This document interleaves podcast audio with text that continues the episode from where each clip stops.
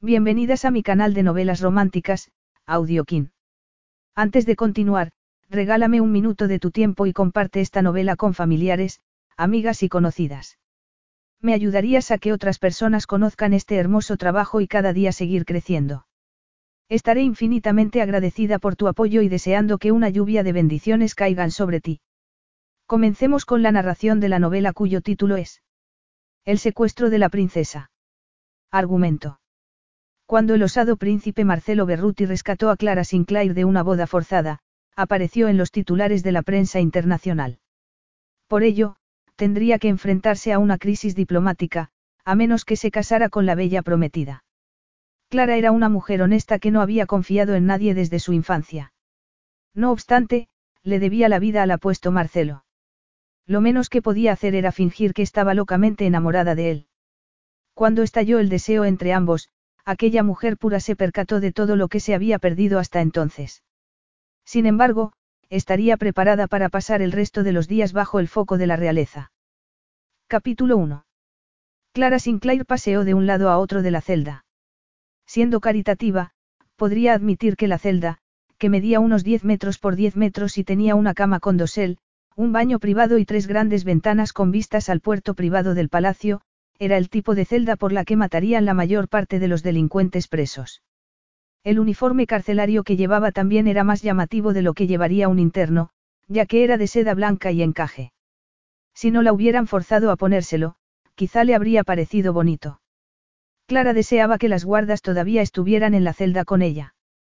Así podría tener la satisfacción de llamar las cosas desagradables y ver cómo enrojecían sus rostros.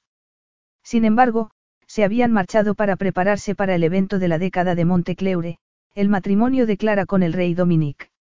Sus otros guardas, dos hombres musculosos, estaban apostados a cada lado de la puerta, en el mismo sitio que se colocaron después de que ella tratara de escapar. Ella no les había gritado desde hacía 20 minutos, así que, golpeó la puerta y vociferó. Ojalá las sábanas se os llenen de chinches gigantescos. Cretinos. Igual que todas las otras veces que los había insultado durante esas dos semanas, lo único que recibió como respuesta fue el silencio. El reloj de pared marcó el cuarto de hora. Bien. Solo quedaban 15 minutos para que la casaran con el mayor cretino de todos, el propio rey. Y ni siquiera aparecería en la capilla real, no después de la amenaza sobre la vida de Bob. Dominique también lo haría. Y, probablemente, disfrutaría con ello. ¿Qué clase de cretino le daría un cachorro a una mujer y lo utilizaría como arma para amenazarla? El hombre con el que iba a casarse 15 minutos más tarde. De momento, Bob estaba a salvo y dormido en su cesta. Permanecería a salvo solo si ella pronunciaba el si quiero, sin pegar al novio. O al cura. O a alguno de los invitados. Hasta que ella llegó a Montecleure y la retuvieron contra su voluntad, Clara nunca había pegado a nadie en su vida. Ni siquiera a su hermanastro, quien la había tratado mal desde que su padre murió y que era igual de responsable de su situación como el propio rey. ¿Qué clase de cretino vendería a su propia hermana? Su hermano, el honorable Andrew Sinclair. Clara golpeó la puerta de nuevo. Os quemaréis en el infierno por todo esto, lo sabéis. Gritó antes de tirarse al suelo con dramatismo. Bob despertó y se acercó a ella para acurrucarse sobre su regazo. Acariciándole la cabeza, Clara no sintió ganas de llorar. Estaba demasiado enfadada y llorar no solucionaría nada. Clara lo había aprendido de pequeña, cuando las lágrimas no le sirvieron para devolverle la vida a su madre. También aprendió que lamentarse acerca de la mala fortuna tampoco solucionaba nada. Si iba a escapar, necesitaba ponerse en marcha. ¿Qué estaba haciendo?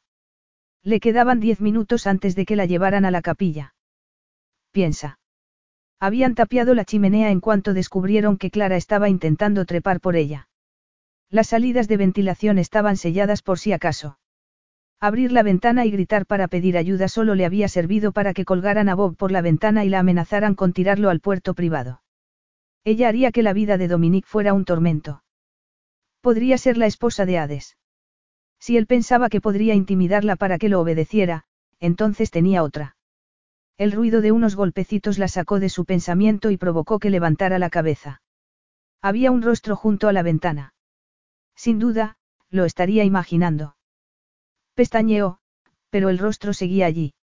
Era un rostro atractivo, de amplia sonrisa, y le indicaba que se apresurara y abriera la ventana. Clara se puso en pie y se dirigió hacia el extraño. Mientras se disponía a abrir la ventana de guillotina, pensó en que el extraño le resultaba familiar. Y al ver que tenía dificultad para abrirla, se preguntó si Dominique no la habría sellado. No se le ocurría cuándo podía haberlo hecho, y menos cuando llevaba dos semanas encerrada en la habitación, asomando la cabeza por la ventana y preguntándose si no podría hacerse una cuerda con sábanas para bajar. Lo habría hecho si sus guardianas la hubieran dejado a solas más de 20 minutos.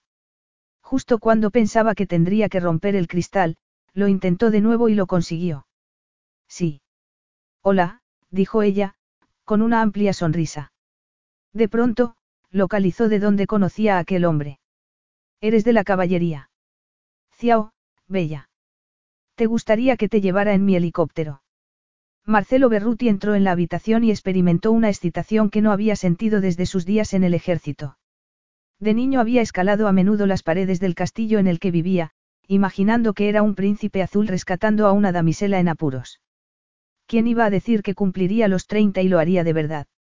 Aquella particular damisela no parecía nada angustiada. Si acaso, parecía que estaba a punto de reírse a carcajadas, así que, él le cubrió los labios con un dedo. Su, susurró él, señalando hacia la puerta. Ella lo miró con sus ojos marrón oscuro, como si fuera una adolescente a la que un profesor hubiera pillado fumando. Él recordó cómo Alesia le había descrito a Clara Sinclair como la niña desobediente del colegio interno. Alesia se había olvidado de mencionar la belleza de Clara, y él se tomó un instante para contemplar aquel rostro ovalado de pómulos prominentes, nariz perfecta y labios carnosos.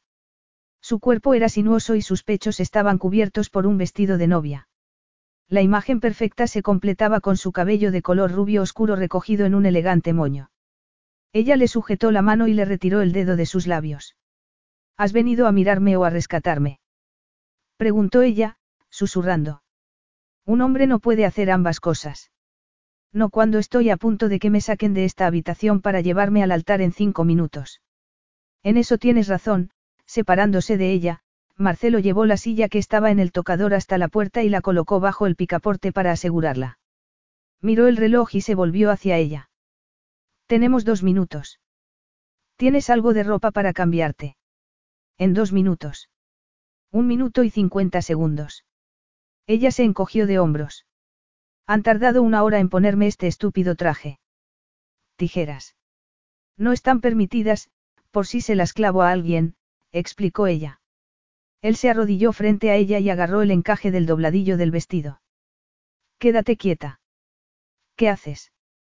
Esto, mirándola, arrancó el encaje. Ella lo miró sorprendida. Señor, si acabábamos de conocernos. Él sonrió, colocó la mano sobre la cadera de ella y la giró para que el encaje se descosiera hasta la altura de sus caderas. En la distancia se oyó el ruido del helicóptero acercándose. Tenía que desgarrar la seda del vestido. Y eso era más difícil que el encaje. ¿Y si usas los dientes? sugirió ella. Señorita, acabamos de conocernos, bromeó él, antes de empezar a hacer lo que ella proponía. A falta de 30 segundos para marcharse, lo único que quedaba de la falda del vestido de novia era unos jirones de seda que caían hasta la mitad del muslo de las piernas bronceadas más fabulosas que Marcelo había visto nunca. Marcelo tuvo que contenerse para no sujetar a Clara por las caderas y presionar el rostro contra su escote. Nunca, ni en sus sueños más salvajes, había imaginado que su damisela en apuro sería tan sexy. La mirada hacia la cara, Berruti, lo regañó ella. Él miró su bonito rostro. ¿Sabes quién soy? No permitiría que me rescatara cualquiera. Él deseaba besarla, pero no tenía tiempo, así que la agarró de la mano. ¿Qué tal llevas las alturas? preguntó él. El helicóptero sobrevolaba el lugar y hacía tanto ruido que no bastaba con susurrar. Supongo que estamos a punto de descubrirlo. Apareció una cuerda frente a la ventana justo cuando el picaporte de la puerta comenzó a moverse. Ha llegado el momento. Vamos, dijo él. Espera un segundo, se soltó de la mano y se agachó para recoger una cosa peluda de color chocolate.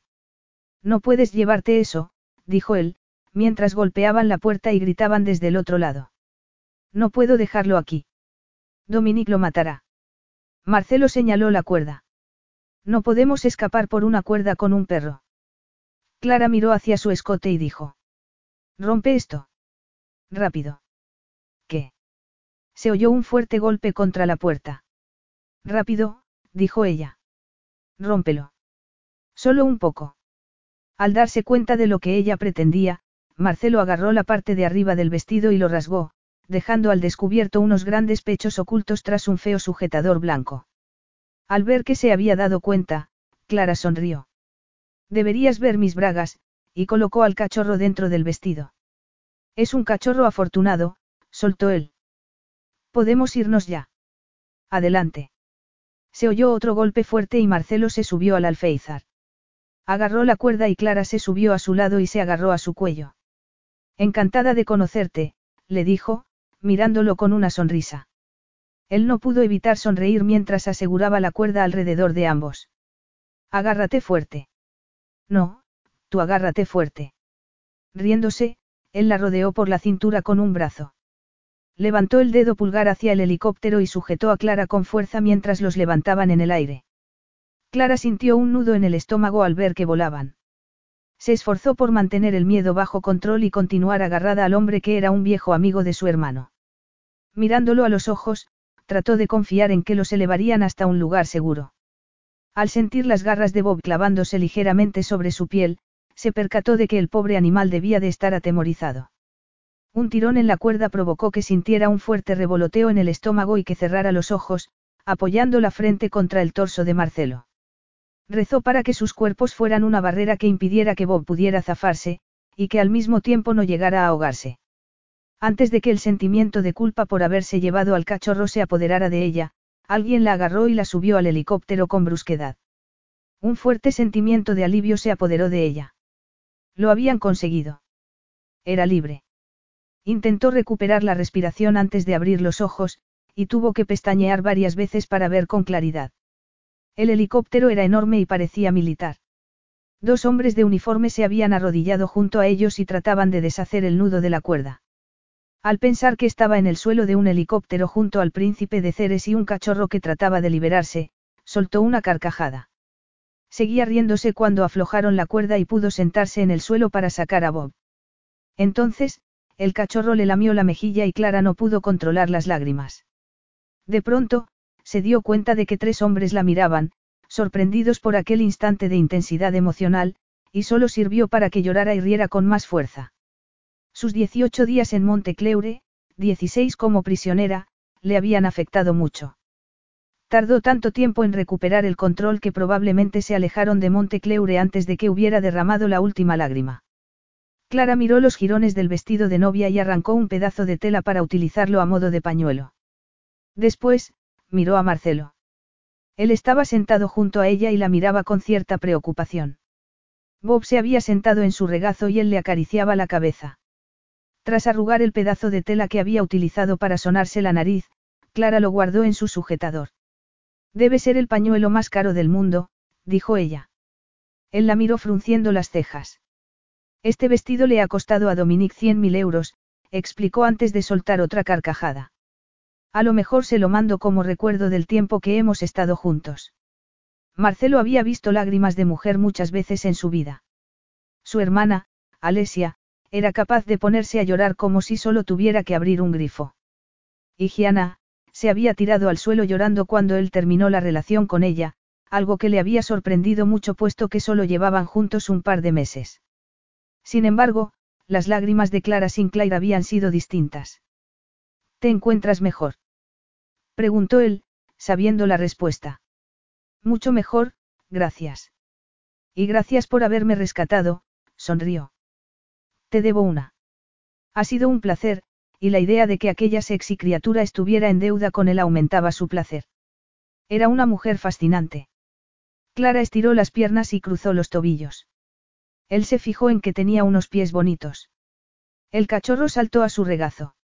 Ella acarició al cachorro y después centró su atención en Marcelo. Acabo de darme cuenta de que llevas un smoking. Así es, convino él. Pensaba que los superhéroes iban vestidos con licra y con la ropa interior por encima. Riéndose, él negó con la cabeza. Llevo puesto un smoking porque iba vestido para una boda. Ella lo miró y se rió. Estabas invitado. Acepté asistir en representación de la familia real Berruti. Asombroso. Y muy astuto. Él se encogió de hombros como si rescatarla no hubiese supuesto ningún esfuerzo. La invitación llegó tres días después de que mi hermana me enseñara tu mensaje, el mensaje era tan directo como la mujer que lo había escrito.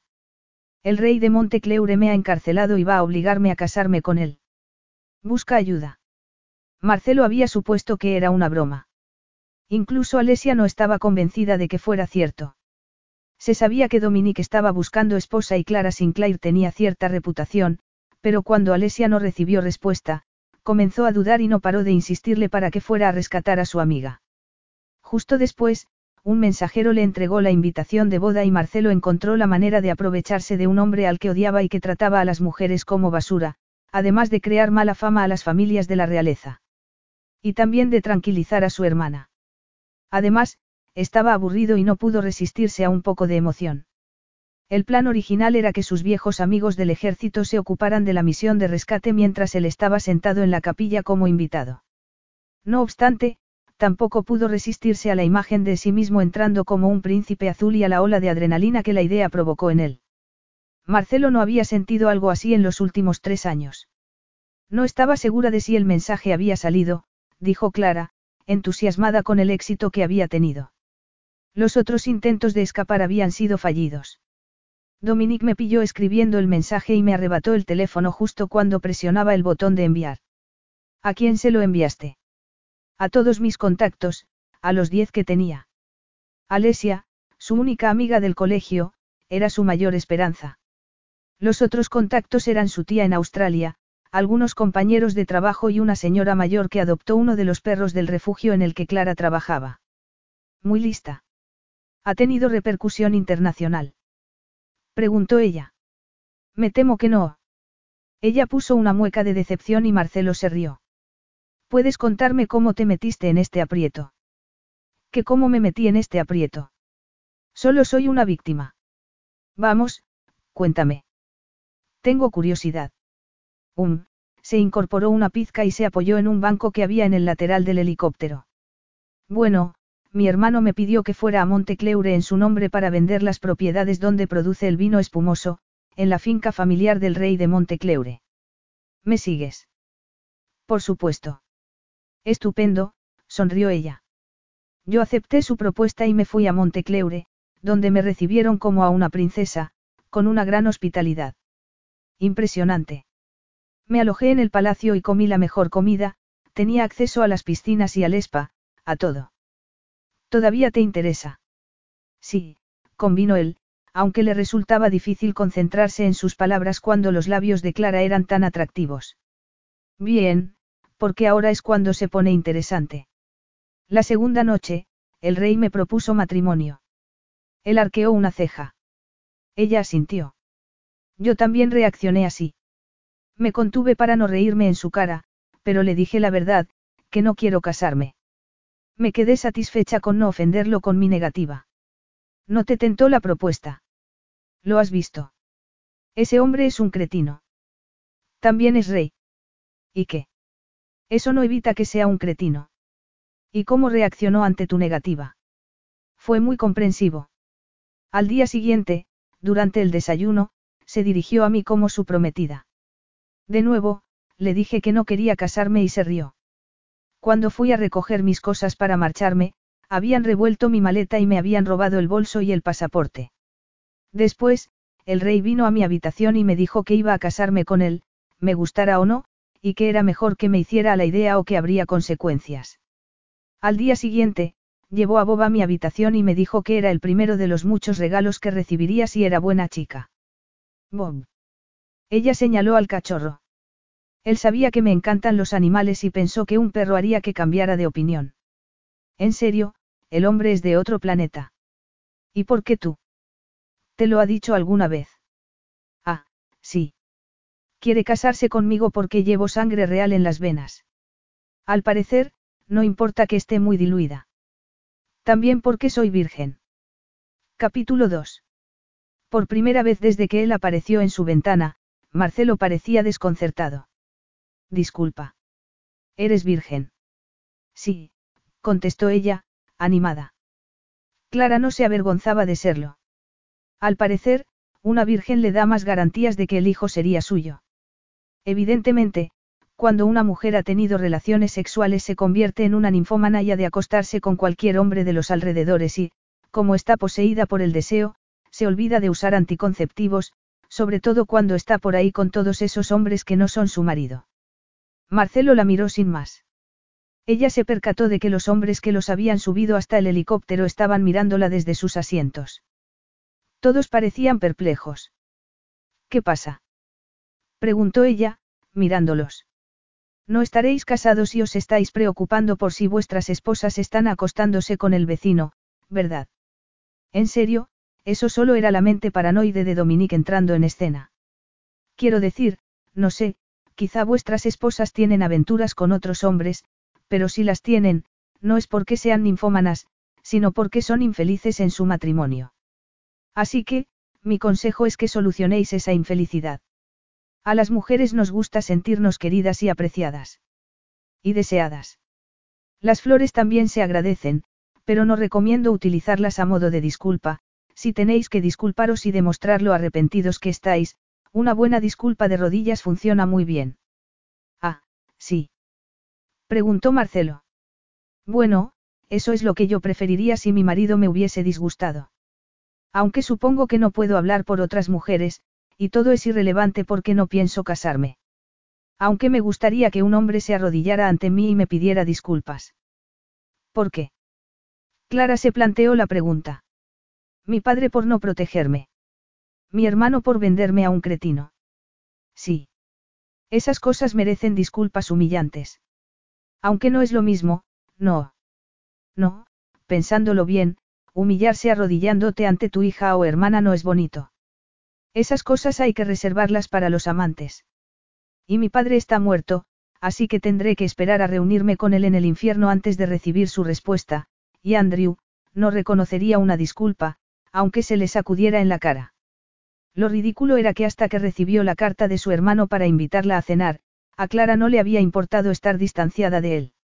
O mejor, que él se hubiera distanciado de ella.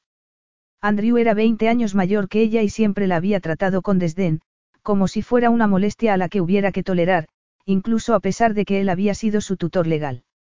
Él la detestaba por haber sido el catalizador del divorcio de sus padres, ya que su padre dejó a la madre de Andrew por la madre de Clara. Antes de que llegara la invitación para la cena, ella no lo había visto desde que, cuatro años atrás, él apareciera en su casa por su 18 cumpleaños. No le llevó un regalo, sino los detalles de la cuenta bancaria que su madre había abierto para ella al nacer. El último depósito se había hecho cuando Clara tenía cuatro años. Había suficiente dinero para reemplazar su sofá de cuarta mano, por uno un poquito menos hundido de segunda mano. Clara comprendió que su padre había controlado mucho el gasto que hacía su segunda esposa. ¿Crees que tu hermano te vendió a Dominique? Marcelo interrumpió su pensamiento. No sé de qué manera ha cobrado por ello. Él no necesita dinero, porque está forrado, así que, es probable que lo que quiera sea el estatus de ser el cuñado de un rey, pero sí, me ha vendido, Andrew la había engañado y la había vendido a un monstruo. Al sentir un gran nudo en el estómago, trató de aplacar el dolor que sentía y centró su atención en algo mucho más interesante, el pelo de Marcelo, por el que él estaba pasando sus dedos. Tenía un pelo bonito. Y era mucho mejor fijarse en eso que pensar en su hermano. Resultaba menos doloroso. Marcelo tenía el flequillo largo y caía alborotado sobre su frente. Sus ojos de color azul intenso contrastaban con sus mechones, y la barba negra que cubría su mentón estaba perfectamente cuidada. Ella se preguntó si sería suave o áspera al acariciarla, y se percató de que era algo que nunca se había planteado antes con nadie. Interesante. Marcelo Berruti era un hombre interesante. Físicamente. Y utilizaba la palabra interesante como sustituto de tremendamente atractivo, porque eso es lo que era. Tremendamente atractivo. Incluso su boca era sexy. Ella se preguntaba cómo sería sentir sus labios sobre su boca, algo que Clara no se había preguntado jamás. Y una vez que se había recuperado del susto de que la hubiera subido volando hasta un helicóptero, podía admitir que había sido muy agradable estar entre los brazos de Marcelo. ¿Tienes novia? Le preguntó de repente. Él pestañeó y negó con la cabeza. ¿Lo dices de verdad? Por supuesto, estiró el brazo. ¿Lo ves? Soy de verdad, como tú. Él negó de nuevo con la cabeza. ¿Y tú tienes un filtro en la boca? No, pero probablemente necesite uno. Dominique me amenazó varias veces con amordazarme. ¿Y qué lo detuvo? Tenía miedo de que lo mordiera. Él ya sabía que había sido una niña difícil. Alesia le había contado que los profesores del colegio se ponían muy nerviosos al tener que sancionarla continuamente y que la habían puesto en el mismo dormitorio que Alesia con la esperanza de que su hermana, un año mayor que Clara, fuera una buena influencia. Eso funcionó hasta que expulsaron a Clara, le había contado Alesia. Se rumoreaba que la habían expulsado por hacer saltar la alarma de incendio durante un examen, pero nunca se confirmó. En cualquier caso, era una niña difícil y volvía locos a los profesores, pero para mí, había algo en ella que resultaba adorable y que provocaba que quisieras protegerla de sí misma.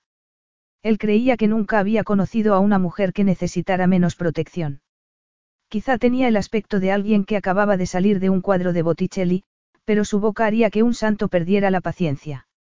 Y solo la conocía desde hacía poco más de una hora. Él nunca te habría controlado, murmuró Marcelo. Ella suspiró y acarició al cachorro. Habría utilizado a esta cosita para controlarme. Él sabía muchas cosas sobre mí, pero entre tú y yo, y esos dos, señaló a los hombres que habían ido a ayudarlo y que estaban escuchando. Creo que se habría quedado sin opciones. Él ocupó el trono hace un par de años y necesitaba herederos, pero todas las princesas o duquesas de Europa lo rechazaron. Personalmente, creo que estaba un poco desesperado cuando decidió que yo era la mujer perfecta para ser su reina. La hermana de Marcelo había sido una de las princesas que había rechazado al rey. La madre de ambos había recibido una petición oficial para conocer a la princesa Alesia. Consciente de cuál era el objetivo de esa reunión, la madre, rechazó la invitación con diplomacia. Igual que el resto de los Berruti, la reina aborrecía al rey de Montecleure. Además, nunca permitiría que su hija se casara con un hombre del que se rumoreaba que trataba a las mujeres como objetos y que solía pegar a su propia hermana antes de que ella se marchara a América. Marcelo creía que Clara estaba diciendo la verdad y que su hermano la había vendido a aquel hombre.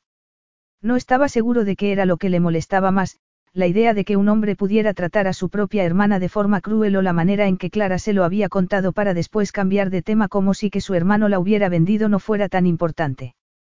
En cualquier caso, no has contestado a mi pregunta, dijo ella. ¿Tienes novia?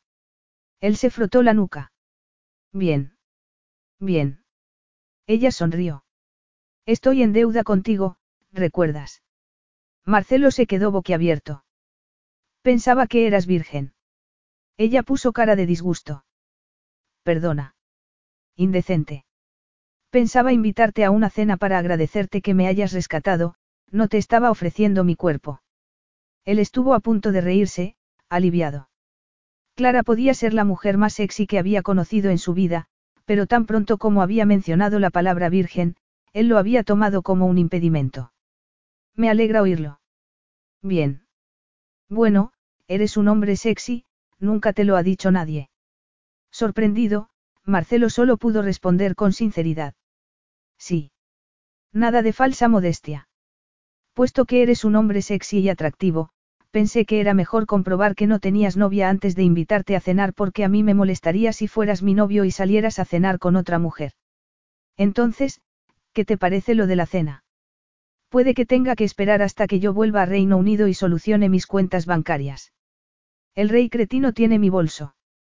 Y mi pasaporte. Por cierto, ¿a dónde volamos? A Ceres. ¿A tu isla?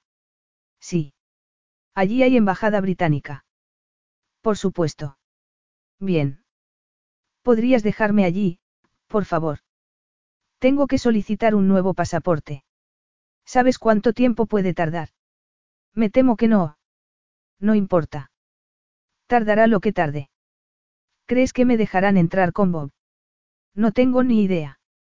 Está bien. Tendré que improvisar, resopló. Entraré con él y a ver qué pasa, comentó. Ya está.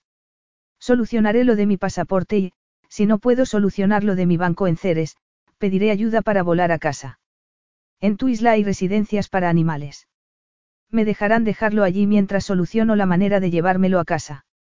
Estoy seguro de que encontraremos una solución para Bob, le aseguró él, apenas capaz de seguir el ritmo de su pensamiento. Su mente funcionaba a toda velocidad. Genial. Una vez tenga acceso a mi cuenta bancaria, podré llevarte a cenar como agradecimiento. Dejar que Clara lo invitara a cenar. Esa no era una decisión fácil. Por un lado, era muy sexy y divertida. Por otro, era virgen. Eso hizo saltar una alarma en su interior. No obstante, era un hombre adulto capaz de aceptar la invitación de una mujer y, compartir la cena, no significaba compartir la cama. Con una condición, dijo él. Ella lo miró expectante. Que de vez en cuando dejes de hablar para que mis oídos puedan descansar. Clara sonrió. Trató hecho. Clara se percató de que habían llegado a destino cuando el helicóptero descendió. Habían parado una vez para repostar y ella había aprovechado para darle un paseíto a Bob.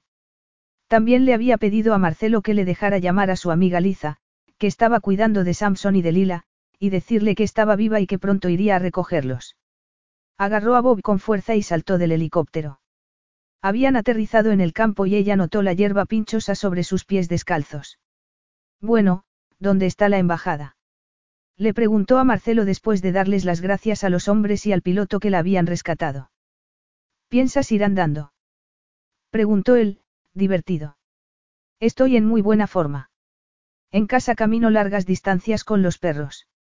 Ya me he ocupado de eso, comentó él, señalando dos coches que esperaban en el hangar.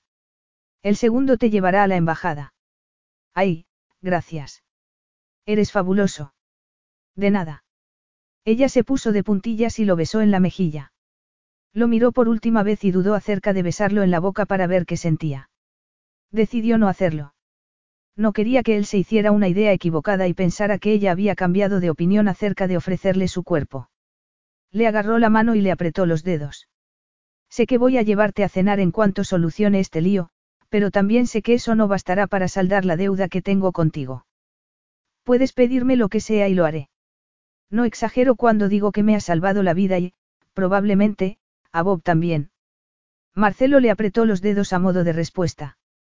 Ha sido, una experiencia. Ella soltó una carcajada, consciente de a qué se refería. Clara también sabía que había nacido sin discreción y que las situaciones de alta intensidad emocional siempre empeoraban su tendencia a hablar sin parar. Sin duda, convino ella. Gracias otra vez. Tras despedirse de él, se dirigió al coche forzándose para no mirar atrás. Nunca había deseado volverse para mirar a un hombre. Otra primera vez. Suponía que era porque Marcelo era tremendamente atractivo. Si fuese una chica que disfrutaba del sexo, no habría duda en entregarse a él, pero Clara prefería otros placeres. La ropa bonita, los muebles, cosas que no podían hacerle daño, mentirle o abusar de ella como los humanos. Las mentiras eran lo peor, porque minaban la confianza. Y sobre todo cuando venían de personas en las que se confiaba desde el nacimiento. La única persona que nunca había abusado de la confianza de Clara era su madre. Marcelo la observó marchar. Hasta su manera de andar era sexy. Ella no intentaba serlo. Simplemente lo era. Sus piernas llenas de mugre del helicóptero, cubiertas por los jirones de lo que ese mismo día había sido un caro vestido de novia. Llevaba los pies descalzos, y el cabello alborotado. Espera, la llamó. Ella se detuvo y se volvió hacia él. Cielo santo. No podía dejarla entrar en la embajada así. Ven a mi casa, dijo él. Date una ducha y come algo. Le pediré a Alesia que te traiga algo de ropa, y después te llevaré a la embajada. Clara entornó los ojos pensativa. Después, sonrió. Prometes que no me encerrarás en una habitación y me amenazarás con matar a mi perro si no me caso contigo. Porque tengo muchas ganas de llegar a mi casa, ver a mis perros y volver a mi trabajo. Marcelo se rió. No tenía nada en contra del matrimonio. Algún día se casaría, pero no hasta dentro de mucho tiempo. Era una lástima que Clara fuera una mujer virgen, y estuviera orgullosa de ello. De no ser así, él no habría dudado en seducirla. Durante poco tiempo. Al margen de que él no quería sentar la cabeza, tenía la sensación de que donde Clara iba, el caos aparecía. Si había algo incompatible con la vida de la realeza, era eso, el caos. Marcelo no recordaba haber conocido a ninguna mujer virgen desde su época de estudiante. Si acaso, su hermana, que él suponía que era virgen porque nunca salía con nadie. En su cabeza, las mujeres vírgenes eran tímidas y recatadas. Y dudaba de que Clara tuviera una pizca de timidez en su cuerpo. Su cuerpo. No había nada en su cuerpo que no le resultara atractivo. Todavía sentía la suavidad de sus labios en su mejilla. Era deliciosa y atractiva y no tenía ningún aspecto de virgen. Sería virgen porque prefería a las mujeres y no a los hombres. No, había notado interés en su mirada. Estaba seguro de ello. Marcelo reconocía cuando una mujer se sentía atraído por él y Clara no se había molestado en ocultarlo. Eso no significaba nada. Ella le había dicho claramente que él era atractivo y sexy. También que no tenía intención de compartir su cuerpo con él. No obstante, todo eso era irrelevante. Le daría de comer y permitiría que se aseara. Después, la llevaría a la embajada y no volvería a pensar en ella. Cruzándose de brazos, arqueó una ceja. Lo prometo. Ella corrió a su lado. Entonces, acepto. Estoy hambrienta. Capítulo 3. Esto es como un cuento de hadas, comentó Clara. Abrió la ventana y asomó la cabeza para ver el antiguo anfiteatro que había junto al castillo. Cuando el coche tomó una curva, Clara pudo ver el castillo en todo su esplendor. Era una mezcla de arquitectura medieval y renacentista.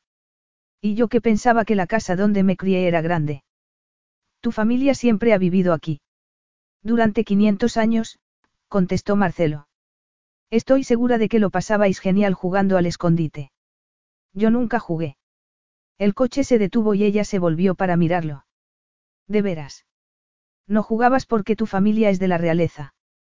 No, simplemente jugábamos a otras cosas cuando era niño. Clara le dio un codazo. Alesia me invitó a venir aquí durante unas vacaciones de Pascua, pero me expulsaron poco antes y, como castigo, mi hermano no me dejó venir. Yo os habría puesto a todos a jugar al escondite. Le abrieron la puerta y ella se bajó del coche enseguida, ansiosa por explorar el lugar. Eso no lo sabía. ¿El qué? ¿Qué ibas a quedarte con nosotros? Con Alesia, puntualizó. Aunque estoy segura de que te habríamos dejado jugar con nosotras. A tu hermano a lo mejor no. Alesia decía que era un mandón. Te sugeriría que no se lo menciones a él, le aconsejó. Dudo que esté aquí el tiempo suficiente como para conocerlo, pero si lo hago, gesticuló como cerrando una cremallera sobre los labios. Vamos, Clara Caos, entremos a darte algo de comer. Marcelo no podía dejar de mirar a Clara mientras recorrían el interior del castillo. Ella iba mirando hacia todos lados, deteniéndose de vez en cuando para contemplar los cuadros. Al llegar a la puerta de sus aposentos, él abrió con la llave y le hizo pasar. ¡Guau! Esto es tuyo. Mis aposentos privados, sí. Siempre ha sido tuyo. No, yo vivía en los aposentos de mis padres con mis hermanos, hasta que me fui al ejército. Estos aposentos me los dieron cuando cumplí los 21 años, para que los utilizara cuando estaba de libranza. Para que pudieras traer mujeres y tener privacidad. Marcelo se sorprendió de nuevo al escuchar lo directa que era. Estoy segura de que las mujeres siempre te han perseguido, dijo ella, arrodillándose para dejar a Bob en el suelo. Marcelo trató de no hacer una mueca al ver cómo el cachorro empezó a restregarse contra la alfombra persa milenaria. No te perseguían. Marcelo no sabía qué decir. Clara siempre lo desconcertaba con sus preguntas. Eres príncipe, rico y atractivo. Son buenos motivos por los que las mujeres podrían perseguirte. Aunque estoy segura de que eres uno de esos hombres que prefieren perseguirlas. ¿Alguna vez finges ser una persona común y corriente? ¿Con qué propósito?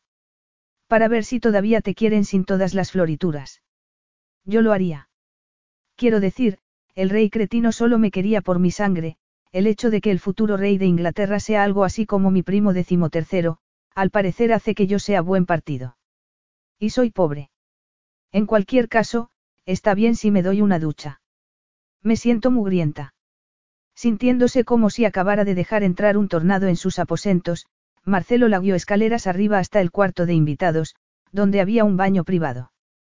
Utiliza todo lo que necesites, le dijo. Le diré a Alesia que traiga ropa y le pediré al cocinero que te prepare algo de comer.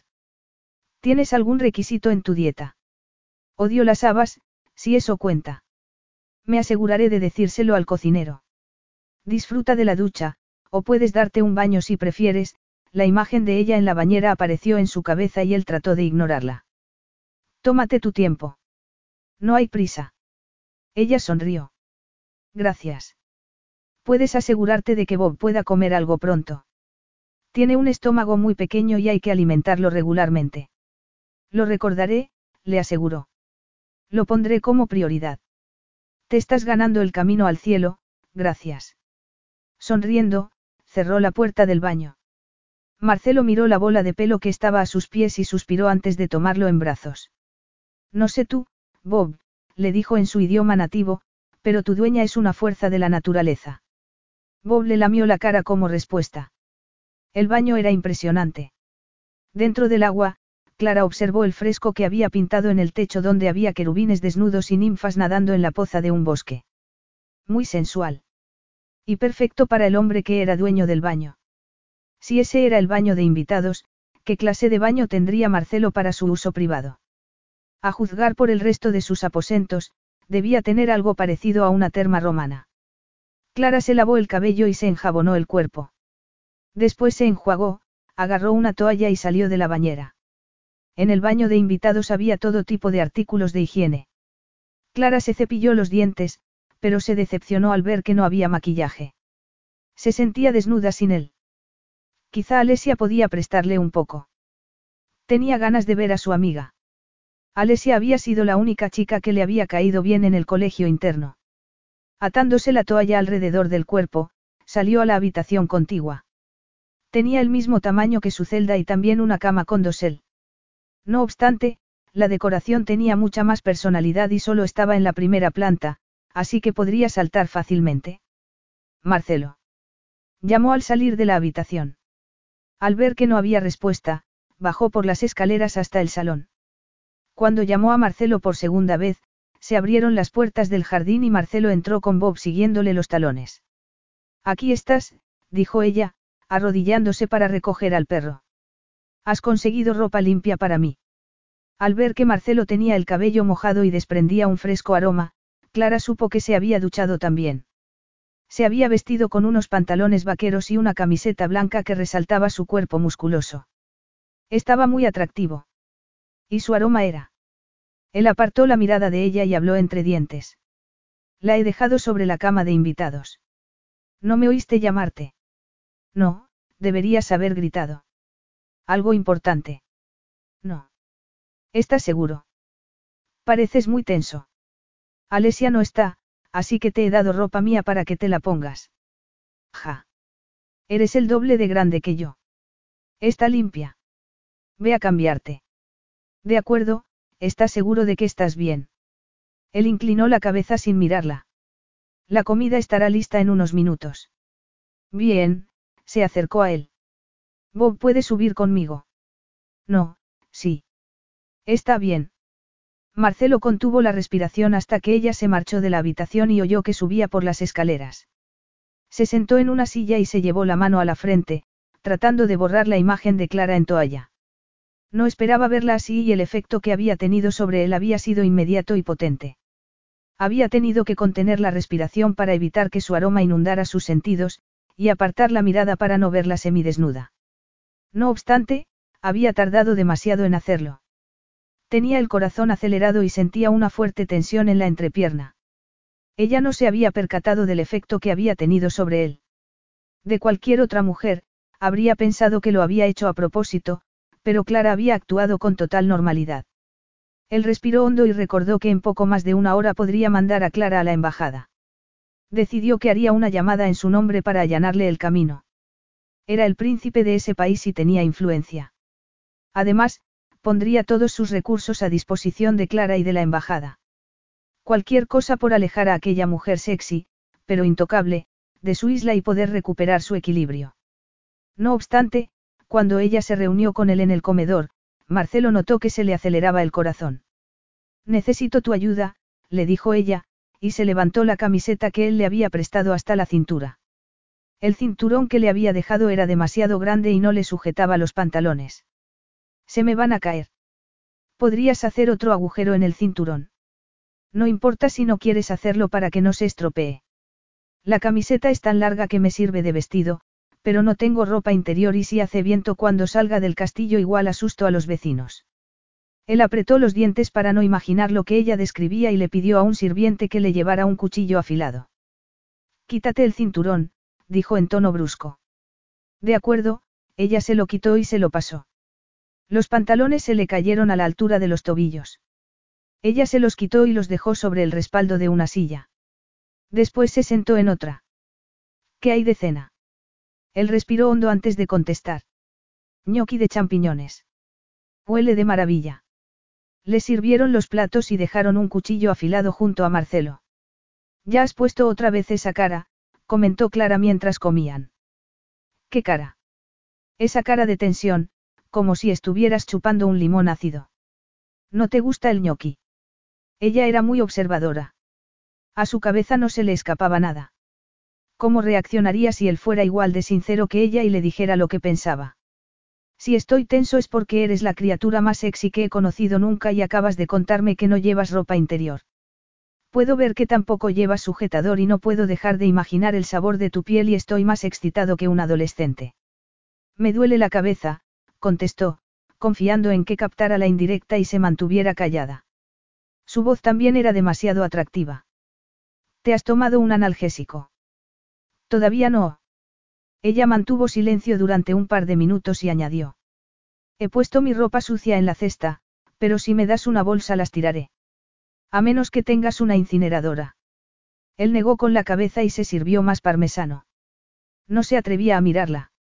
A pesar de que no llevaba maquillaje, su luminosidad natural resaltaba su belleza. Nada más terminar de cenar, Marcelo hizo el agujero en el cinturón y se lo entregó a Clara. Sonriendo, ella agarró los vaqueros y se puso en pie. Colocándose de espaldas a Marcelo, se vistió. Sorprendido por ver su trasero de piel de melocotón, mientras ella se subía el pantalón, no pudo evitar soltar. Es que no tienes nada de modestia. Ella se giró y lo miró asombrada. ¿De qué estás hablando? Él apretó los dientes. No sabía si reír o gritar. Acabo de verte el trasero. Y. Solo es carne. Todos tenemos. Sí, pero no todo el mundo lo tiene tan apetecible como el tuyo. También te paseabas delante de Dominique en toalla. Clara se sentó y se agachó para enrollarse los vaqueros. Dominique hacía que se me pusieran los pelos de punta. Tú no. Sigo siendo un hombre, Clara. Y. Eres una mujer bella, comentó. Una mujer bella e increíblemente sexy.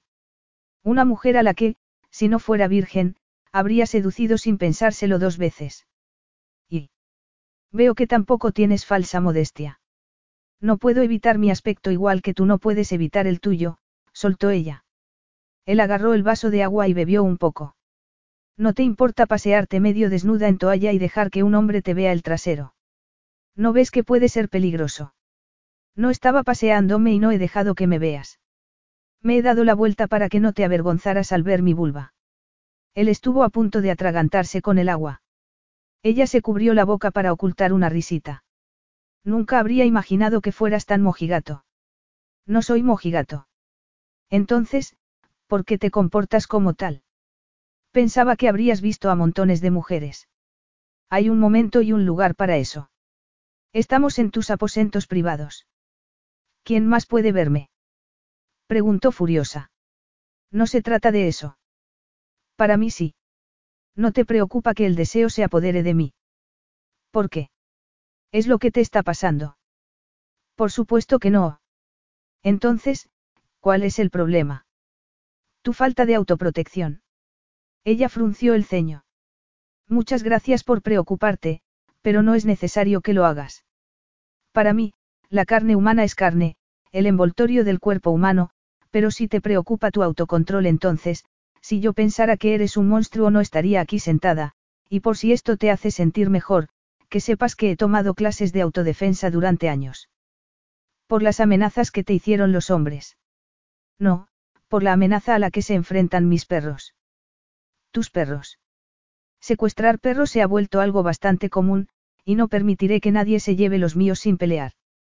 Puedo enseñarte las llaves sin quieres. ¿Crees que podrías pelear conmigo? ¿Quieres probar?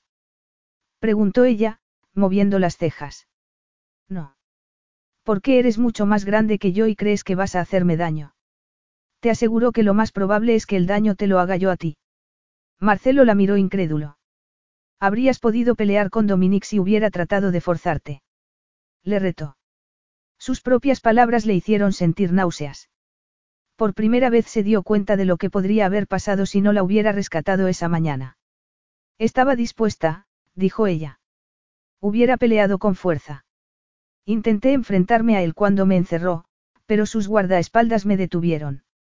Él siempre los tenía al lado cuando trataba conmigo. ¿Te hizo daño? Ella negó con la cabeza y sonrió con amargura. No quería que saliera con marcas en la piel en las fotos de boda. Marcelo tragó saliva. Por primera vez en su vida, deseó hacer daño a alguien. De verdad. En esos momentos, su secretaria llamó a la puerta y entró en la habitación. Ella le susurró algo al oído y él sintió un nudo en el estómago. Se puso en pie. Disculpa, Clara, mi madre quiere reunirse conmigo. Toma algo de postre. No tardaré mucho. Y entonces, a su vuelta, la acompañaría al coche y se despediría de la mujer más sexy y enervante que había conocido en su vida. ¿No habláis en serio? La mirada de los padres y hermanos de Marcelo indicaba que sí. Marcelo se masajeó las sienes para aliviar el dolor de cabeza que sentía. No puedo casarme con ella. Cielos, Clara Sinclair no es adecuada para formar parte de ninguna familia real y tampoco de esta. Dominique pensó que era lo bastante buena para él, señaló su madre. Dominique estaba desesperado, según dijo Clara. Nuestra situación se volverá desesperada si no lo haces, comentó su hermano Amadeo. Como ha dicho madre, no hace falta que sea para siempre, solo un par de años. Lo justo para que resulte convincente. Incluso un día sería demasiado. No tiene ningún tipo de decoro y le falta un filtro en la boca. Entonces tendrás que enseñarle. No sé hacer milagros. Su madre apoyó la palma de la mano sobre la mesa y se inclinó hacia adelante. Lo que importa es la imagen pública. Esto tiene el potencial para destruirnos. Casarte con ella es la única manera de mitigar los problemas que tu comportamiento ha traído a esta familia, por muy nobles que fueran los motivos. Marcelo miró uno a uno de los miembros de su familia. Detrás de su expresión implacable, veía compasión. Todos sabían que no estaba preparado para casarse. Él sabía que era el que había provocado aquella situación y que su responsabilidad era solucionarlo antes de que la bola de nieve se convirtiera en avalancha. Está bien. Le pediré matrimonio, pero no lo aceptará. Clara no quiere casarse. Quiere volver a Inglaterra y continuar su vida. Entonces, de ti depende convencerla, dijo su padre. Por nuestro bien. Capítulo 4. Para tener algo que hacer durante la ausencia de Marcelo, Clara decidió recoger la mesa. Nada más empezar, aparecieron dos empleados e insistieron en que lo harían ellos. Había algo peor que el aburrimiento.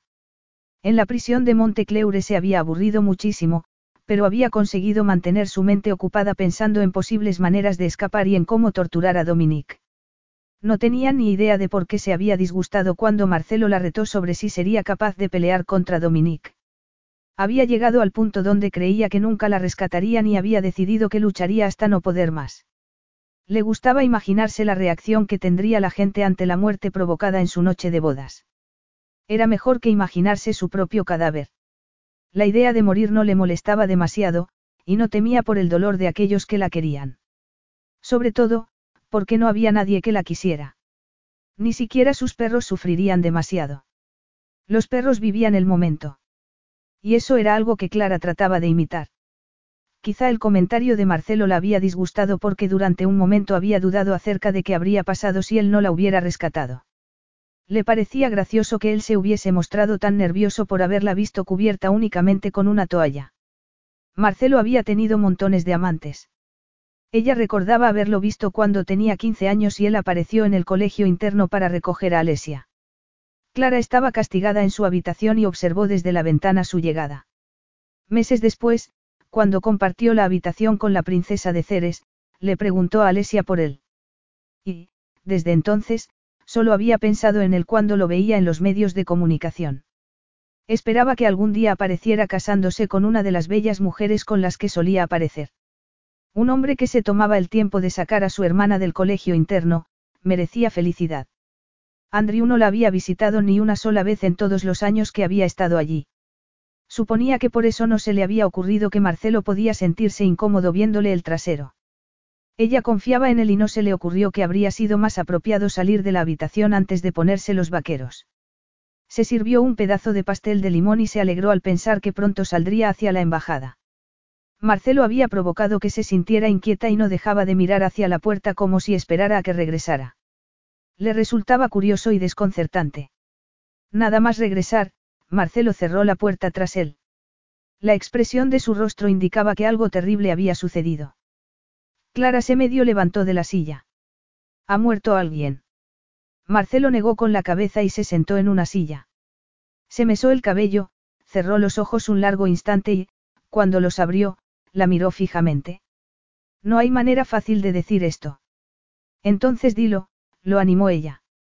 Lo mejor es ir al grano. Él esbozó una sonrisa y se encogió de hombros. Después, respiró hondo. Tengo que convencerte para que te cases conmigo. Marcelo observó a Clara y se preparó para su reacción. Ella abrió bien los ojos y tomó aire. Se cubrió el rostro con la mano y comenzó a temblar. Su mano se mojó a causa de las lágrimas y, de pronto, golpeó la mesa con la palma de la mano y echó la cabeza hacia atrás. No estaba llorando. Estaba riéndose. A carcajadas. Golpeó la mesa varias veces y se secó las lágrimas una y otra vez hasta recuperar el control. Casarme contigo. Consiguió decir. Ya he oído todo lo que tenía que oír. ¿Lo dices en serio? Lo veo en tu rostro. ¿Quieres que me case contigo? Para eso quería verte tu madre. Ha sido idea suya. No puede ser tuya. Ella debe de estar desesperada. Marcelo se había despedido de su familia sintiendo que tenía el peso de un gran castillo sobre sus hombros, pero después, al oír la risa de Clara y ver el brillo de su mirada, sintió que el peso se aligeraba. Había imaginado que ella tendría una rabieta y le tiraría cosas mientras lo insultaba. Había imaginado que escaparía por una ventana y saldría corriendo hacia la embajada británica. Consciente de que ella prefería que fuera al grano, dijo. Sí. Por desgracia, tu rescate no ha pasado inadvertido. Los guardas rompieron la puerta y consiguieron hacer fotos cuando estábamos colgando del helicóptero. Dominica ha iniciado una guerra diplomática y ha amenazado a nuestra nación. Con la intención de que la opinión pública y política se ponga de nuestra parte, en Ceres y en Europa, mi madre y el resto de la familia cree que deberíamos casarnos cuanto antes. Así podremos decir que estamos enamorados y que yo te he sacado del castillo de Dominique porque soy tan tonto que no me di cuenta de que te quería hasta que ya era demasiado tarde y no soportaría verte casada con otro hombre. Eso es lo que cree tu familia. ¿Y tú qué crees? Él suspiró y se puso en pie. Yo creo que necesito un trago. ¿Quieres? Ella estiró las piernas y se cruzó de brazos. ¿Por qué no? Marcelo sacó una botella de whisky y dos vasos y los llevó a la mesa para servirlo. Le entregó un vaso a Clara y bebió un largo trago del otro. Me temo que estoy de acuerdo con mi familia. Después de escuchar el resultado de su rescate, no había podido llegar a otra conclusión. Marcelo había permitido que su ego y su necesidad de vivir emociones prevalecieran sobre su sentido común, y había conseguido que Dominique tuviera una foto de Clara y él colgando de un helicóptero que sobrevolaba su palacio huyendo. Marcelo era consciente de que sería una noticia muy importante para la prensa. Su familia tenía motivos para estar enfadada con él. Él también estaba furioso consigo mismo. Había tirado por la borda tres años de deber y autocontrol, por un acto impulsivo que había provocado un incidente diplomático que podía agravarse. Al contrario de Ceres, que tenía un gobierno, Montecleure era una monarquía, así que, Dominique estaba al mando. ¿Tienes una copia de la foto? Preguntó ella, después de beber un sorbo de whisky. En el teléfono, le mostró la foto que le habían enviado a él. Clara la miró con interés. No se me ve el rostro como para poder identificarme, pero sin duda, ese eres tú. El guarda que tomó la fotografía había captado el rostro de Marcelo perfectamente. Tendrás que enviármela cuando consiga un teléfono nuevo, añadió ella. Puede que la convierta en póster y lo cuelgue en mi habitación, aunque a lo mejor debería retocar mi trasero. Se ve enorme. Si él no hubiese estado tan preocupado por la situación, se habría reído. ¿Qué pasará si me niego a casarme contigo? preguntó ella. Me encerrarás en una habitación y pondrás unos guardas en la puerta. Me arrastrarás por el pasillo y me amenazarás con matar a mi perro si monto un numerito. Marcelo arqueó una ceja con incredulidad y se frotó la frente. No puedo obligarte a que te cases conmigo. Mi familia tiene mucha influencia en este país, pero nuestro poder es limitado. Y si pudiera forzarte, tampoco lo haría. No te he rescatado para obligarte a compartir una vida conmigo. Entonces, ¿por qué lo hiciste? Por aburrimiento. Por aburrimiento. Clara sonrió. Si me caso contigo, te aseguro que no te aburrirás. No te lo estarás planteando. Estoy en deuda contigo, recuerdas. No has podido olvidarlo. Me has rescatado hace cuánto, diez horas. Él se rellenó la copa. Casarte conmigo va más allá de la deuda que puedas tener. Para mí no. Me salvaste la vida. Y la de Bob. Estaré contenta siendo princesa por un tiempo, si estás seguro de que eso puede ayudar, entornó los ojos. No tendremos que compartir la cama, ¿verdad? No, contestó él, pero se dio cuenta de que no había pensado nada al respecto. Y tampoco tendremos que estar casados para siempre, no. Preguntó antes de que él pudiera considerar las otras implicaciones que tendría casarse con aquella criatura tan sexy. Aunque su cuerpo ya había reaccionado y sentía muy tensa la entrepierna. Quiero decir, podremos divorciarnos. No me importaría si no pudiéramos, pero supongo que tú querrás tener un matrimonio de verdad en algún momento. Por cierto, ¿estás bien? Otra vez pones esa cara, como si estuvieras chupando un limón. Marcelo se percató de que estaba apretando los puños y trató de relajarse. El divorcio estará permitido tras dos años de matrimonio. Tendremos que fingir que estamos juntos durante un año o así, y después ir por caminos separados. Podemos hacer creer a la gente que echo de menos Inglaterra. Exclamó con entusiasmo. Estoy seguro de que eso funcionaría, y después de un año de estar separados, nos divorciaríamos. Bien. Bien. Preguntó él con incredulidad. Parece bastante razonable. Aunque tengo algunas peticiones. Me casaré contigo siempre que las aceptes. Dímelas. Quiero que Samson y Delila vengan a vivir aquí y que, preferiblemente, los traigan en coche. Y ropa. Mucha ropa bonita. Y productos cosméticos. De los buenos, como los que solía tener su madre. El recuerdo de su madre se había ido difuminando con los años, pero el aroma del maquillaje caro lo recordaba tan bien como si estuviera junto a ella. También recordaba la ropa que llevaba. Era mejor recordar su aroma y su ropa que cómo había estado al final. Y me gustaría dar un donativo al santuario animal donde trabajo para cubrir todos los costes de los próximos cinco años y un buen pellizco para mi amiga Lisa, esa la que he llamado antes y que está cuidando a Samson y Delila. ¿Qué más? Si no es muy egoísta por mi parte, cuando nos separemos, puedes comprarme una casa en la campiña inglesa. No muy grande, con dos dormitorios estaría bien. Una para mí y mis perros y otra para mi ropa. Y un poco de terreno para poder abrir mi propio santuario animal. Quizá una casa con un edificio al lado. Algo más. Ella pensó un instante antes de negar con la cabeza. No, eso es todo. ¿Sabes cuánto dinero tiene mi familia? Ella se encogió de hombros. Miles de millones, junto con el castillo en el que vivían, la familia Berruti tenía bienes por toda la isla, Sicilia y resto de Italia. Eran conscientes de que la sociedad de Ceres no justificaba que su estilo de vida se financiara con el dinero público, así que la familia había monetizado dichos bienes y contratado a un equipo para que gestionara todo lo que poseían bajo supervisión. Todo, incluía la colección de arte de la realeza. Clara no se mostró para nada impresionada. El dinero no te interesa. Solo me interesa tener lo suficiente para vivir.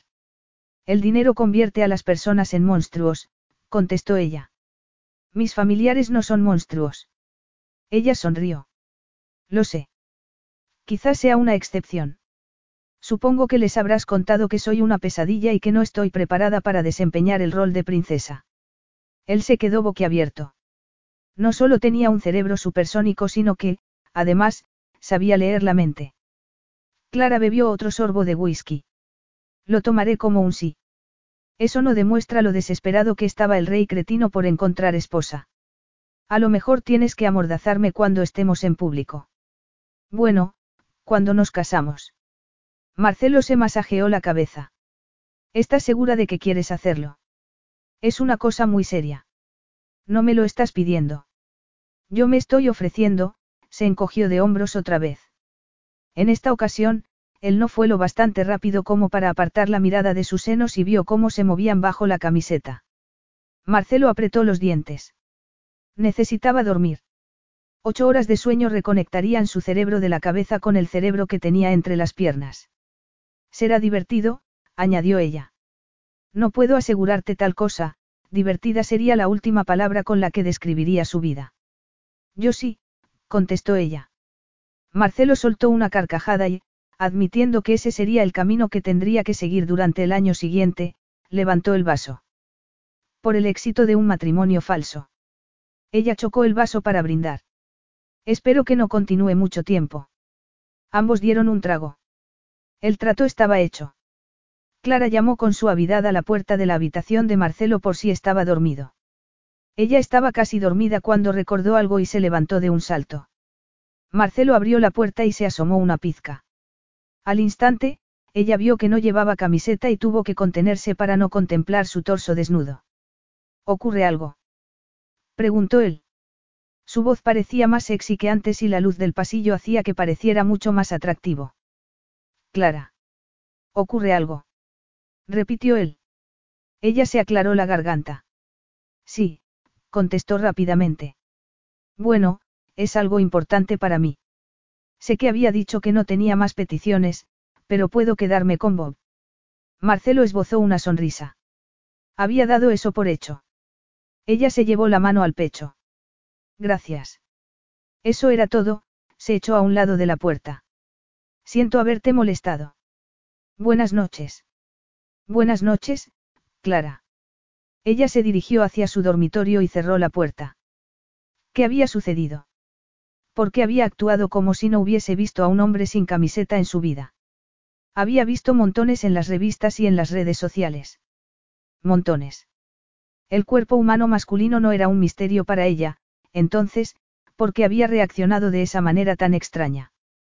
Se metió en la cama y respiró hondo para tratar de calmar su corazón. Bajó un brazo para acariciar a Bob, que estaba durmiendo sobre una almohada.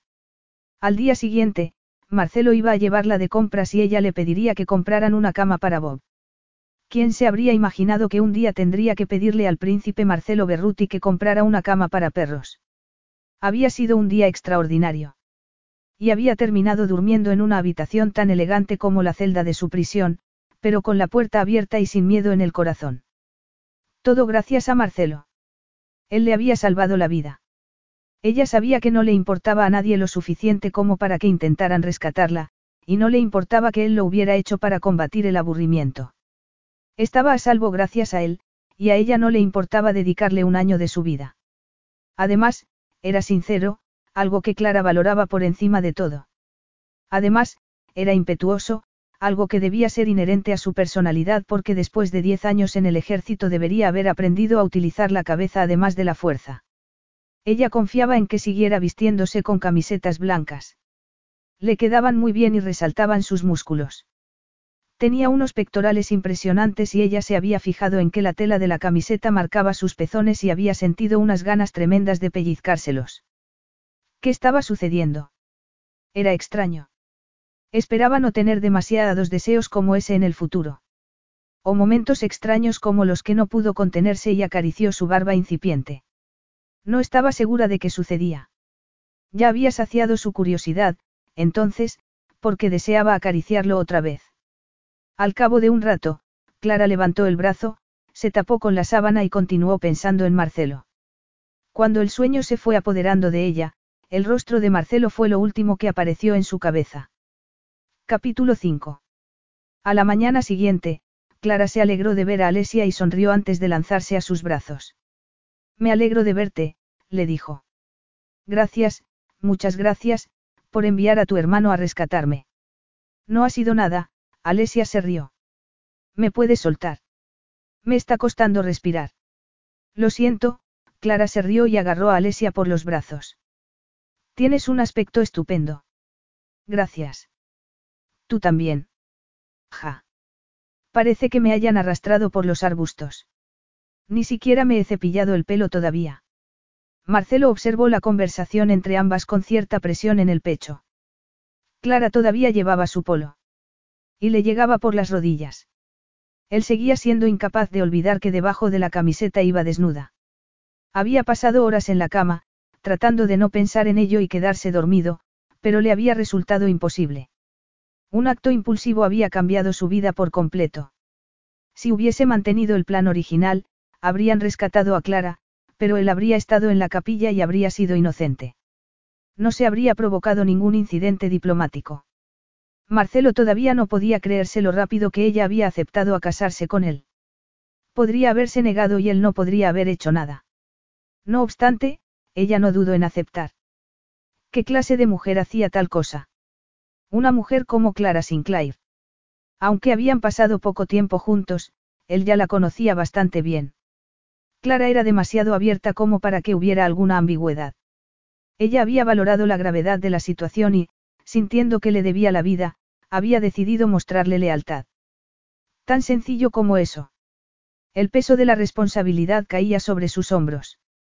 La responsabilidad hacía Clara de hacer que el próximo año le resultara agradable mientras desempeñaba el rol de princesa. La responsabilidad hacia su familia para garantizar que Clara desempeñaba ese papel sin dañar la monarquía. Las dificultades eran evidentes. Una bala perdida entraba a formar parte de su familia. Una bala perdida que hacía que su cuerpo reaccionara con tan solo mirarla. Lo único que había provocado que él diera un paso atrás con respecto al deseo que sentía hacia ella era su virginidad. Y era un paso fácil puesto que su intención había sido no pasar más que unas horas con ella. Al verla esa mañana, con el cabello alborotado y más sexy que nunca, él no estaba seguro si lo que sentía ante su futuro inmediato con ella era miedo o excitación. ¿Te puedes creer que vamos a ser como hermanas? Clara le preguntó a Alesia mientras abría la puerta del jardín para que Bob saliera. Es una locura. Sí, convino Alesia, aunque era la única de la familia que no se había sorprendido de que Clara aceptara casarse con su hermano. Aunque sabes que no es para siempre, ¿verdad? Marcelo me lo ha explicado todo. Bien, sonrió.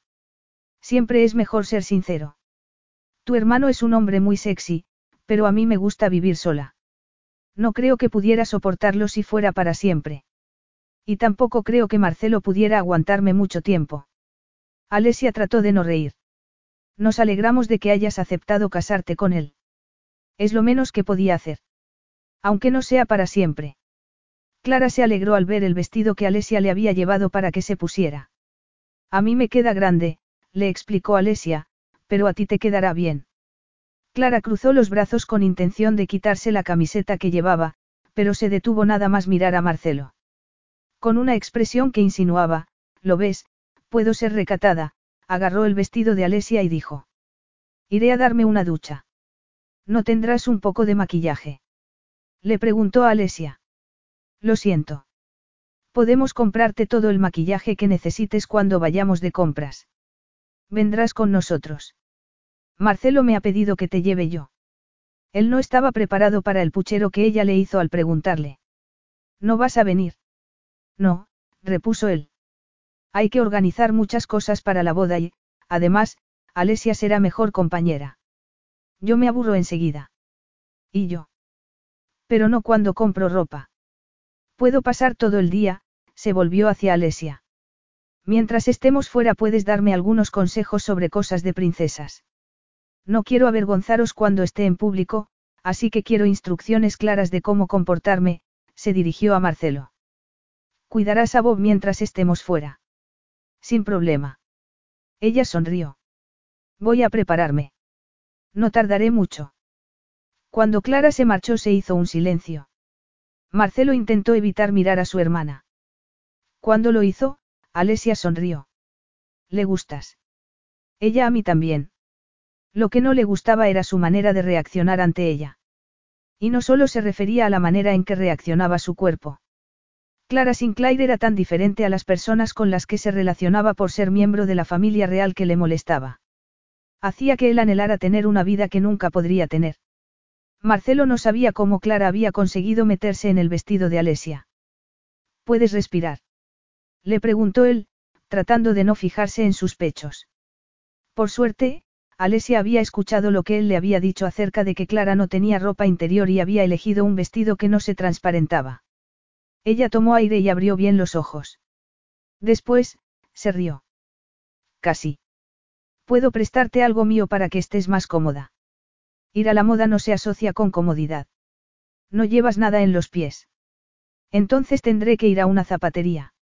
No puedes ponerte unos de Alesia. Su hermana tosió. Mis pies son el doble que los de la princesa, le explicó Clara. No te preocupes, dijo Alesia. Ya he llamado a la zapatería. Iremos por la entrada privada. No tendrás que ir descalza por la calle. ¿Cuánto dinero me puedo gastar? preguntó Clara. Marcelo se acercó a la mesa de cristal donde su secretaria le había dejado las cosas que él le había pedido antes de acostarse. Te he asignado una tarjeta de crédito sin límite. ¿Qué significa eso? Que puedes gastarte lo que quieras. No hay límite. Tiene que haber un límite.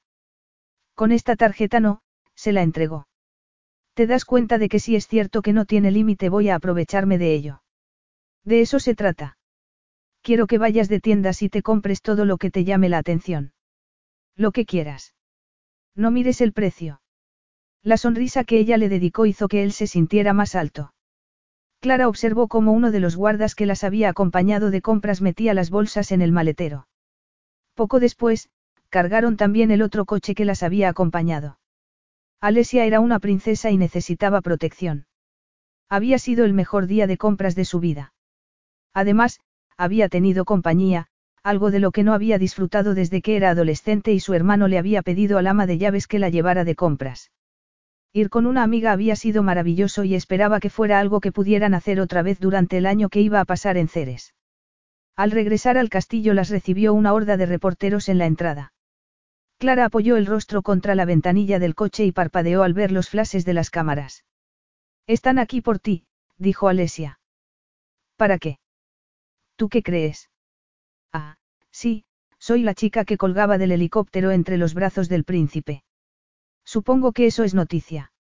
Le había pedido a Marcelo la foto nada más comprarse un teléfono nuevo. Era como la imagen de una película, con el caballero sujetando a la mujer que había salvado. La única pega era que Bob no salía en ella. Cuando los coches se detuvieron, bajaron tres hombres y vaciaron las bolsas del maletero. Clara abrazó a Alesia y le dio las gracias por haberla acompañado. Después, abrió la puerta de los aposentos de Marcelo. Lo encontró con Bob en el jardín, tomando los últimos rayos de sol en la terraza. Tachan, dijo ella, haciendo un giro. ¿Qué te parece? Bonito vestido, contestó Marcelo. ¿A qué sí? Convino ella. Había esperado una respuesta un poco más entusiasta. Nunca había sentido una tela tan suave contra la piel. Entre tú y yo, necesitaba quitarme el vestido de Alesia. Llegó un momento en que no tenía sensibilidad en los pechos. ¿Cómo te ha ido el día? Ocupado. ¿Has reservado fecha para la boda? Para dentro de cuatro semanas. Lo apuntaré en mi agenda para no olvidarme, bromeó ella, y él sonrió. Eso estaba mejor. A ella le encantaba cuando él sonreía. Notaba cierto cosquilleo en el estómago. ¿Necesitas que haga algo? No, miró el reloj. La cena estará lista en 30 minutos. Bien. Estoy hambrienta. Así nos dará tiempo a que des el visto bueno a todo lo que he comprado. ¿No ha ido Alesia contigo? Sí, pero me verán agarrada a tu brazo y no quiero avergonzarte si me pongo algo que no consideras adecuado. Clara estaba dispuesta a ser la mejor esposa para aquel hombre atrevido y generoso. Además, tengo una sorpresa para ti. Él arqueó una ceja y se puso en pie. Deseando mostrarle sus compras, Clara subió por la escalera. Todas las prendas estaban colocadas en el vestidor. Su madre también había tenido un vestidor y Clara recordaba sentarse en el tocador y pintarse los labios o utilizar la brocha para ponerse colorete como hacía su madre. ¿En qué estás pensando? Le preguntó Marcelo al ver que estaba en su mundo. Ella pestañeó y sonrió. Sobre mi madre. Tengo motivos para pensar que ya no está con nosotros. Preguntó él. Está muerta, si eso es lo que quieres decir. Lo siento. La gente siempre dice eso, musitó ella. ¿Qué lo sienten? ¿Por qué crees? Para ser educados. Dijo él, encogiéndose de hombros. Supongo que sí. Es lo que pensaba. Quiero decir, tú no conociste a mi madre, entonces, ¿por qué ibas a sentir que hubiera muerto? Lo siento por ti. ¿Cuántos años tenías cuando murió? Seis. Él puso una mueca. No esperaba que hubiese sido tan pequeña. ¿Y tu padre? Murió de un ataque cuando yo tenía 12 años, pero no tienes que sentirlo por mí. No he llorado por él desde su funeral. Marcelo oyó sus palabras y recordó que ella le había dicho que tendría que esperar a reunirse con su padre en el infierno antes de escuchar una disculpa por su parte. ¿Cómo podía pensar que iba a ir al infierno? ¿Y qué había hecho su padre para que ella pensara que ya estaba allí? Antes de que pudiera preguntárselo, Clara gesticuló con el brazo y le enseñó todo lo que había extendido por el sofá del vestidor. ¿Qué te parece? Dímelo si crees que me he excedido. No quería comprar tanto, pero la ropa era fabulosa y al no tener límite, normalmente no tengo mucho dinero para gastarme en ropa y suelo comprarla en tiendas de segunda mano. Clara, la interrumpió. Um. No tienes que darme explicaciones. La tarjeta no tiene límite de gasto por un motivo, y es para ti. Vuélvete loca siempre que quieras.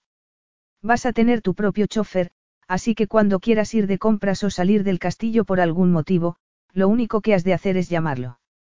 ¿En serio? Sí. También hay un equipo de seguridad dispuesto a acompañarte.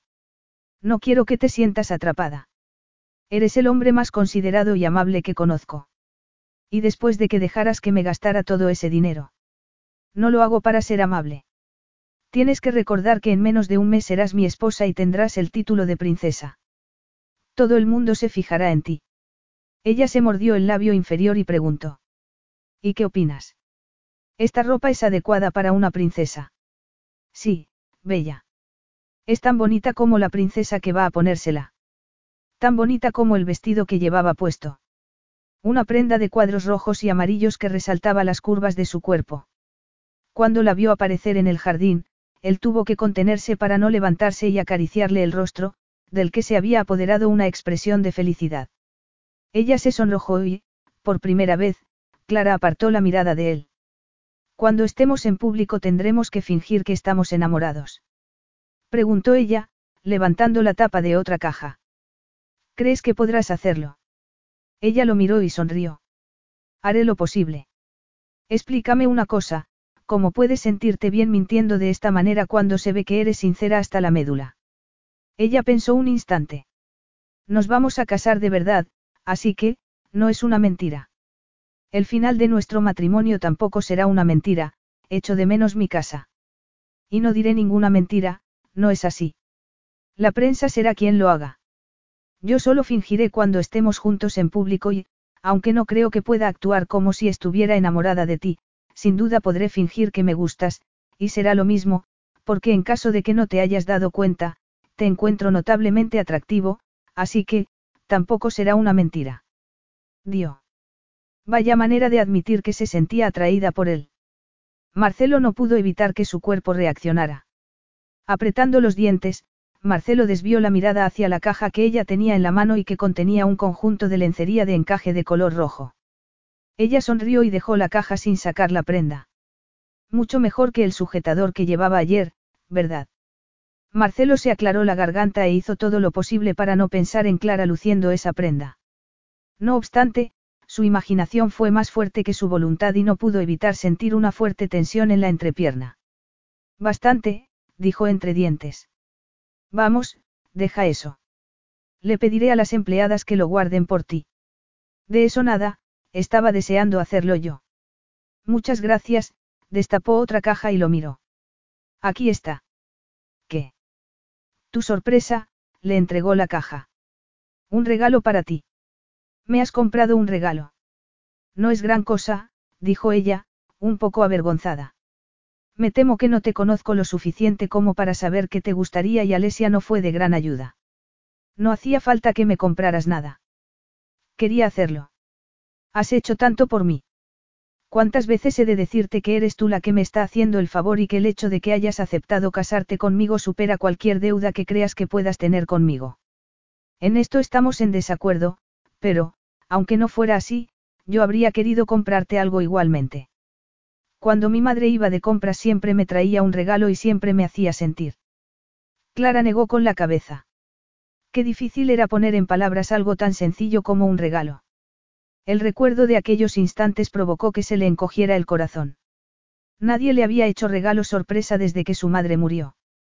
No importaba. Ella no necesitaba regalos. Tenía todo lo que necesitaba. Tenía una buena vida. Lo que ella me hacía sentir era agradable, y yo quería que tú lo sintieras también, continuó ella. Vas a abrirlo. Tengo el recibo, en caso de que no te guste nada. Marcelo abrió la tapa. Dentro había dos cajas más pequeñas. Una tenía un cinturón, la otra un par de gemelos con la forma de unos grilletes. El cinturón es para reemplazar el que estropeaste la otra noche tratando de que me sirviera, le explicó ella. Estaba de pie junto a él y podía percibir su aroma. Era maravilloso. Confusa por los extraños sentimientos que la invadían, se echó a un lado y dijo. Lo otro es un poco broma, pero una broma cariñosa, puso una mueca, dudando de si él entendería a qué se refería. Como norma, la gente no comprendía sus bromas. Entonces, Marcelo la miró y provocó que se le expandiera el corazón. Lo entiendo, dijo Marcelo, sorprendido. Pensé que podrías ponértelos el día de tu boda. Yo intentaré no ser tu grillete, le aseguró ella. No me meteré en tu vida. Lo harás. Igual que yo seré tu grillete y me meteré en tu vida. Durante el próximo año seremos tú y yo, Bella. Se me ocurren hombres peores a los que estar encadenada. Durante un instante, se hizo un silencio. De pronto, ella se mostró nerviosa y dijo. Antes de que me olvide, me he comprado una cadena de música para mi habitación. ¿Te parece bien? Por última vez, no tienes que pedir permiso ni justificar tus gastos ante mí. Gástate lo que quieras cuando quieras. Gracias. Me alegro de que me lo digas, porque también me he comprado un Ferrari, soltó una carcajada. Eso era broma. No sé conducir, lo miró. ¿Puedes enseñarme? ¿A conducir? Sí. No. ¿Por qué no? Tú tampoco sabes. Llevo conduciendo desde los 16 años. Entonces, ¿por qué no quieres enseñarme? ¿Por qué me volverías loco? ¿Y si prometo mantener mi boca cerrada? ¿Eres capaz de hacer tal cosa? Solo hay una manera de descubrirlo. Sí, pero no cuando estés detrás de un volante, le dijo con firmeza. Ella se rió y se apartó de él para regresar junto a sus compras. Y yo que pensaba que eras un hombre al que le gustaba la aventura. Capítulo 6. ¿Cuándo vuelven tus padres? Preguntó Clara dos días más tarde, mientras desayunaba con Marcelo en la terraza. Después de haber vivido en el piso de encima del refugio para animales durante seis años, era maravilloso tener un jardín. Su pregunta no provocó que él levantara la vista del teléfono. Una semana a partir del viernes. Habían viajado a Australia en una visita oficial, el día después de que Clara llegara a Ceres. ¿Cuándo crees que voy a conocerlos? Supongo que harán una cena a su regreso. Sé que tienen ganas de conocerte. Sara se comió otro brioche de chocolate y se fijó en que Marcelo conversaba con ella sin mirarla. Creía que realmente no estaba leyendo en su teléfono, y a que le estaba prestando atención. Tendrás que darme clase de etiqueta en la mesa. No te la enseñaron en el colegio. Me salté esas clases. Su comentario hizo que levantara la vista del teléfono. Ella sonrió. A Clara le gustaba cuando recibía su completa atención. Las clases eran aburridas. ¿Qué clase de conversación esperarán de mí? Él esbozó una sonrisa. Conversación normal, la de todos los días, dijo él. No te preocupes por ello. En privado son bastante informales. Solo bastante informales. Son de una generación donde pertenecer a la realeza significaba formalidad. Mi madre se crió sabiendo que se convertiría en reina y desde el nacimiento la entrenaron para ello. Es moderna en apariencia, pero la modernidad, a veces choca con los valores y las sensibilidades con las que la educaron. Espero no decir nada que pueda ofenderla. Será mi suegra durante un año, así que sería un poco extraño si decidiera odiarme. Quiero decir, ¿y si se pone un vestido horrible y me pregunta si me gusta? Haría algo así. Algunas personas lo hacen y cuando les dices la verdad, se enfadan. No lo entiendo. ¿Para qué preguntas una opinión si no quieres una respuesta sincera? ¿No te parece poco honrado hacer la pregunta? Marcelo contuvo un suspiro y dejó el teléfono a un lado.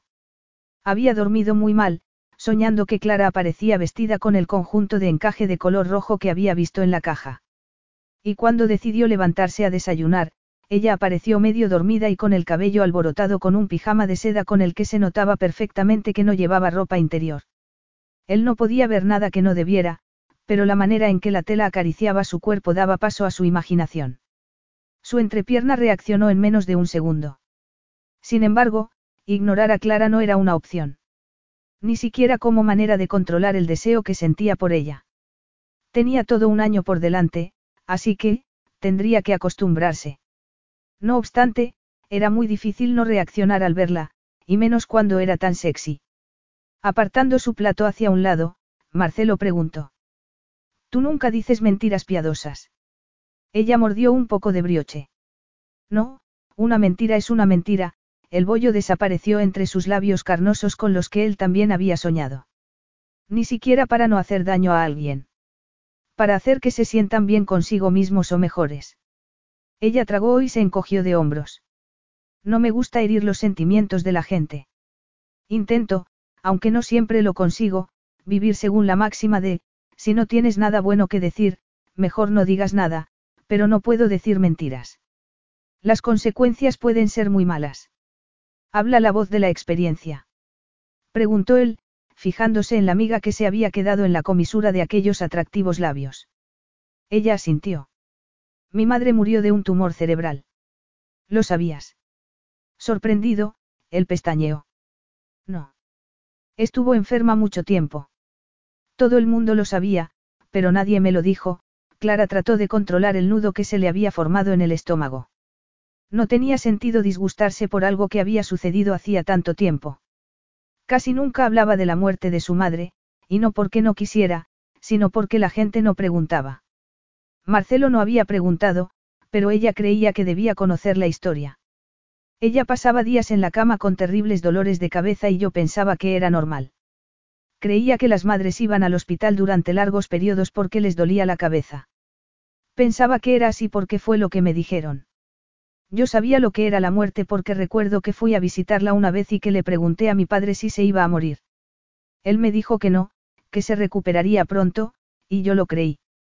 Cuando estaba en casa, me metía en la cama con ella todas las mañanas y la abrazaba. Y si no le dolía demasiado la cabeza, veíamos dibujos animados juntas. Yo no tenía ni idea de que pronto no estaría a mi lado, porque me creía las mentiras de mi padre y las de las demás personas. Continuaron mintiendo justo hasta el final, incluso cuando pesaba poco más que yo y estaba demasiado débil como para levantar la cabeza. Yo vivía en una casa donde rondaba la muerte y era la única que no lo sabía porque me creí sus mentiras.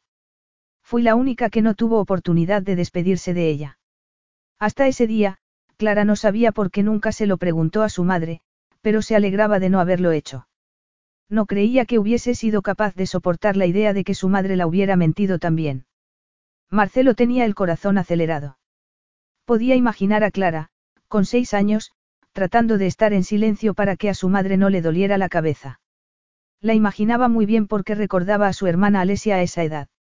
Ella era siete años más joven que él, y cuando tenía seis años, él tenía trece y Amadeo quince, sus padres se fueron a Nueva Zelanda un mes y los niños se quedaron en casa. Alesia echaba mucho de menos a su madre y no había manera de consolarla. Marcelo se ocupó de animar a su hermana y estaba convencido de que gracias a aquello tenían tan buena relación. Marcelo cerró los ojos y respiró hondo. ¿Crees que te mintieron porque intentaban protegerte? Eras muy pequeña. Estoy segura de que así es como lo justificaban, contestó ella. Es lo que dijo mi hermano cuando se lo pregunté una vez.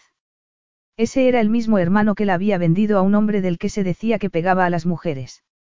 El mismo hermano cuyo nombre Marcelo había buscado dos noches antes, cuando no podía dormir. Lo que descubrió acerca de él le provocó rabia. Andrew Sinclair tenía 50 millones de libras. Había sido el único heredero de la fortuna de su padre. Tras unas llamadas, también había descubierto que Terence Sinclair no había hecho ninguna provisión de fondos para su única hija a partir de que cumpliera los 18 años. Había dejado su futuro en manos del hermanastro que la odiaba. No le extrañaba que Clara pensara que su padre había ido al infierno. Marcelo trató de centrarse en lo que Clara estaba diciendo en lugar de en la rabia que sentía hacia esos hombres cuyo deber habría sido protegerla. Aunque eso no cambia el resultado, no. Dijo ella. Un día fui a su dormitorio para darle un abrazo y la cama estaba vacía. Murió por la noche. Recogieron su cuerpo mientras yo estaba soñando en mi cama y no volví a verla nunca más. Clara, él negó con la cabeza. Tenía un nudo en el estómago. Ella estiró el brazo y le apretó el puño. Sonriendo, comentó. Está bien. No tienes que decir nada. Veo en tu rostro que mi historia te ha disgustado y lo siento. No pretendía arruinarte el desayuno. Él giró la mano para estrecharla de Clara y se aclaró la garganta. Me alegro de que me lo hayas contado. No parece que te alegres mucho, dijo ella, frunciendo la nariz. En cualquier otro momento, él se habría reído. Alegrarme es la palabra equivocada, admitió él. Vas a ser mi esposa y miembro de la familia Berruti, y mi trabajo es protegerte desde el momento en que estamos juntos. Comprenderte hará que para mí sea más fácil hacerlo. Ella lo miró con cierta incredulidad. ¿Quieres protegerme? Él le apretó la mano otra vez, sin pensar. Sí, una parte de él quería protegerla. Él había pensado que Clara era una mujer que no necesitaba protección, pero su hermana había tenido razón. Clara tenía algo que hacía que la gente quisiera protegerla. Él no estaba seguro de qué era, pero existía. Vas a dedicar un año de tu vida por el bien de mi familia, dijo él. Protegerte es lo menos que puedo hacer. Comprenderte me ayudará a hacerlo. No puedo mentir, dijo ella. Incluso la idea de decir una mentira hace que me ponga enferma. No te imaginas la de problemas que me ha causado decir la verdad durante los años. Puedo imaginarlo, dijo él. ¿Cómo has mantenido un trabajo durante tanto tiempo? Porque paso la mayor parte del tiempo con los animales, soy muy buena en mi trabajo y me pagan tan poco que sería difícil encontrar a alguien más. Por eso te he pedido que les hagas un donativo, porque necesitan fondos. No es solo que no pueda mentir, es que no soporto escuchar mentiras. Es comprensible. Ella le apretó los dedos. Prométeme que no me mentirás nunca, le suplicó. Marcelo se puso tenso. No era una persona mentirosa, pero como todas, a veces decía mentiras piadosas para evitar hacer daño a otras, o a sí mismo. Aquella era una promesa difícil de cumplir porque Clara consideraría una mentira piadosa como cualquier otra mentira. Respiró hondo y asintió. Lo prometo. Gracias. Me resulta muy difícil confiar, pero quiero casarme dándote el beneficio de la duda. Si no, nos complicaría la vida a ambos. Y ya que estamos hablando de mis fallos, por si no te has dado cuenta, el estrés y las emociones intensas hacen que hable más de lo normal. Intento controlarlo, pero no siempre tengo éxito, así que si estamos en un evento oficial y ves que no paro de hablar a toda velocidad, puede que tengas que intervenir y hacer que me calle. Nuestro primer evento público será el fin de semana, le informó él. Tan pronto. El mundo tiene que vernos juntos. Vamos a celebrar una fiesta la semana anterior a la boda y será un evento formal, así que, ese será tu estreno. Será un evento privado y selecto y se celebrará en la Embajada de Agón. De ese modo, podrás descubrir cómo son los compromisos de la realeza sin abrumarte. No estoy preparada. No me importa si yo quedo en ridículo, pero no quiero avergonzarte a ti. Tenemos cuatro días para comenzar.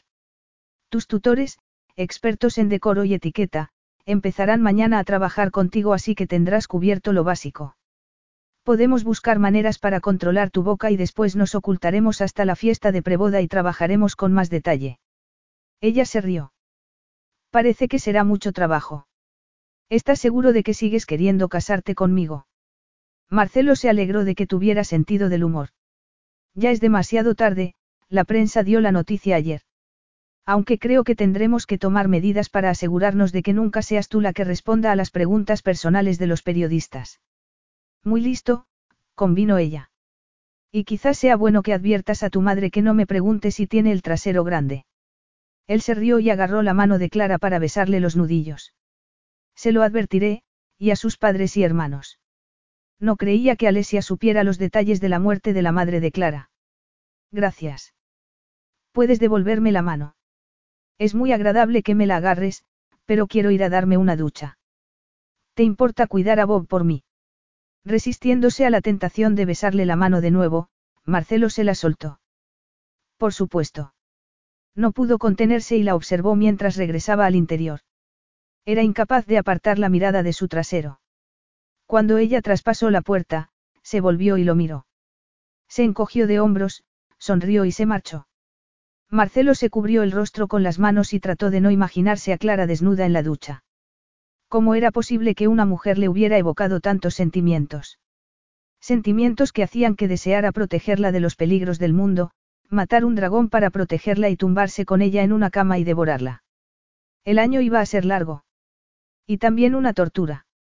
Clara estaba nerviosa con la idea de conocer al cura que iba a casarlos y, después de tres días de formación para ser una princesa, estaba exhausta. Había muchas cosas que aprender, desde cosas pequeñas como la postura, hasta cosas más importantes como la manera en la que debía dirigirse a los dignatarios. Quedaba solo un día para que la presentaran ante el mundo y lo último que quería era avergonzar a Marcelo haciéndolo mal. Ya había soñado que entraba en la embajada con el vestido enganchado en la ropa interior, así que, necesitaba un descanso. La capilla estaba situada detrás del castillo. Para llegar allí tenían que pasar por el antiguo anfiteatro, Marcelo le mostró numerosas grutas y pozas y también el antiguo laberinto que asombraba a los visitantes. De cerca, la capilla era más grande de lo que ella había imaginado, y Clara entró en ella con el corazón acelerado. Tres semanas y un día más tarde, Marcelo y ella pronunciarían los votos de matrimonio allí. De algún modo, a lo largo de la semana, Clara se había acostumbrado a la presencia de otro humano.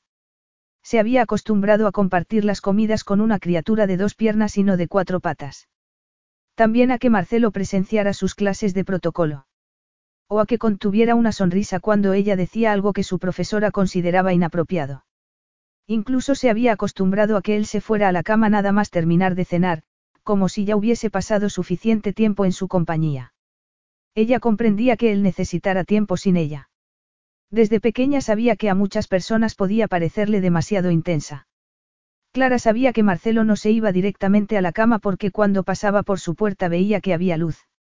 Una vez, con el corazón acelerado, apoyó la oreja en la puerta y oyó la televisión. Y eso era lo que intentaba comprender, porque se le aceleraba el corazón cuando estaba con él. Entraron a la capilla y Clara contempló las vidrieras de colores. Marcelo estaba a su lado, provocando que a ella se le acelerara el corazón. Se cruzó de brazos y se sentó en un banco. Creía que las capillas eran más pequeñas.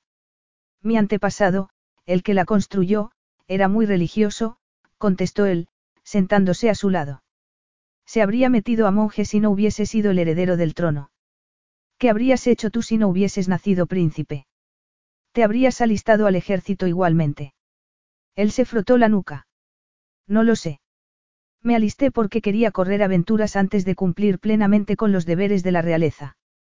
El ejército se considera un buen trabajo. La vida real es tremendamente aburrida, alégrate de que solo tengas que vivirla un año. Amadeo siempre quiso ser corredor de Fórmula 1, pero era algo impensable. Demasiado peligroso. Sí. Era peligroso que ella se fijara en el torso musculoso de Marcelo. La tentación de acariciárselo era demasiado peligrosa. Clara nunca se había sentido tentada de hacer algo así con nadie. La mirada que había visto en sus ojos, como si quisiera devorarla, también era peligrosa. ¿Cómo sería que él la besara? Agradable. O le horrorizaría. O quizá no sintiera nada. Si algún día llegaran a besarse, él lo encontraría agradable, repulsivo, o aburrido. Probablemente, lo mejor era que no lo descubriera nunca. Tal y como estaban, tenían una buena relación. La mejor relación que había tenido con una persona desde Alesia. ¿Para qué estropearla a causa de algo tan tedioso como el deseo? Suponiendo que lo que sentía fuera deseo. Quizás solo fuera curiosidad. ¿Disfrutaste del tiempo que pasaste en el ejército? Preguntó ella, tratando de distraerse. Me encantó. Hay mucha camaradería y se viven muchas aventuras. Me hubiera gustado quedarme hasta los 40. ¿Y qué pasó? Nada dramático. Tuve una infección de pecho que derivó en neumonía. Tuve que estar postrado durante meses, y me debilitó tanto que no podía desempeñar mi trabajo. Entonces, me dieron la baja médica. A mí me parece dramático. Me recuperé, así que no fue tan dramático. Tuve que esforzarme mucho para recuperar mi fuerza. Tardé más de un año. Y corrió peligro tu vida. En un momento dado, sí. Entonces, sí fue dramático. ¿Por qué la prensa no informó de ellos? Habría sido noticia, no. La vida de la realeza está siempre bajo vigilancia, esa era otra cosa que le gustaba de estar en el ejército. El anonimato. Podía ser el mismo sin tener que preocuparse por nada de lo que dijera o hiciera. Su enfermedad no solo terminó con su carrera, sino también con su libertad. Marcelo, el hombre, pasó a ser Marcelo, el príncipe. Sentado allí, a solas con Clara por primera vez desde hacía días, y percibiendo el calor de su cuerpo y el aroma de su perfume, era mucho más consciente de su lado mortal. El primitivo. Respondiendo ante su perfume y el calor de su piel. Apretando los puños sobre su regazo, respiró hondo antes de continuar. La prensa puede ser muy dañina así que mantuve mi enfermedad como un asunto privado. Mi familia y amigos sabían que quería discreción y, y como sabes que la prensa no informó de ello. ¿Por qué lo habría leído? He leído todas las noticias que aparecían sobre ti desde los 15 años, lo miró divertida. Te vi una vez que fuiste a recoger a Alesia del colegio. Pensé que era un detalle por tu parte, ya que mi hermano no fue a visitarme ni una sola vez. Alesia me contó que la sacabas a menudo cuando estabas de permiso. Desde entonces, estaba pendiente de tu nombre porque quería asegurarme de que te iba bien la vida. Me gusta cuando a la gente buena le pasan cosas buenas. No te preocupes, no te estaba controlando.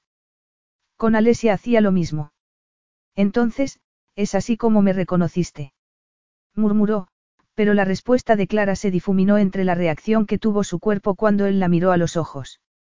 Clara le afectaba de una manera especial. Ella se sonrojó. Estaban tan cerca que él podía oír el sonido de su respiración. Clara era irresistible. Estás en la casa del señor. Marcelo tragó saliva y miró hacia la puerta que daba acceso a los dominios privados del cura. De pronto, se abrió la puerta. Marcelo exhaló y esperó unos instantes antes de mirar a Clara otra vez. Antes de que ella pudiera contestar, el cura salió. Capítulo 7. Al día siguiente Clara no recibió clases de protocolo. En su lugar, tuvo que aguantar dos horas tediosas con una diseñadora mundialmente famosa que se creía la diosa de los vestidos de novia.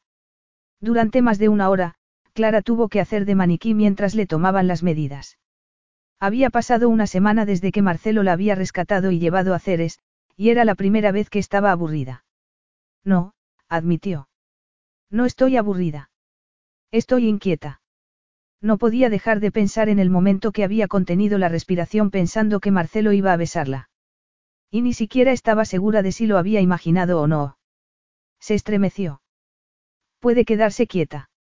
La regañó la diseñadora. Lo siento.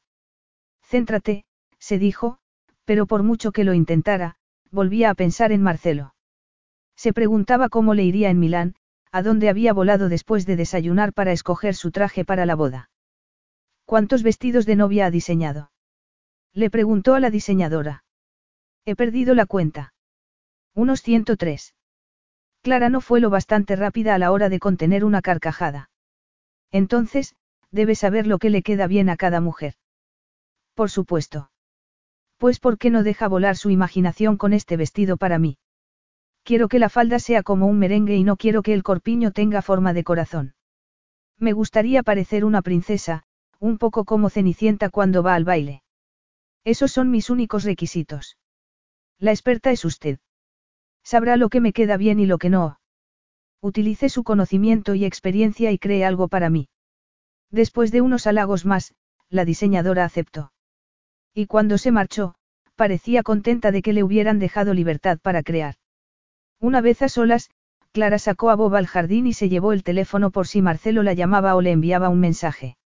Él había dicho que volvería a la hora de comer, pero eran casi las tres de la tarde. Estar allí sin él le resultaba muy extraño. Ella estaba atenta a cada sonido, y no dejaba de mirar la puerta por si él regresaba.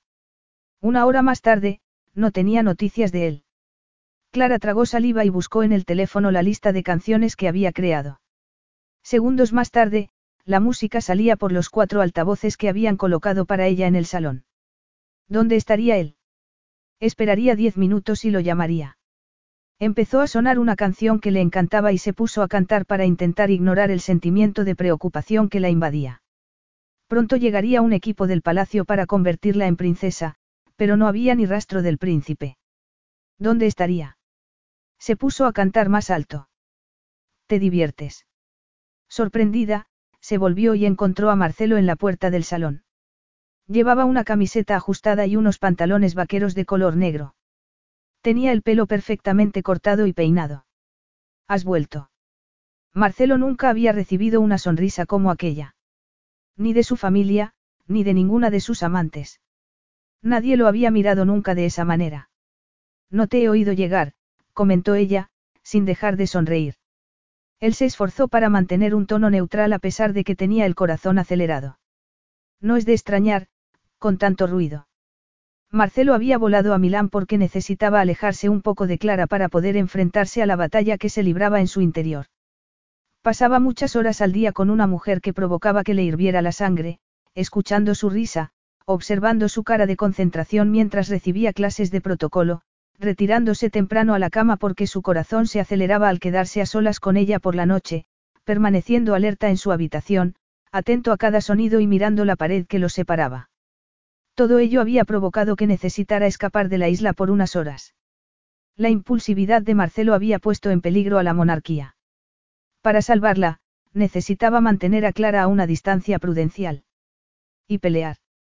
El problema era que lo que necesitaba hacer y lo que era posible hacer eran cosas muy diferentes.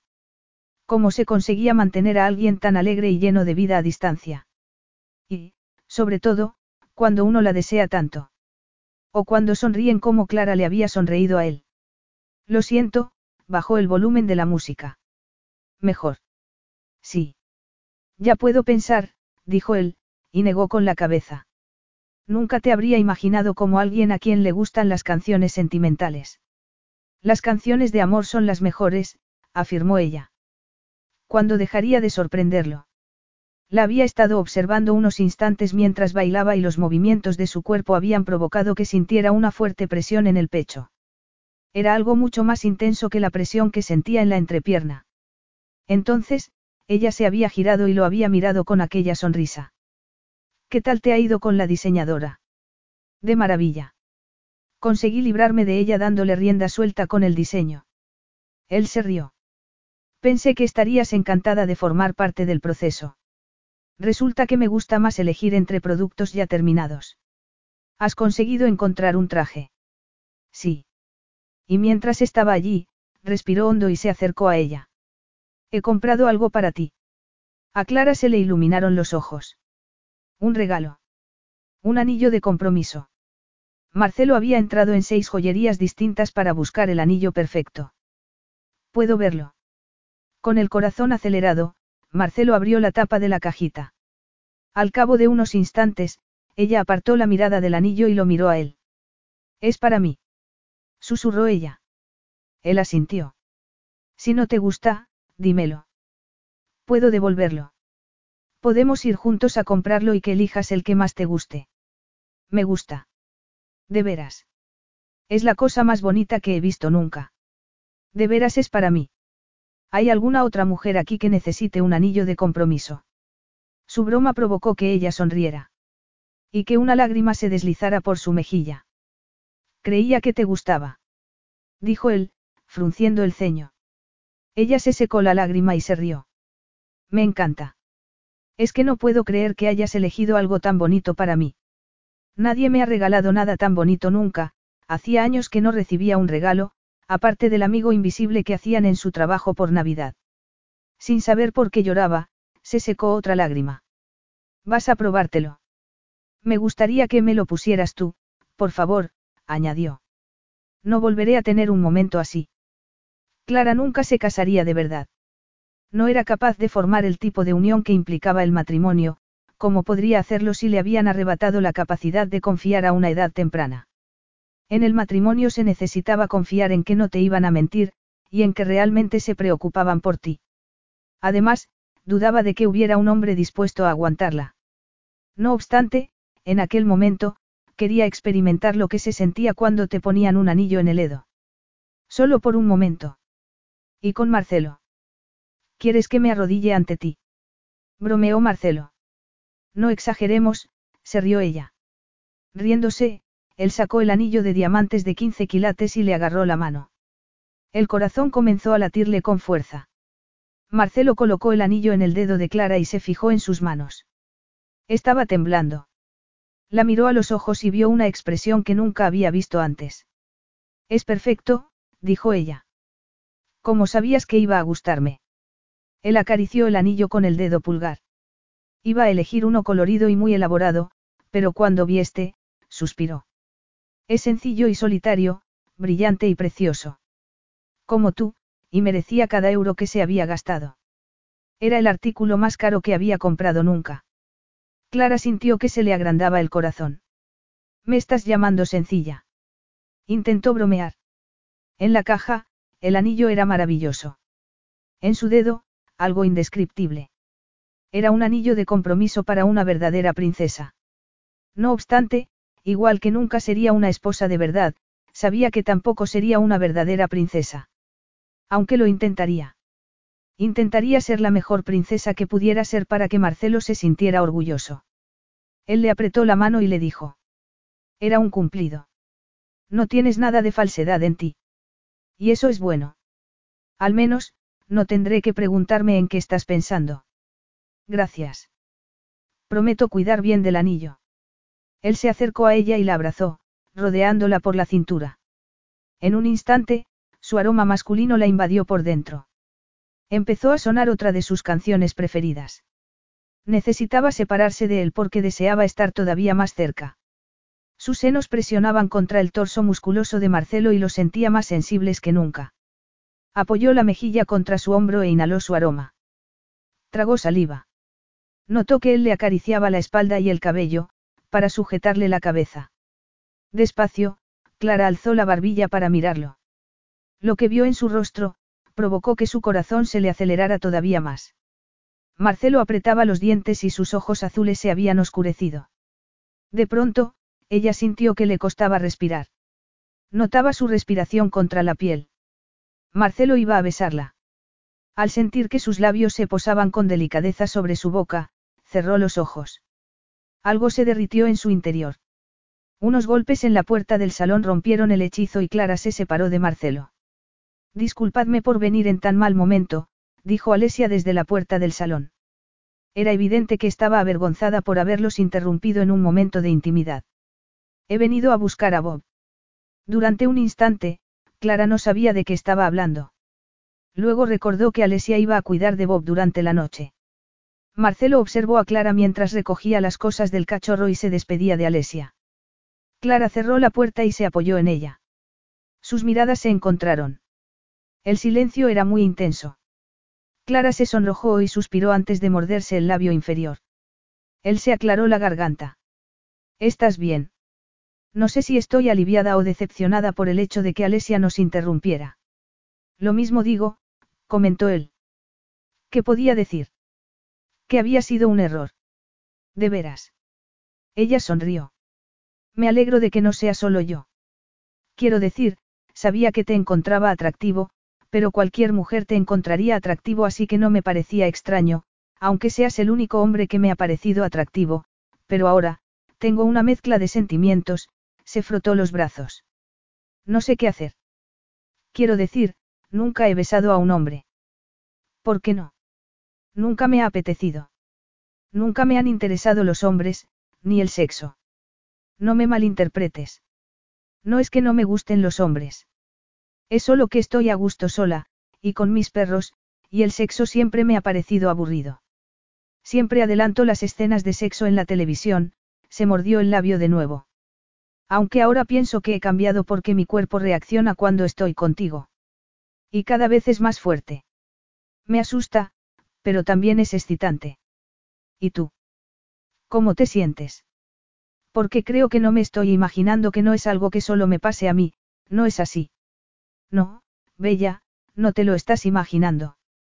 Debía de estar loco cuando pensó que podía mantenerse alejado de Clara, cuando en una semana ella había invadido todo su espacio. Incluso de noche soñaba con ella, con la suavidad de su piel y las curvas de su cuerpo. No había vuelta atrás. No para él.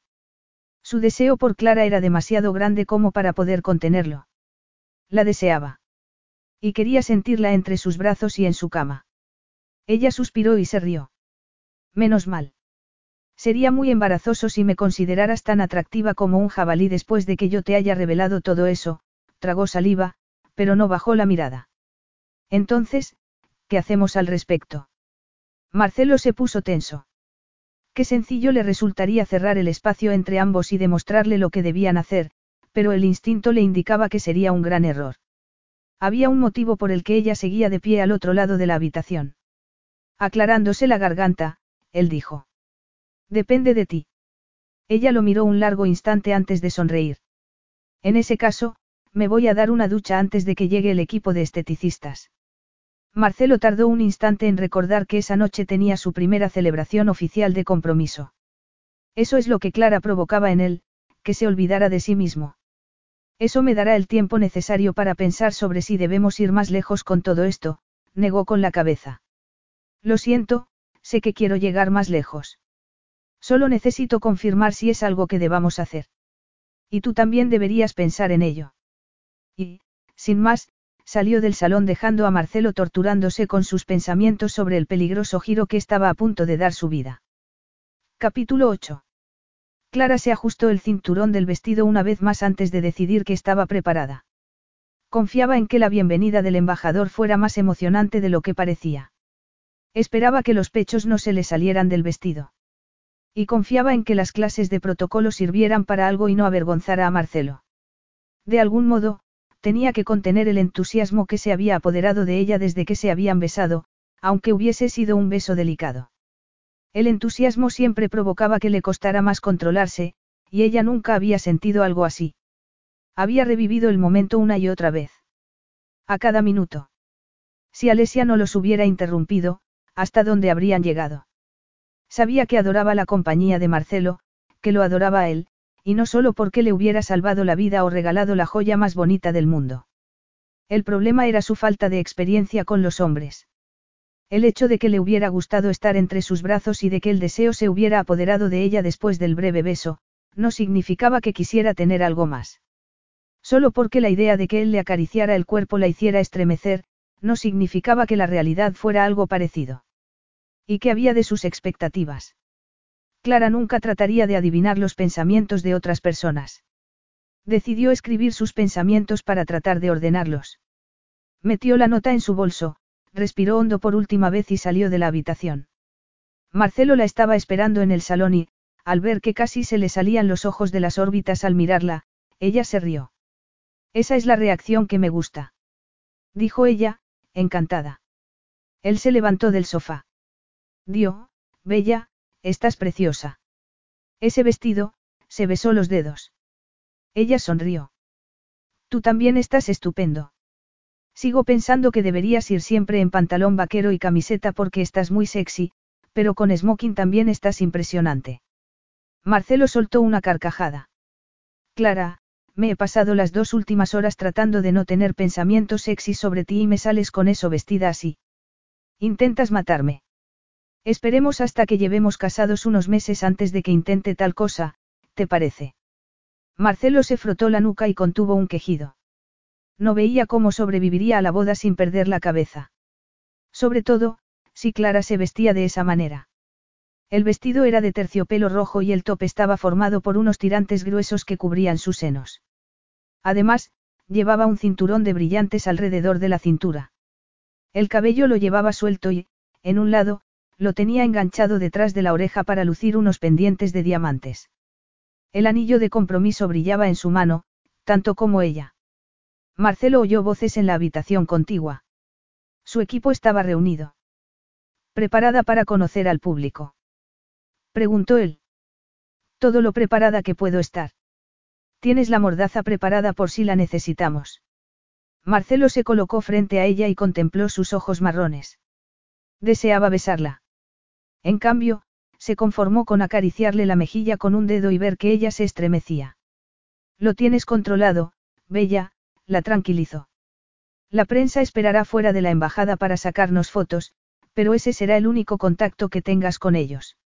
En el evento, si en algún momento sientes que es demasiado y que estás perdiendo el control, agarra mi mano y apriétala fuerte. Parece un buen plan, pero igual me paso todo el tiempo apretando tela. Lo tienes controlado, repitió él. Eso espero. Por tu bien. ¿Estás seguro de que no quieres una mordaza por si acaso? Riéndose, Marcelo le agarró la mano y le besó los nudillos. Un poco más tarde, se subieron al asiento trasero del coche. Mientras Clara se alisaba el vestido, Marcelo pensó que, por una vez, iba a asistir a un evento de la realeza sin temor a aburrirse. Al margen de lo que pasara cuando regresaran a casa, y de si ella decidiera compartir o no la cama con él, llevar a Clara del brazo le garantizaba que la noche no sería aburrida.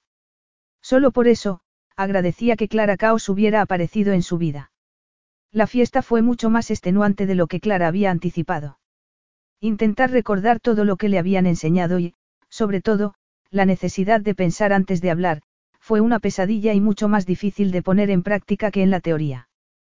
Todo el mundo quería hablar con ella y conocer qué relación tenía con la familia real británica.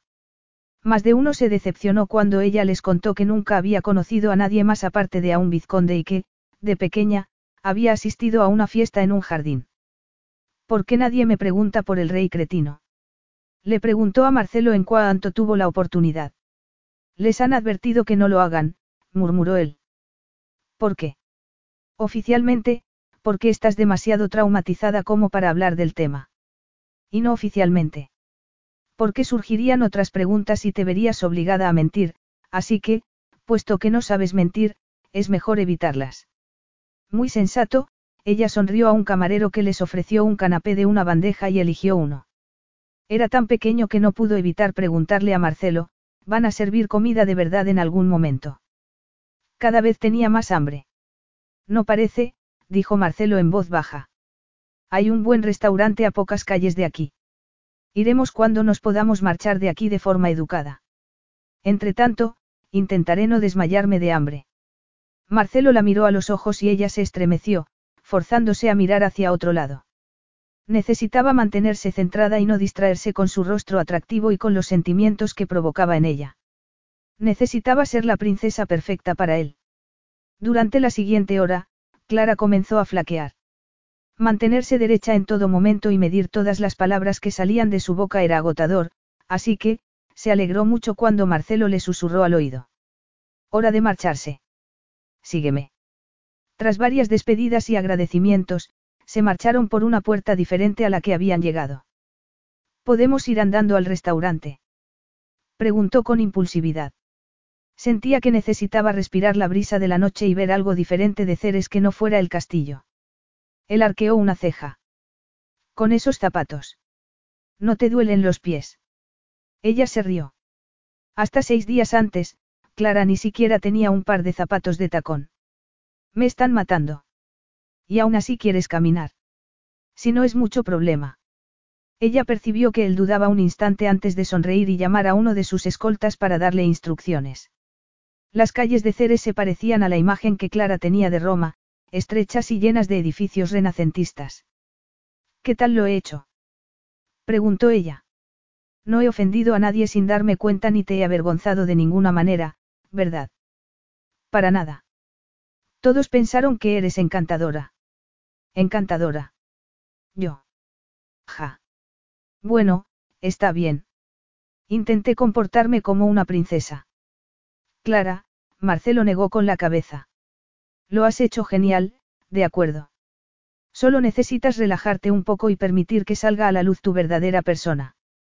A la gente no le cae bien mi persona y yo quiero gustarles por tu bien. Por supuesto que le caes bien a la gente. A mí me caes bien, dijo Marcelo, para refutar su afirmación. A Alesia le caes bien. De acuerdo. No había terminado. A algunas personas les caigo bien. A la mayor parte, no. Me encuentran demasiado intensa. Mira. Ahí hay un caricaturista. Llegaron a una plaza con una gran fuente en el centro que estaba llena de gente comiendo y bebiendo en las terrazas de los restaurantes. Marcelo vio a un artista que dibujaba el retrato de una joven a toda velocidad. ¿Quieres que te haga una? Me encantaría, pero no ahora. Si tengo que esperar más para comer algo me devoraré mi propio brazo. Entonces, menos mal que estamos llegando. Y nada más decir eso, Marcelo sintió que la furia se apoderaba de él. Una vez más, experimentó ese impulso que Clara provocaba en él y deseó decir. A la basura con el decoro y el deber. El príncipe de Ceres deteniéndose a hacer una caricatura. Evitando su protocolo de seguridad para caminar por las calles de la ciudad. Había pocas cosas que le resultaran emocionantes, pero había algo en Clara que provocaba que él deseara dejar de ser cauteloso y sentirse vivo de nuevo. El restaurante era uno de los favoritos de su familia en cuanto a privacidad y discreción. Estaba lleno, pero el dueño les encontró una mesa rápidamente. También una para sus escoltas. Es estupendo, comentó Clara, en cuanto les sirvieron el vino y les tomaron nota de la cena. La comida es excelente. Has traído a muchas mujeres aquí. Suficientes, contestó él. Marcelo empezaba a acostumbrarse a que su prometida le hiciera preguntas que otras personas no se atreverían a hacerle. También le gustaba que ella pudiera preguntar cosas como esa sin mostrar ni una pizca de celos. Y no tener que adivinar sus pensamientos. Hay muchas mujeres mirándote, comentó ella. Y creo que no es solo porque seas príncipe. Marcelo la contempló un instante. Supongo que también hay un montón de hombres mirándote, y no creo que sea porque estás a punto de convertirte en princesa. Todas las mujeres te miraban en la embajada. Me preocupaba tener que golpearlas con el bolso si empezaban a manosearte. Él soltó una carcajada. Eso sí que habría sido impropio de una princesa. Ella sonrió. Por eso me contuve. Sin duda. Clara se inclinó hacia adelante. La mesa era tan pequeña que, si Marcelo hubiera hecho lo mismo, habrían podido besarse. Bajando el tono de voz, le preguntó. ¿Puedo quitarme los zapatos o también sería impropio? Él la miró divertido. Adelante. Clara se quitó los zapatos y estiró los dedos. Sin querer, rozó las piernas de Marcelo. Lo siento. Él sonrió. Yo no. Clara notó que una ola de calor invadía su cuerpo y, durante un momento, su mente se quedó en blanco. Por suerte, llegó la comida. Una bandeja de panecillos, aceitunas y carne fría. Clara empezó a cenar y decidió que era un restaurante excelente. En una esquina había una cantante que amenizaba la velada y ella se movió ligeramente al ritmo de la música mientras disfrutaba del roce de sus piernas contra las de Marcelo. No era algo accidental, así que, disfrutó de la sensación que le provocaba. Confiaba en poder disfrutar de más sensaciones como esa más tarde, pero eso dependía de Marcelo. Esperó a que terminaran el primer plato y sacó de su bolso una lista que había escrito antes. ¿Qué es eso? preguntó él. Una lista de preguntas para ti. ¿Sobre qué? Sobre sexo, esperó a que él terminara de tragar saliva para continuar. Hice lo que dije que haría y pensé sobre si quiero llegar más lejos contigo. Realmente, sí quiero, pero hay cosas de las que deberíamos hablar primero, así que, las he escrito para no olvidarme de nada. Puesto que él la miraba y pestañeaba más de la cuenta, como asombrado, Clara añadió. Esto es si todavía quieres que pase algo físico entre nosotros. Él la miró de nuevo, se bebió la mitad del vino que tenía en la copa, sonrió y dijo. Sí, Bella, me apetece mucho. Me gusta que me llames así. Bella. Ella asintió. Cada vez que él la llamaba así, una cálida sensación se apoderaba de ella. ¿Te queda bien? Gracias. Puedo empezar con mi lista. Él respiró hondo e inclinó la cabeza. Adelante. La primera vez que se tienen relaciones sexuales duele, o es un mito urbano. Él la miró un instante. A los hombres no les duele, pero es diferente para las mujeres. Creo que puede ser un poco molesto, pero por lo que tengo entendido, mientras estés relajada y preparada, la molestia se pasa enseguida. ¿Y cómo sabré si estoy preparada?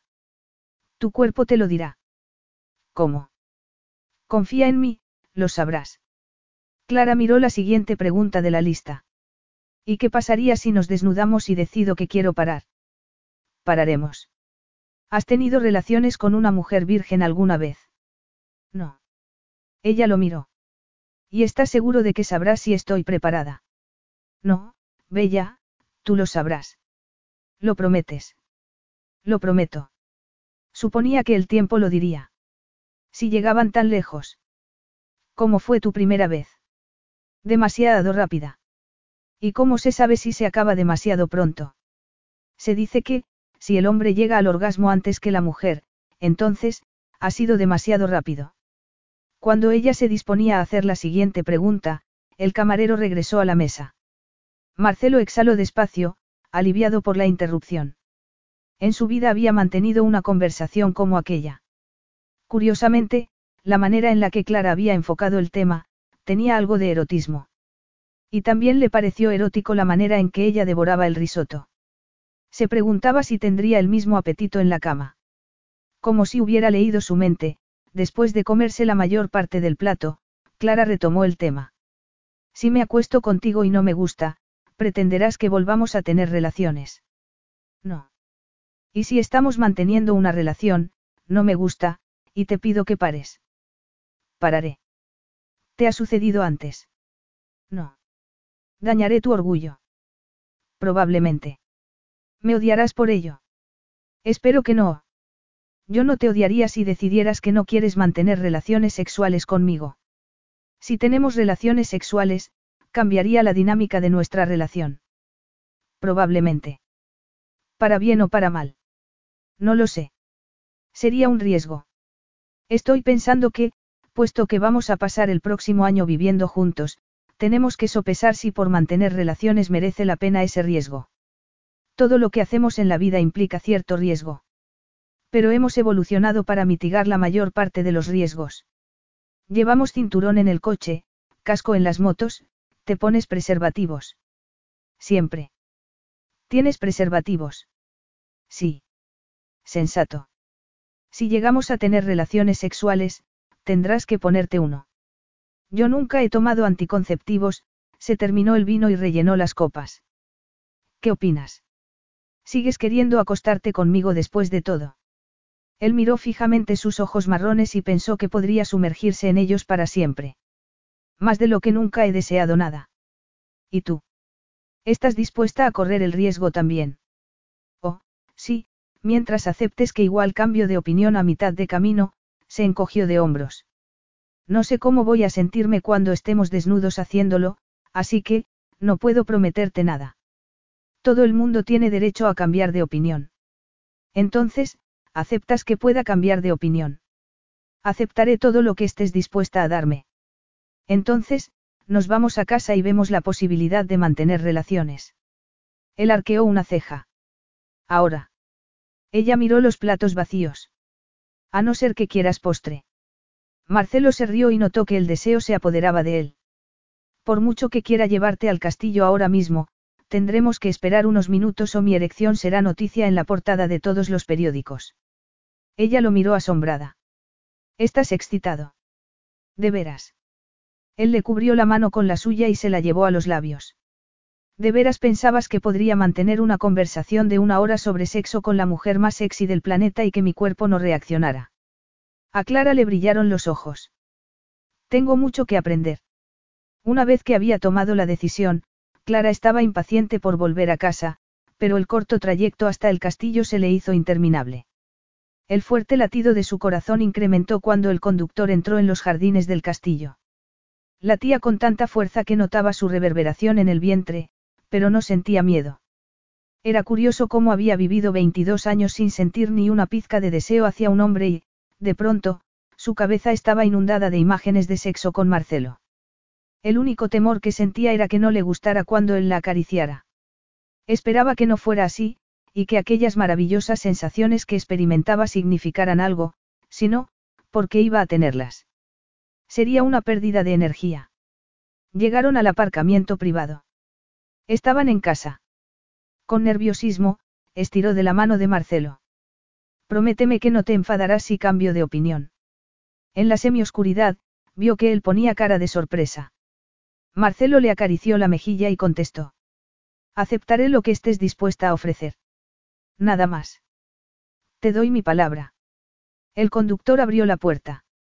Clara miró a Marcelo y sonrió aliviada antes de bajar. Mientras esperaba a que él bajara del vehículo, contempló las estrellas y se abrazó. Pasase lo que pasase, sabía que estaba en buenas manos y que si no le gustaba lo que estaban haciendo él se vestiría y le daría las buenas noches. Dudaba que pudieran llegar a tener una relación apasionada porque ella no tenía ni idea de cómo sabría que estaba preparada ni cómo iba a reaccionar. Quizá cuando él acariciara su cuerpo desnudo lo encontraría repelente. Esperaba que no. Confiaba en que le gustara lo suficiente para que su cuerpo le diera una señal inconfundible indicándole que estaba preparada. Una vez dentro, después de decirle a los empleados que podían retirarse, Clara se quitó los zapatos de tacón mientras Marcelo sacaba una botella de whisky y dos vasos. ¿Por qué no? murmuró ella cuando él la miró arqueando una ceja. Estaba muy sexy vestido de smoking, y ella esperaba que desnudo también lo fuera. Marcelo sirvió los vasos. Mirándose a los ojos, bebieron el contenido del vaso. Otro. Ella negó con la cabeza y apoyó la mano sobre la mejilla de Marcelo. Vamos arriba. Él le agarró la mano y la miró fijamente. Nada más de lo que estés dispuesta a ofrecerme. Ella sonrió. Y nada más de lo que tú estés dispuesto a ofrecerme. Él se rió. Una vez arriba, Marcelo abrió la puerta de su dormitorio y estiró el brazo para invitarla a pasar. La expresión de su rostro indicaba que no discutiría si ella cambiaba de opinión y se encerraba en su propia habitación. Ella ni siquiera se planteaba en cambiar de opinión. Al menos, no tan pronto. Capítulo 9. Clara nunca había entrado en la habitación de Marcelo. Su primera impresión fue que era muy grande y masculina. No hubo segunda impresión porque su atención quedó capturada por la enorme cama. Se dirigió directamente a ella y acarició suavemente las sábanas negras. Al no oír ningún movimiento, se volvió y vio a Marcelo apoyado en la puerta, observándola. Ella lo miró. Su príncipe. Podría escuchar el latido de su corazón. Él se enderezó. Ella comenzó a respirar de forma acelerada. Durante gran parte de la noche, Marcelo había estado luchando contra la excitación sexual. La presencia de Clara bastaba para excitarlo, pero la conversación que habían tenido sobre sexo había provocado que por primera vez sufriera una erección en público. Habían acordado que cuando llegaran al castillo, si Clara deseaba cambiar de opinión, él la respetaría.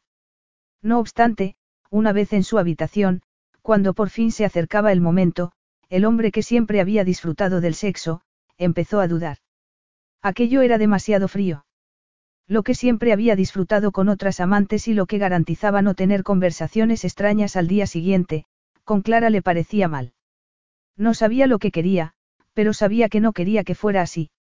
Se pasó la mano por el cabello y, cuando se disponía a decir que se había equivocado y que el riesgo era demasiado grande, ella hizo algo que lo dejó sin respiración. Clara se llevó las manos a los hombros, agarró las mangas del vestido y se lo bajó hasta la cintura. Él había sospechado toda la noche que Clara no llevaba sujetador. En ese instante, tuvo la prueba de sus sospechas. Marcelo tragó saliva y trató de calmar el deseo que lo invadía por dentro. Sin dejar de mirarlo, ella soltó el cinturón del vestido y colocó las manos detrás de la espalda. Segundos más tarde, el vestido cayó al suelo. Bajo la prenda, estaba completamente desnuda. Marcelo notó que se le aceleraba el corazón. Ella era mucho más bella y sexy de lo que él había imaginado y el hecho de que estuviera allí de pie, sin mostrar una pizca de timidez, cuando él sabía que era el primer hombre que la veía desnuda, potenciaba el efecto que tenía sobre su persona. Ella lo miró un instante, salió de entre la tela del vestido y se acercó a él sin dudar. Fue cuando ella se detuvo frente a él, cuando se percató de que tenía las mejillas sonrosadas. Ella esbozó una sonrisa, le agarró la mano y la colocó sobre uno de sus senos. Marcelo no pudo evitar que su erección se potenciara y cuando sintió que el pezón de Clara se ponía turgente bajo su mano, tuvo que contener un quejido. Clara colocó una mano sobre el hombro de Marcelo, se puso de puntillas y acercó el rostro al de él. Apártala. Dile que se vista. Sal de la habitación. Haz lo que tengas que hacer para terminar esto antes de. Hueles muy bien, comentó ella. Aquello tenía que acabar. Marcelo retiró la mano de su seno, le acarició la mejilla y miró a Clara a los ojos, decidido a terminar aquello antes de que llegaran más lejos. No obstante, mirarla a los ojos fue el mayor error que podía haber cometido porque pudo ver reflejado en ellos todo lo que Clara estaba sintiendo. Deseo. Curiosidad. Asombro. Excepto miedo. Antes de poder evitarlo, soltó un quejido y la besó en los labios. Desde ese momento, supo que era incapaz de luchar contra un deseo tan potente. Clara se entregó a su beso con un gemido de placer y, al instante, todos sus sentidos estaban inundados por el sabor y el aroma de Marcelo. Era como si una llama se hubiera encendido en su interior, derritiéndola por dentro, y lo único que pudo hacer fue agarrarse con fuerza a los hombros de Marcelo y responder a las exigencias de su boca. Cuando él le acarició el interior de la boca con la lengua, el placer que experimentó fue mucho mayor. Si Marcelo no la hubiera abrazado, le habrían flaqueado las piernas. ¿Te estás riendo? preguntó él, acariciándole la mejilla con la nariz. Me han flaqueado las piernas, comentó ella entre risas. Se sentía mareada. Incapaz de creer lo que le estaba sucediendo, notó una fuerte tensión en la entrepierna casi imposible de soportar. Marcelo le acarició la nuca e introdujo los dedos entre su cabello para echarle la cabeza ligeramente hacia atrás. Sus ojos habían oscurecido y su voz era más grave. Vamos a la cama para no correr el riesgo de que te caigas. Todavía estás vestido, comentó ella. Él soltó una carcajada. Puede que sea más seguro que siga así. Quiero verte desnudo. Él la besó de nuevo y le acarició los brazos antes de guiarla hasta la cama. Clara se alegró de poder tumbarse. No solo le flaqueaban las piernas, también le costaba respirar. Observó que Marcelo se quitaba la pajarita y se desabrochaba el botón de arriba de la camisa antes de tumbarse a su lado en la cama. Apoyado sobre un codo, él la miró un largo instante y le retiró un mechón de pelo de la frente. Ella se estremeció. Marcelo la besó en los labios con delicadeza. La necesidad de quitarse la ropa y perderse en el interior del cuerpo de Clara era tan intensa que tuvo que esforzarse más que nunca para controlar su deseo. Nunca había sentido algo así. Cuando ella le acarició el mentón, él cerró los ojos. Cada caricia, lo hacía incendiarse por dentro, y cuando ella deslizó la mano por su cuello, apretó los dientes y respiró hondo. Como una simple caricia podía provocarle aquello. Uno por uno, Clara le fue desabrochando los botones de la camisa. Él abrió los ojos al sentir que ella apoyaba la mano sobre su torso. Ella seguía mirándolo con una mezcla de asombro, deseo y curiosidad. Tienes la piel muy suave, comentó ella. La tuya sí que es suave, repuso él, acariciándole la clavícula. Ella se estremeció y respiró hondo. Sus senos se movieron una pizca y él deseó saborearlos, acariciarlos con su boca y, la poderosa tensión de su entrepierna provocó que se quedara sin aire un instante. Clara permaneció tumbada boca arriba mientras Marcelo se quitaba la camisa y contemplaba su cuerpo desnudo. Ella nunca había imaginado que una simple caricia pudiera hacerla reaccionar así. Y tampoco que solo con mirar a alguien se podía sentir tanto placer. Marcelo llevó la mano a la cinturilla de sus pantalones y se los desabrochó. Apretando los dientes, se los quitó junto a la ropa interior y Clara abrió los ojos, asombrada, al ver su erección. Él sonrió, se quitó el resto de la ropa y se tumbó a su lado antes de acariciarle la mejilla. Recuerda, Bella, tú tienes el control. No tenemos que hacer nada que no quieras. Podemos parar ahora mismo. Marcelo, por una vez, le costaba pronunciar palabra. Me hace sentir, negó con la cabeza y le acarició la mejilla. No quiero parar. Si encuentras que es demasiado, me lo dices. Lo haré, pero ahora creo que si no me besas puede que tenga que matarte. Él se rió, inclinó la cabeza y la besó. Clara le rodeó el cuello con los brazos y cerró los ojos. Él deslizó la boca por su cuello y le acarició un seno al mismo tiempo, ella gimió.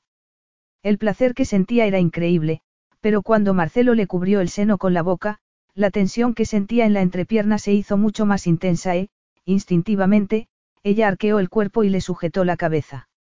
Clara supo que había encontrado la puerta al paraíso.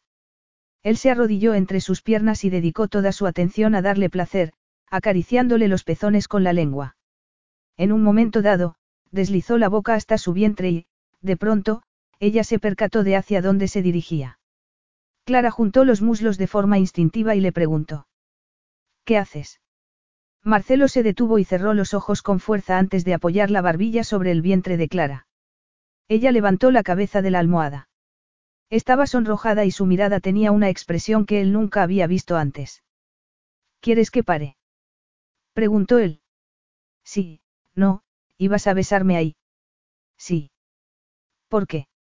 Ay, su prometida, tan bella e inteligente, era también tan ingenua. Bella, nunca te has provocado un orgasmo. No, contestó ella, asombrada. En ese momento, él experimentó que una inmensa sensación de ternura rodeaba su corazón. Entonces, quiero que cierres los ojos y confíes cuando te digo que besándote ahí solo te daré placer. De veras. Confía en mí, pero tienes que apagar tu cerebro, cerrar los ojos y sentir. No pensar. Solo sentir. Ella lo miró un instante y después apoyó la cabeza en la almohada. Confío en ti. Dio, la ternura invadió con fuerza su corazón. Clara respiró hondo y cerró los ojos. Él le separó las piernas y se deslizó una pizca hacia abajo. Al sentir que le presionaba con la lengua sobre un punto concreto, ella gimió y abrió los ojos. ¿Qué? Él presionó de nuevo. Oh. Clara sintió que se derretía por dentro. Cerró los ojos de nuevo y se entregó al placer que Marcelo le proporcionaba con la lengua, y cuando él llevó la mano a su cintura, ella se la agarró y entrelazó sus dedos con los de él. Marcelo continuó acariciándole la entrepierna con la lengua. Ella comenzó a moverse rítmicamente. Aquello era increíble. Estaba en llamas y no podía parar de gemir y jadear. Fue el gemido de Marcelo lo que la llevó al límite. Clara comenzó a sacudir el cuerpo mientras el placer la inundaba con tanta fuerza y la guiaba hasta el paraíso. Cuando volvió a tierra y abrió los ojos, Marcelo ya estaba a su lado, mirándola. Clara nunca había visto tanto deseo en su mirada. Ella agradecía todo el placer que le había dado de forma generosa, le rodeó el cuello con un brazo y lo besó. Cuando sintió su miembro contra su sexo, se dio cuenta de que necesitaba sentirlo en su interior, donde las llamas del deseo ardían con más fuerza. Por favor, gimió, besándolo en la cara mientras lo rodeaba con la pierna por la cintura y arqueaba el cuerpo contra él. Por favor, quiero esto. Marcelo no tenía ni idea de cómo había conseguido contenerse hasta ese momento. Jamás había experimentado algo tan erótico como llevar a Clara al orgasmo con la lengua. Nunca había estado con una mujer que respondiera de esa forma a sus caricias. Y tampoco había reaccionado de esa manera a las caricias de una mujer. Estaba a punto de llegar al orgasmo y ni siquiera había empezado. Necesitaba penetrarla, sentir el calor del interior de su cuerpo. En ese momento estaba dispuesto a tener un hijo con aquella mujer si eso significaba que podía adentrarse en su cuerpo sin protección y sentir cada momento. Sujetándole el rostro, la besó de manera apasionada y le mordisqueó el labio inferior. Preservativos, murmuró, y sacó un paquete del cajón de la mesilla. Abrió uno con los dientes y, sin moverse de entre las piernas de Clara, se lo puso. Clara lo besó en la boca y lo colocó de nuevo sobre su cuerpo. Él apretó los dientes y le acarició con su miembro la entrepierna, despacio, para no olvidar que era una mujer virgen. La penetró despacio y ella arqueó el cuerpo, mirándolo a los ojos. Preocupado por si le hacía daño, se disponía a preguntárselo cuando ella sonrió y comenzó a besarlo de nuevo, presionando su cuerpo contra él como si tratara de que sus pieles se fundieran. En ese momento, Marcelo se perdió para siempre. Clara nunca había imaginado que sería así. La sensación de estar unida a su cuerpo, el calor de su piel, los potentes movimientos del cuerpo, las caricias, era lo más excitante que había experimentado nunca. No quería que terminara. Quería que ese momento durara para siempre.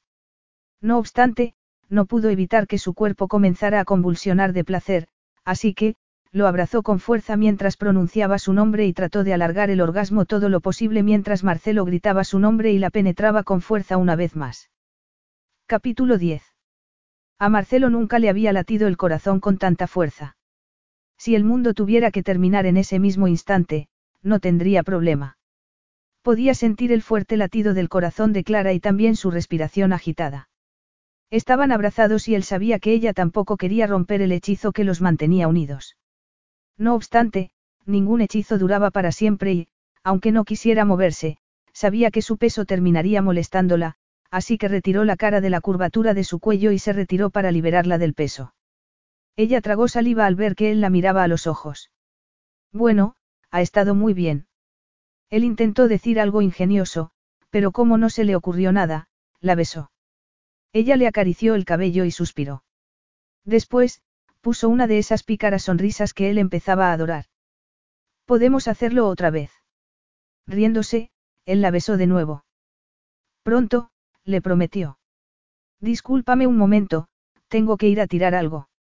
Retirándose de su cuerpo con cuidado, Marcelo se bajó de la cama y se dirigió al baño.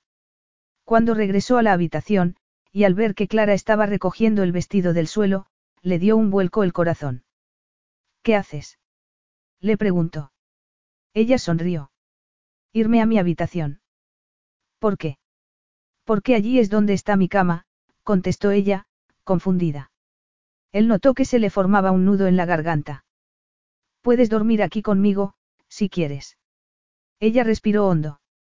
Eso es lo que tú quieres. Él se percató de su vulnerabilidad. Clara se disponía a marcharse de su cama porque suponía que eso era lo que él deseaba. Suponía que creía que él quería que se marchara porque era a lo que estaba acostumbrada. Al rechazo. Era de lo que se protegía en su vida solitaria. ¿Cuántas veces podía una mujer partir el corazón de un hombre? Sí. Quiero que te quedes. La sonrisa que ella puso al dejar caer su vestido, volvió a partirle el corazón. Una vez en la cama, bajo las sábanas, él la tomó entre sus brazos. Nunca he dormido en una cama con nadie, confesó ella. Aparte de con mi madre. Ella me dejaba dormir en su cama si no me sentía bien. Él la besó en la cabeza y restregó la nariz contra su cabello sedoso. ¿Con cuántas mujeres has dormido tú aquí? No es una competición. Lo sé. Solo estoy cotilleando. Se sentía muy extraña. Realmente extraña. Los latidos de su corazón eran erráticos y sentía el cuerpo un poco aletargado. También sentía algo más, y le recordaba a lo que sentía de pequeña cuando odiaba compartir el afecto de su madre. Decidió no pensar en ello y tratar de disfrutar de estar entre los brazos de Marcelo. Tranquila, entre sus brazos, notando cómo él le hacía círculos con el dedo sobre la espalda. Era maravilloso. El sexo siempre es así de maravilloso. No, repuso él. Dudando sobre si él le estaba diciendo la verdad, ya que Marcelo había tenido relaciones con muchas mujeres, Clara inclinó la cabeza hacia atrás para poder mirarlo a los ojos. Él la besó en los labios con delicadeza y le acarició el cabello. Lo que acabamos de compartir, Bella, no es normal. De veras. De veras. Lo que me has hecho sentir, respiró hondo. Nunca había sentido algo así. No puedo creer que estaba contenta viviendo sin experimentar algo así, dijo ella. ¿Crees que para mí sería igual si lo hiciera con otra persona? ¿O es así porque eres un amante formidable? Él se rió. No lo sé. La química que hay entre nosotros es rara. Supongo que esa química es la que hace que quiera volverlo a hacer, se incorporó para poder mirarlo a la cara. Lo que me has hecho, está bien que una mujer te hiciera lo mismo a ti. Él le cubrió la mejilla con la mano. Sí, pero no es algo que tengas que hacer porque sientas que tienes que devolverme un favor. Creo que disfrutaré dándote placer, le acarició un pezón. Sin duda, me gustaría probar. Te gustará más si primero me doy una ducha. Ella sonrió y a Marcelo se le encogió el corazón. Vamos a ducharnos juntos. Estoy deseando ver tu cuarto de baño. Felizmente cansada tras la segunda noche de hacer el amor, Clara apoyó la barbilla en el torso de Marcelo y le acarició el vientre. ¿Alguna vez te sientes tentado a marcharte? Él hizo una pausa antes de contestar. ¿A qué te refieres? A dejar la realeza. Ya ha pasado antes en otras familias. ¿Por qué me lo preguntas? Ella se rió y le besó el pezón. Me rescataste porque estabas aburrido. Eres un hombre al que le gusta la aventura. Está claro que, para un hombre como tú, trabajar como parte de la realeza no es muy emocionante. Hay días en los que me gustaría darle la espalda a todo ello, pero el daño que le haría a mi familia sería inmenso. Además, es el trato que hicimos, ellos apoyaban mi carrera militar y, a cambio, cuando terminara me dedicaría de lleno a los deberes de la realeza. Vivo la vida que me tocó por nacimiento y no debería quejarme porque es una vida estupenda. Así que te sacrificas por el bien de tu familia. Por el deber. En tu caso, deber y familia van de la mano. Sin duda, convino él. Somos referentes para el país. Hay ciertas expectativas sobre nuestro comportamiento. En el ejército tuve suficientes emociones como para que me duren el resto de mi vida. Es evidente que no.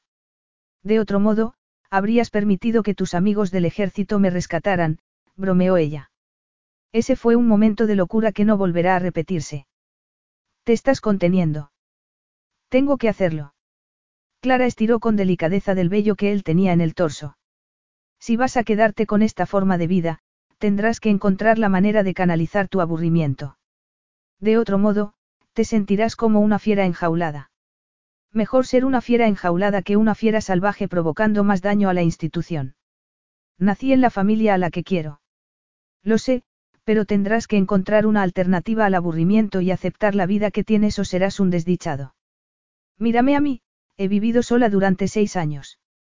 A veces me siento sola, así que he aprendido a superarlo poniendo música alta o viendo películas. Además, tengo a mis perros para abrazar. Ed Boyle, se acabó la soledad. Dio, Marcelo odiaba pensar que ella se sentía sola. Clara era demasiado brillante como para vivir una vida solitaria. Antes de que pudiera poner en orden sus pensamientos, ella se incorporó y se colocó a horcajadas sobre él. Sé lo que proporcionará algo de emoción a tu vida. Sí. Él le cubrió el seno y se lo apretó despacio. ¿Y qué es? Clases de conducir. Él se quejó. Me temo que eso me daría emociones de las malas. Ella sonrió con picardía y se inclinó para acariciarle el ombligo con la lengua. Entonces, veamos si puedo darte emociones de las buenas. Clara no podía parar de comprobar si tenía el maquillaje perfecto. Quedaban unos minutos para que conociera a su familia política y quería causar buena impresión.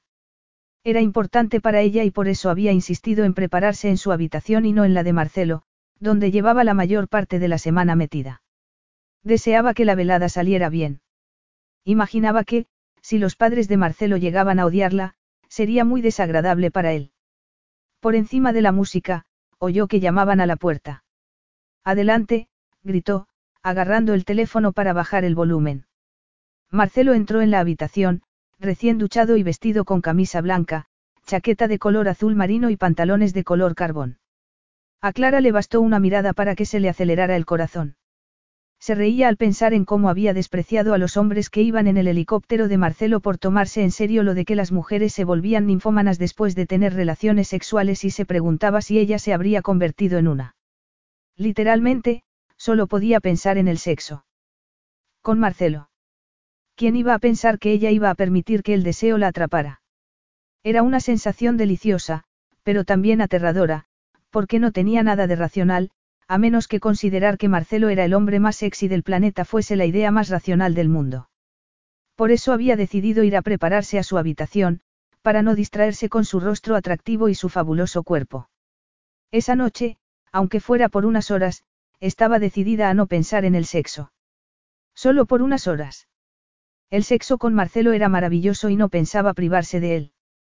En cuanto estuvieran casados tendrían que atender las obligaciones de la realeza y tendrían menos tiempo para estar juntos, así que, había decidido disfrutar todo lo que pudiera. Al parecer, él también pensaba lo mismo, ya que parecía incapaz de mantenerse alejado de ella. ¿Cómo vas? preguntó él, inclinándose sobre ella. Casi preparada. Eso creo. ¿Qué aspecto tengo? Había elegido un par de pantalones amarillo claro y una blusa de seda con lunares negros. También unos zapatos rojos de tacón. Estás preciosa, dijo él, sujetándola por la cintura. Ella le retiró las manos y dio un paso atrás. Por favor, no me toques o harás que quiera acostarme contigo, gracias. Estoy lo bastante presentable para conocer a tus padres. Él se cruzó de brazos y la miró de forma lasciva. Estás lo bastante bien como para comerte, pero si mencionas otra vez lo de acostarte conmigo no puedo garantizarte que mantengas ese aspecto. Por favor, dijo ella, dando otro paso atrás. Esto es importante para mí. Pareces nerviosa. Estoy nerviosa. ¿Y si no les caigo bien a tus padres? Se encogió de hombros. Supongo que no importa, no.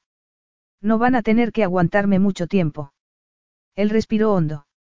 No sé cómo alguien puede pensar algo de ti aparte de que eres adorable. Eres muy amable, respiró hondo.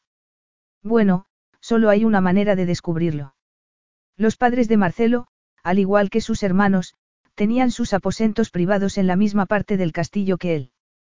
No obstante, Clara nunca había entrado en sus dominios. Principalmente, porque Marcelo y ella apenas habían abandonado los suyos. Y también, porque aparte de Alesia, todos habían estado en el extranjero.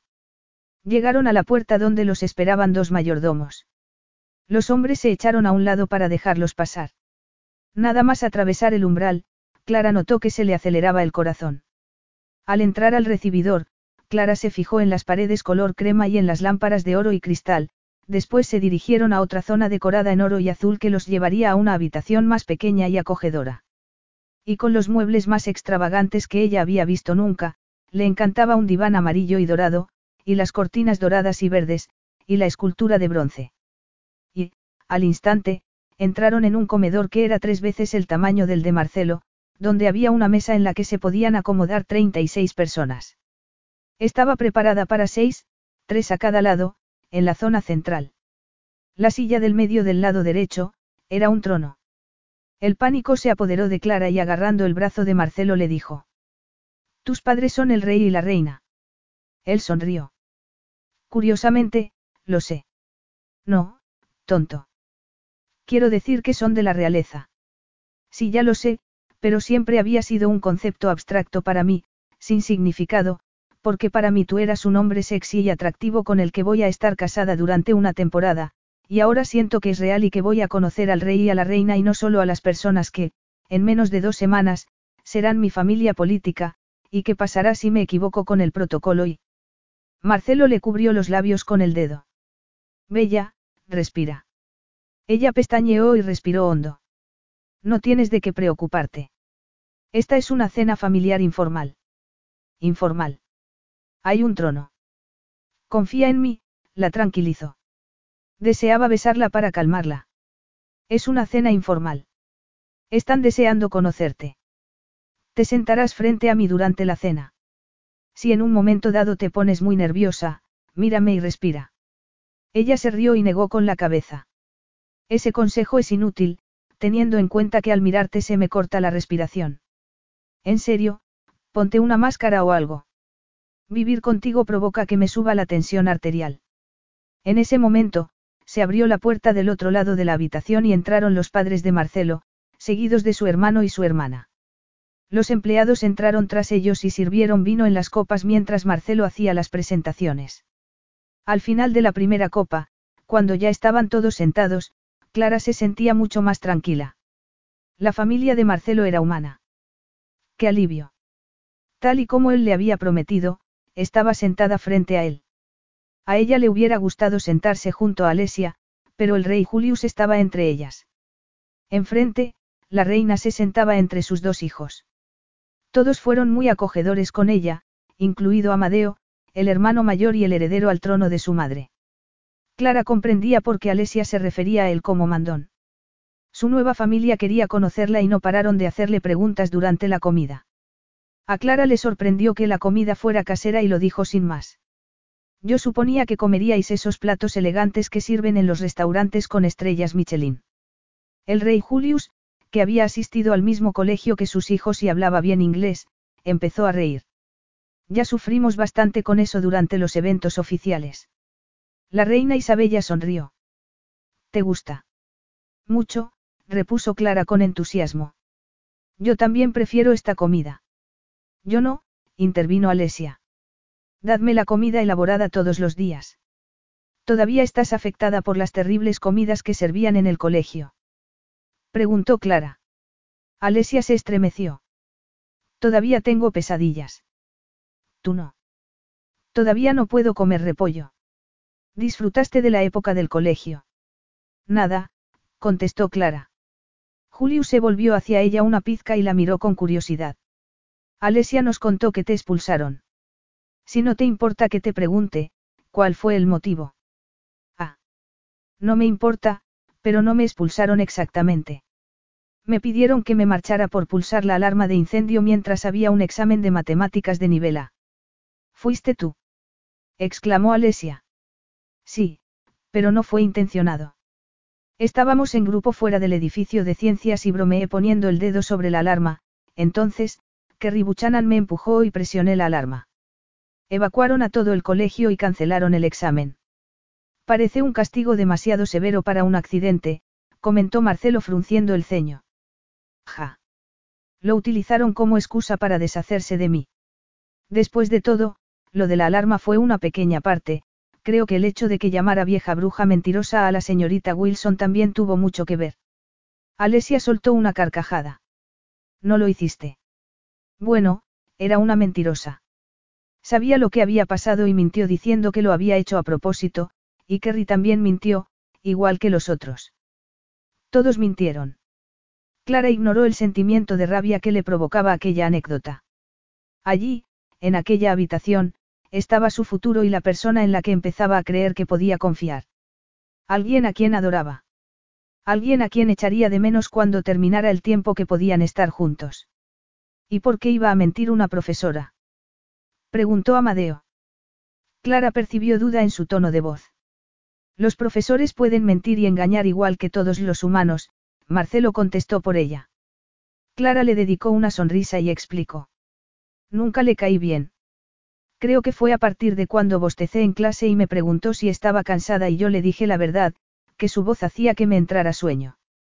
Desde entonces siempre me regañaba por pequeñas cosas, se encogió de hombros. Mintió sobre lo de la alarma de incendio, la llamé vieja bruja mentirosa, el director me dijo que me disculpara, yo me negué, llamaron a mi hermano y le dijeron que me sacara del colegio para que no constara una expulsión en mi expediente. Y así fue como terminó mi educación. Se hizo un largo silencio. Fue Alesia la que lo interrumpió.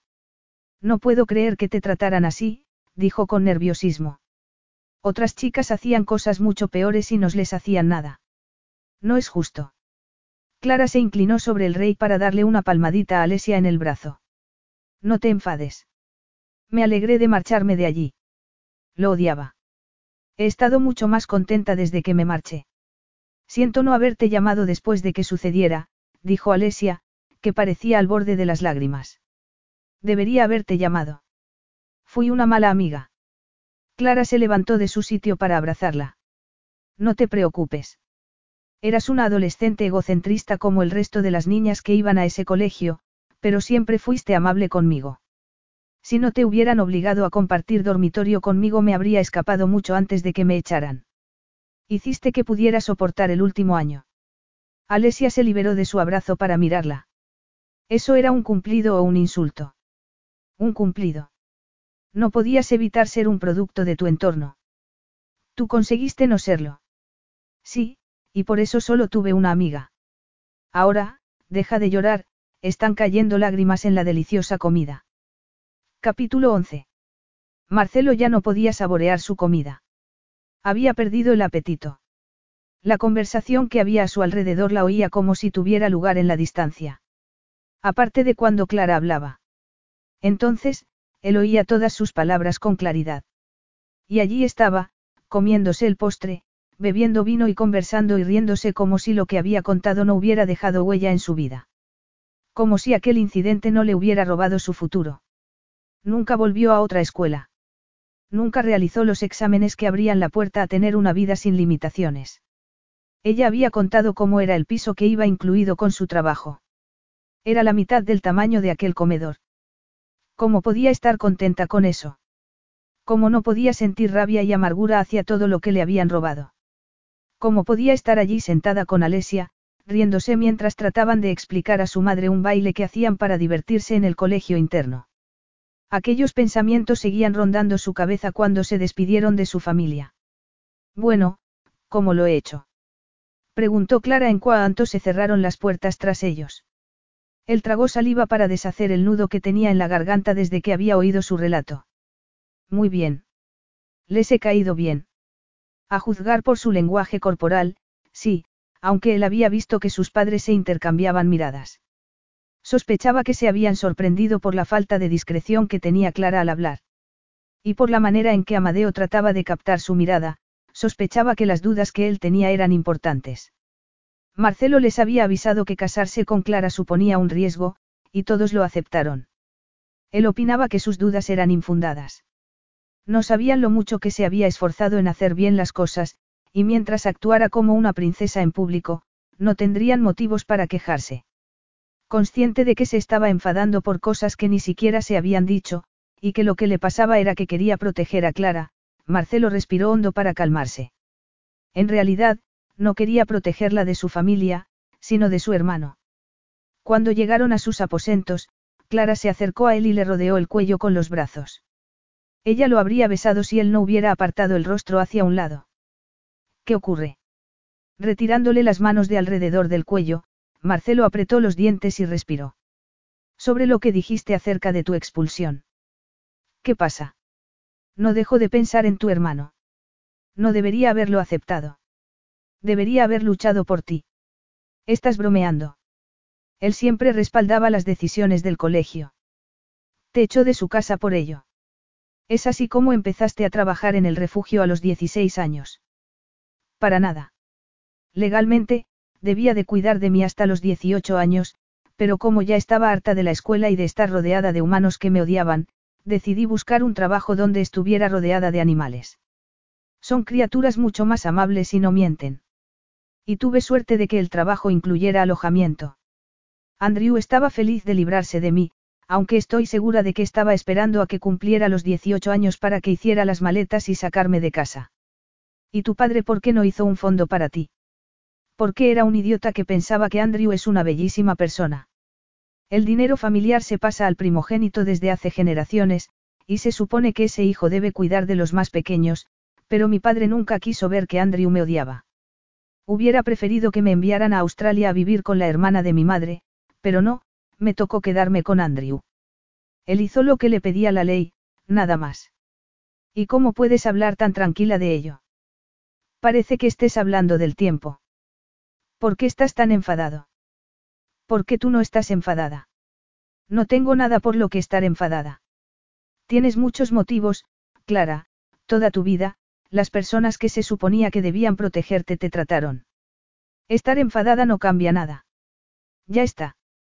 Andrew se reunirá con mi padre en el infierno por cómo me ha tratado, además no recibirá la invitación para nuestra boda y todo el mundo sabrá que estamos enfadados y que lo hemos desairado, confía en mí, para él será como morir socialmente. Siempre fui una vergüenza para ese hombre. Y te lo dije, estaba feliz cuando me expulsaron.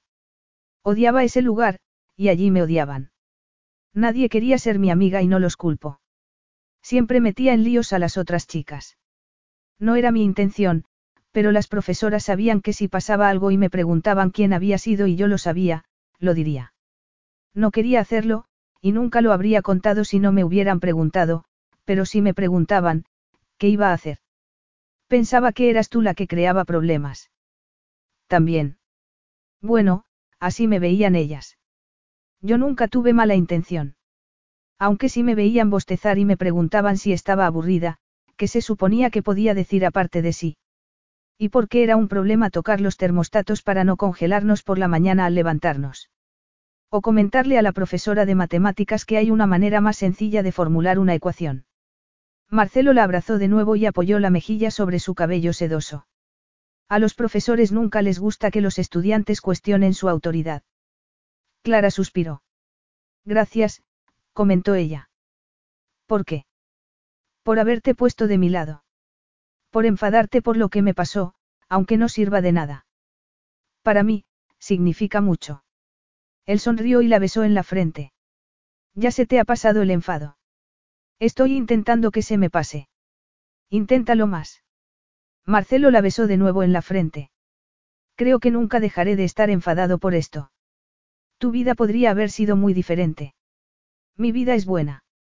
Estoy contenta. Sé que no hay mucha gente que lo entienda, pero me va bien. Igual que a Alesia le dije que era un producto de su entorno, yo lo soy del mío. Perder a mi madre fue el momento más traumático de mi vida. Después de su muerte, no hablé durante tres meses y cuando recuperé el habla, no pude volver a callarme. Era como si me hubieran quitado un filtro para controlar mis impulsos, y no puedo controlarlo siempre, pero lo intento y mientras estemos casados haré lo posible por controlarlo, igual que intentaré recordar mis clases de protocolo para no avergonzarte. Marcelo la abrazó con más fuerza. Nunca me avergonzarás. Eres única. No te olvides. Ella lo miró a los ojos. ¿Lo dices en serio? Sí. Y esto también, tragó saliva. Bella, cuando pronunciemos los votos, quiero que sean reales. Serán reales. Yo no voy a casarme otra vez, así que no estaré mintiendo cuando los pronuncie. No me refiero a eso, apoyó la frente contra la de ella. No quiero que nuestro matrimonio dure solo un año. No quiero que tenga fecha final, si iba a casarse, ¿por qué no hacerlo con la mujer con la que estaba teniendo las mejores relaciones sexuales de su vida? Y no solo era el sexo. Clara era como una bocanada de aire fresco en su vida y él sabía que nunca conocería a otra mujer como ella. Quizá no fuera la princesa perfecta con la que se suponía que debía casarse y tener descendencia, pero era la mujer perfecta para él. Estás diciendo que quieres casarte conmigo de verdad. Sí. ¿Por qué? Porque eres la única mujer que puedes hacerlo mundano divertido, y porque nunca conoceré a nadie como tú. Ella lo miró. ¿Qué te parece? preguntó él. Ella pestañeó y se mordió el labio inferior. Puedo pensar sobre ello. Una semana más tarde, justo cuando las esteticienes terminaron de preparar a Clara para la fiesta anterior a la boda, ella recibió la notificación de que Samson y Delila podían viajar a Ceres. Por fin volvería a tener cerca a su familia.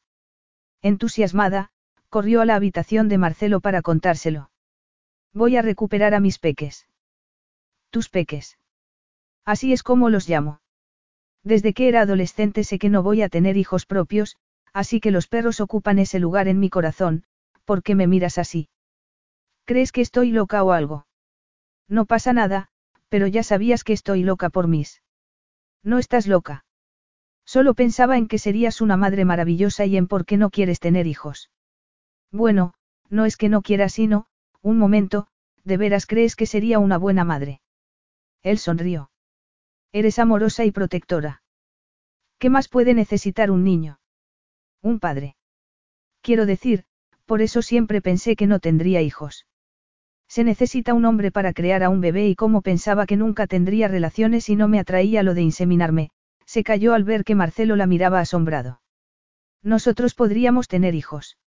Ella se llevó la mano al pecho. ¿Qué? Tú y yo. Tú quieres tener hijos. Yo quiero tener hijos. Y si aceptas casarte conmigo de verdad, ¿por qué no? Desde que ella le había pedido tiempo para pensar, una semana antes, él no había vuelto a mencionar su propuesta. Clara estaba hecha un lío. Estaba enamorada de Marcelo, pero no sabía si era solo por haber mantenido relaciones sexuales con él. ¿Cómo se suponía que debía saberlo? Había estado contenta desde que salió del colegio y se marchó de casa, pero no podía comparar ese sentimiento con lo que sentía con Marcelo. Era algo muy diferente. ¿De veras quieres tener hijos conmigo? No hay nadie más en el mundo con quien prefiriera tener hijos. A Clara se le aceleró el corazón e imaginó a un niño y a una niña corriendo por el jardín con Samson, Delila y Bob. Podría ser cierto. Agarró la mano de Marcelo, lo miró a los ojos y sonrió. Si fuese a tener hijos con alguien, sería contigo. Solo contigo. Él tragó saliva. Cuando se disponía a hablar, llamaron a la puerta. Estás preciosa, se apresuró a decir. Le agarró la otra mano y se la colocó sobre su pecho. Pareces toda una princesa. Ella le apretó la mano y añadió. Vamos, mi príncipe. Llévame al baile. Salieron de los aposentos agarrados de la mano. Mientras recorrían los pasillos hasta llegar al salón donde se celebraba la fiesta, Marcelo se preguntó si la sinceridad de Clara lo había hecho cambiar de alguna manera. Cuando acordaron casarse en un principio, él no tuvo problema en aceptar pronunciar unos votos que no tenía intención de cumplir. Sin embargo, poco tiempo después, necesitaba que los votos fueran reales. Para ambos. El salón estaba decorado con globos plateados y dorados y todos los elementos brillaban a causa de la iluminación de la sala. Aunque la fiesta se celebraba por motivos diplomáticos y para reforzar la idea de que Marcelo había sacado a Clara de Montecleure por amor, parecía una verdadera fiesta de compromiso. Clara ni siquiera había pensado en ello hasta que vio el montón de regalos apilados en una mesa. Una semana después, recibiría más regalos durante la verdadera boda. Cuando ya llevaba una hora en la fiesta, Clara comenzó a relajarse una pizca. Recordar que todos los asistentes eran humanos como ella, le fue de gran ayuda. Incluso el presidente. También los reyes de Agón. Y el hombre de negocios más rico del planeta. Una cosa que agradecía mucho era el hecho de que la reina la hubiera acompañado a conocer a los invitados, dándole seguridad. También estaba agradecida a Marcelo. Su príncipe. El mejor amante que una chica podía tener. Su protector. El hombre que había sacrificado una parte de sí mismo por el deber y la familia. El motivo por el que ella estaba dispuesta a dominar el protocolo. Marcelo le estaba dando la oportunidad de formar una familia y Clara se había dado cuenta de lo mucho que deseaba que así fuera. Una hora más tarde, Marcelo, Amadeo y ella estaban en un grupo donde hablaban sobre la inteligencia artificial y sus beneficios y peligros. Una de las personas le preguntó a ella. ¿Y cuál es tu opinión sobre el tema? Recordando lo que había aprendido una y otra vez acerca de nunca dar una opinión sobre nada, contestó. Uy, no me preguntes a mí. Me echaron del colegio a los 16 y no tengo estudios. El grupo comenzó a reírse. Incluso Amadeo, sonreía, pero cuando Clara lo miró a los ojos, vio algo que la hizo estremecer. Había dicho algo equivocado. Intentó convencerse de que se lo había imaginado, porque cada vez que sus miradas se encontraron después, no vio nada extraño en sus ojos. Decidió que lo mejor sería hablar lo mínimo posible y pasó la siguiente hora tratando de concentrarse para no hacerlo. Tranquila, bella, susurró Marcelo cuando se encontraron a solas. Lo intento, pero es muy difícil. Me aterra decir algo equivocado otra vez. Antes de que él pudiera contestar, Alesia se reunió con ellos y agarró dos copas de champán de la bandeja que llevaba un camarero. Le dio una a Clara y ella bebió un sorbo. A medida que avanzaba la velada, la gente se iba animando y salía a bailar. En un momento dado, empezó a sonar una canción y Clara y Alesia se miraron. Era como si estuvieran en el colegio otra vez y, sin pensarlo, Clara se bebió el champán, le entregó la copa a Marcelo y arrastró a Alesia hasta la pista. Vamos, princesa bailona, se rió. Sabes muy bien lo que hay que hacer. Capítulo 12. ¿Cómo lo he hecho? Preguntó Clara con nerviosismo mientras se quitaba los zapatos en el recibidor de sus aposentos. Marcelo se quitó la chaqueta y la pajarita, y se fijó en que Clara tenía las mejillas sonrosadas. Pensó en la alegría que había visto en su rostro al bailar con Alesia. Y en cómo los asistentes se unieron al baile de forma espontánea, participando u observándolo con una sonrisa. Todos excepto Amadeo. Su hermano había intentado ocultar que estaba enfadado por la falta de decoro. Marcelo recordaba que también había puesto una expresión de enfado cuando Clara sacó el tema de su expulsión. Clara también se había percatado de ello. Consciente de que ella se había agobiado pensando que podía haberlos avergonzado con su comportamiento, Marcelo la rodeó por la cintura y la atrajo hacia sí. Para mí, eres perfecta. Ella sonrió, le agarró las manos y lo llevó hasta el salón. Una vez allí, dejó el bolso en la mesa y sacó el teléfono. Momentos más tarde, la música, inundó la habitación. Era una de las canciones de amor que a ella le encantaba escuchar. Mirándolo a los ojos, colocó la mano sobre el torso de Marcelo y lo invitó a bailar. Baila conmigo. Él la abrazó por la cintura y ella le rodeó el cuello con los brazos. Mirándose, comenzaron a moverse al ritmo de la música. Empezó otra canción de amor, con un ritmo más sensual. Esta canción me hace pensar en ti, susurró ella, y metió el muslo entre las piernas de él. Se besaron. Él le desabrochó el cuello del vestido. Ella movió las caderas mientras le bajaba la cremallera y el vestido cayó al suelo. Él la besó en el cuello y después en los senos, mientras le desabrochaba el sujetador. Clara le desabotonó la camisa, presionó los senos contra su torso y comenzó a jadear contra su boca. El deseo se estaba apoderando de ella. Trabajando en equipo, desabrocharon el pantalón de Marcelo y lo dejaron caer al suelo junto a la ropa interior. Clara se quitó las bragas y Marcelo le rozó el vientre con el miembro. Ella gimió. Él le sujetó el trasero y la besó de forma apasionada. Ella le rodeó el cuello con los brazos y levantó el muslo para restregarse contra él.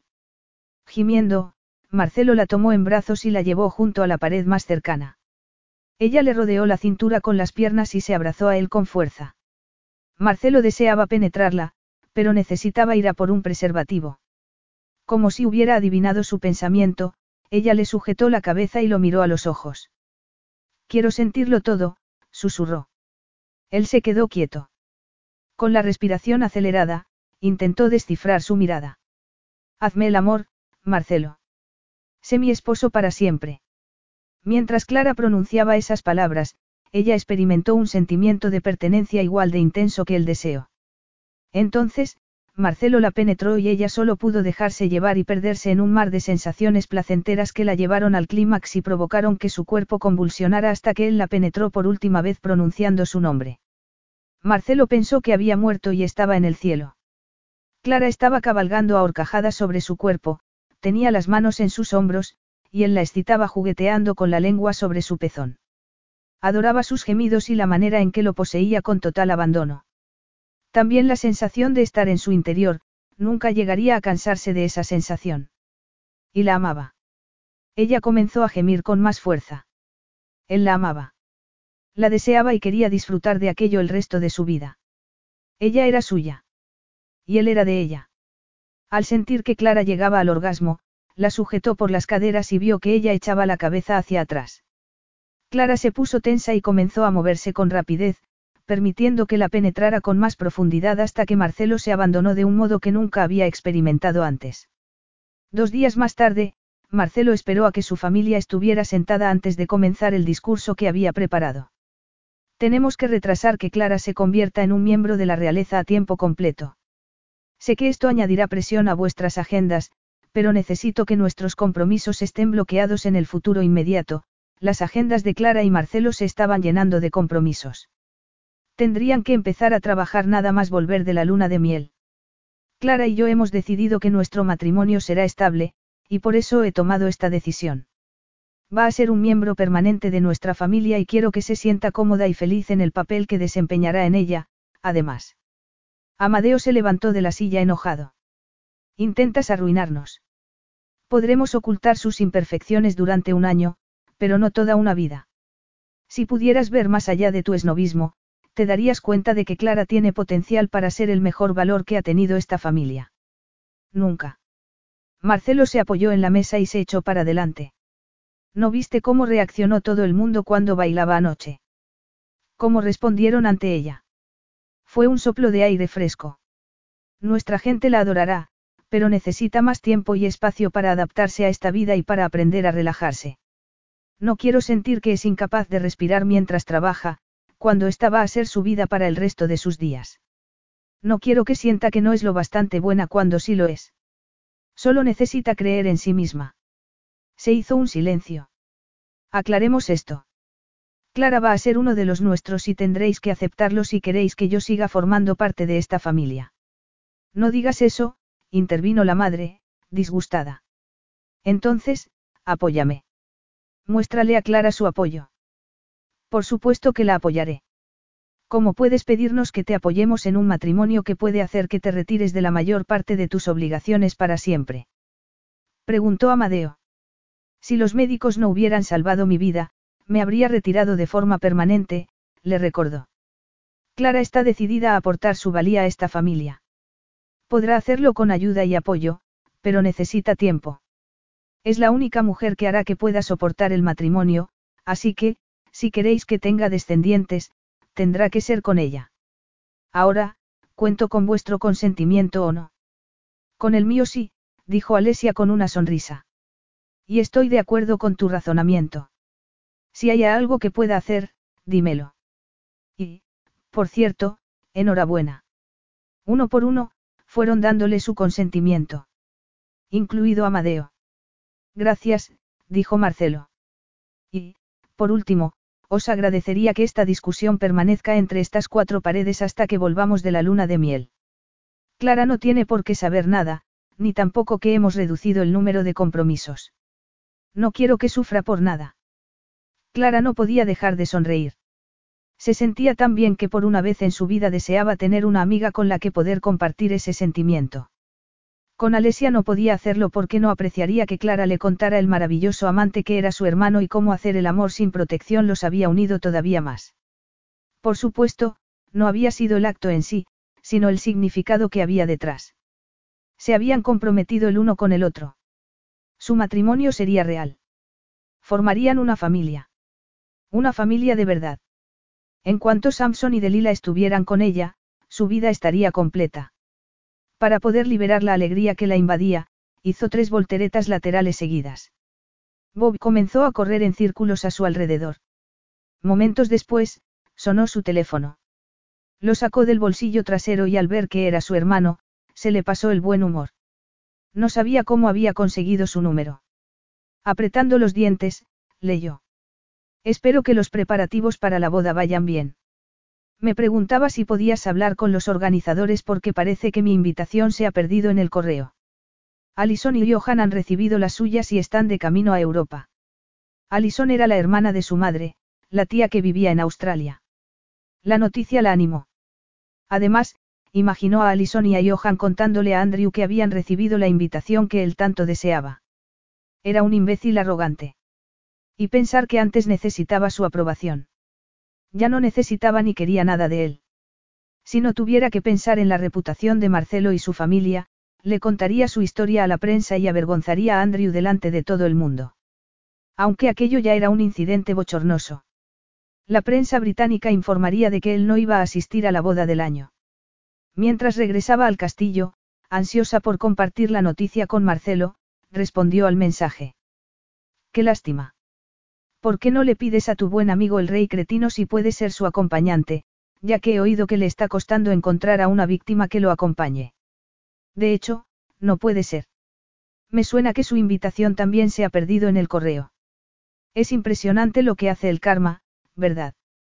Espero que Florence y los niños estén bien. Por favor, dile que, si algún día entra en razón y te abandona, aquí la recibiré con los brazos abiertos. Presionó el botón de enviar y bloqueó el contacto de su hermano para no tener que volver a tratar con él. Clara se quitó las botas al entrar y saludó a una de las empleadas. Se disponía a ir a buscar a Marcelo a su despacho cuando vio a un hombre alto leyendo el periódico en la mesa del salón. Hola, saludó, sorprendida de ver a Amadeo. ¿Estás esperando a Marcelo? Está en una reunión con. Acabo de estar con él, dijo él, poniéndose en pie. Estoy aquí para verte a ti. Por favor, toma asiento. La empleada le sirvió café y se retiró. Clara, suspiró Amadeo. Sería más fácil para ambos si pudiera hablar libremente. Aprecio la sinceridad, así que, adelante. Yo opino lo mismo. Antes de ir más lejos, quiero que sepas que nada de esto es personal. No deseo herir tus sentimientos, pero me preocupa el daño que tu comportamiento pueda infligir a mi familia. Tiene que ver con mi baile.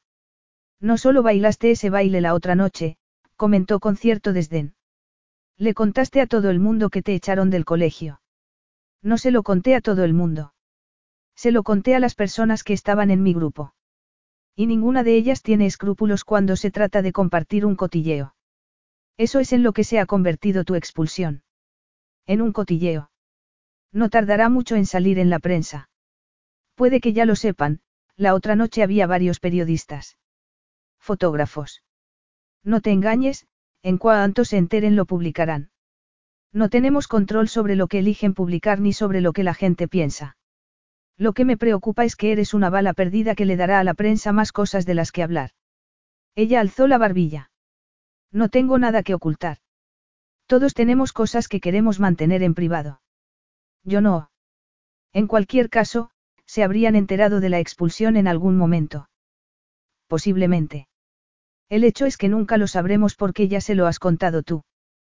¿Quieres cancelar la boda? Preguntó ella. Es demasiado tarde para eso, repuso él.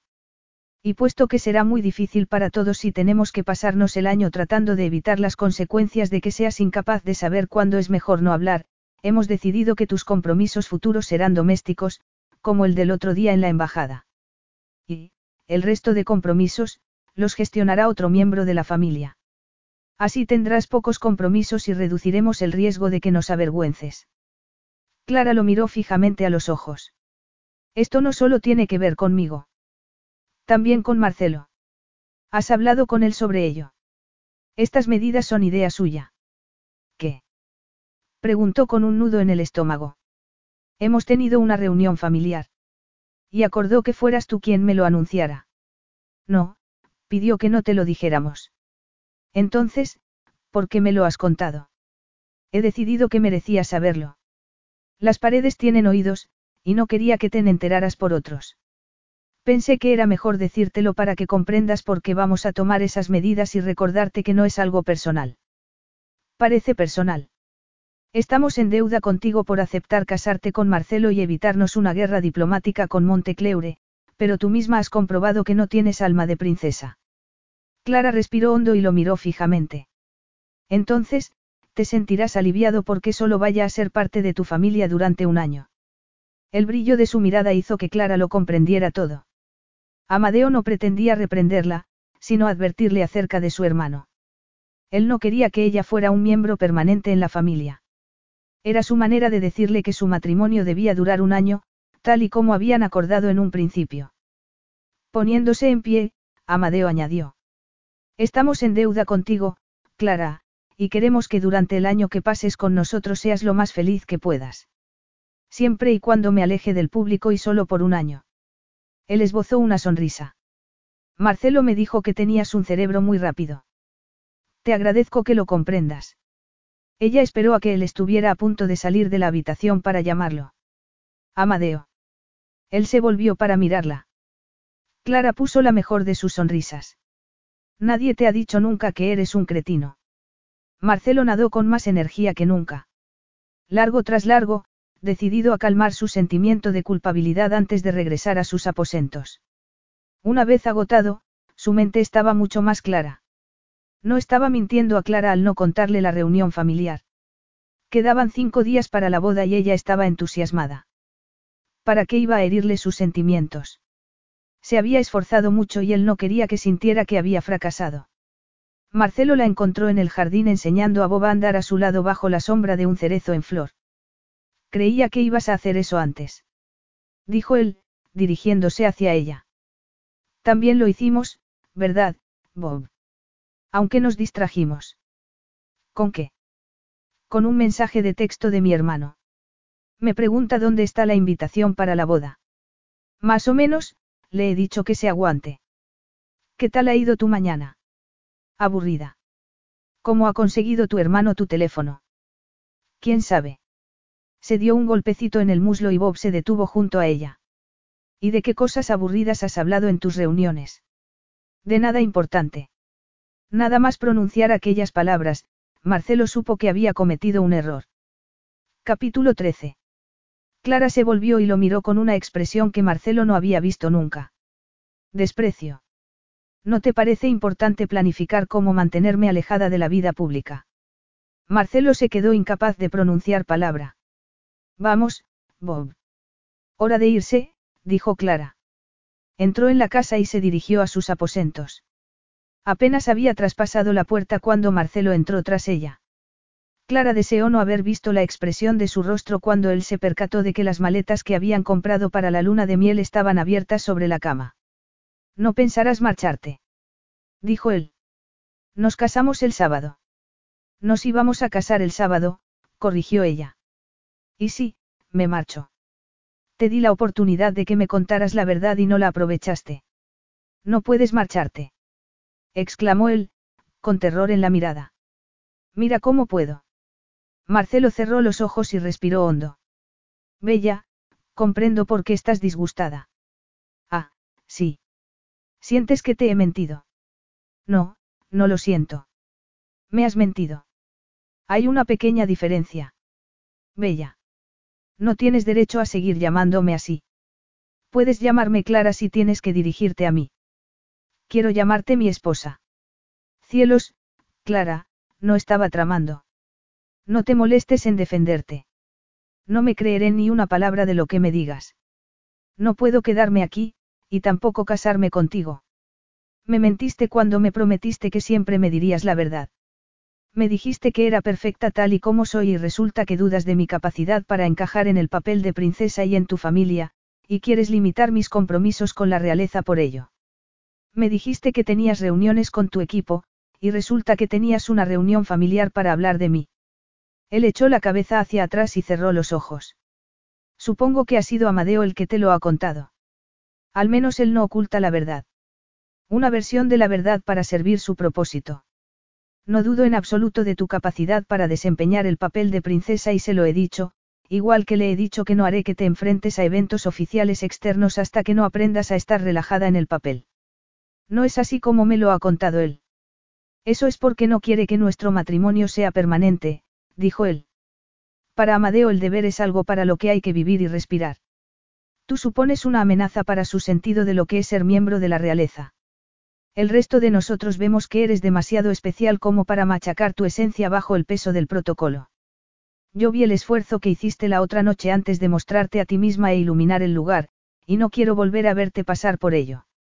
Quiero que prosperes y eso solo sucederá si permitimos que seas tú misma, una mezcla de Clara y princesa.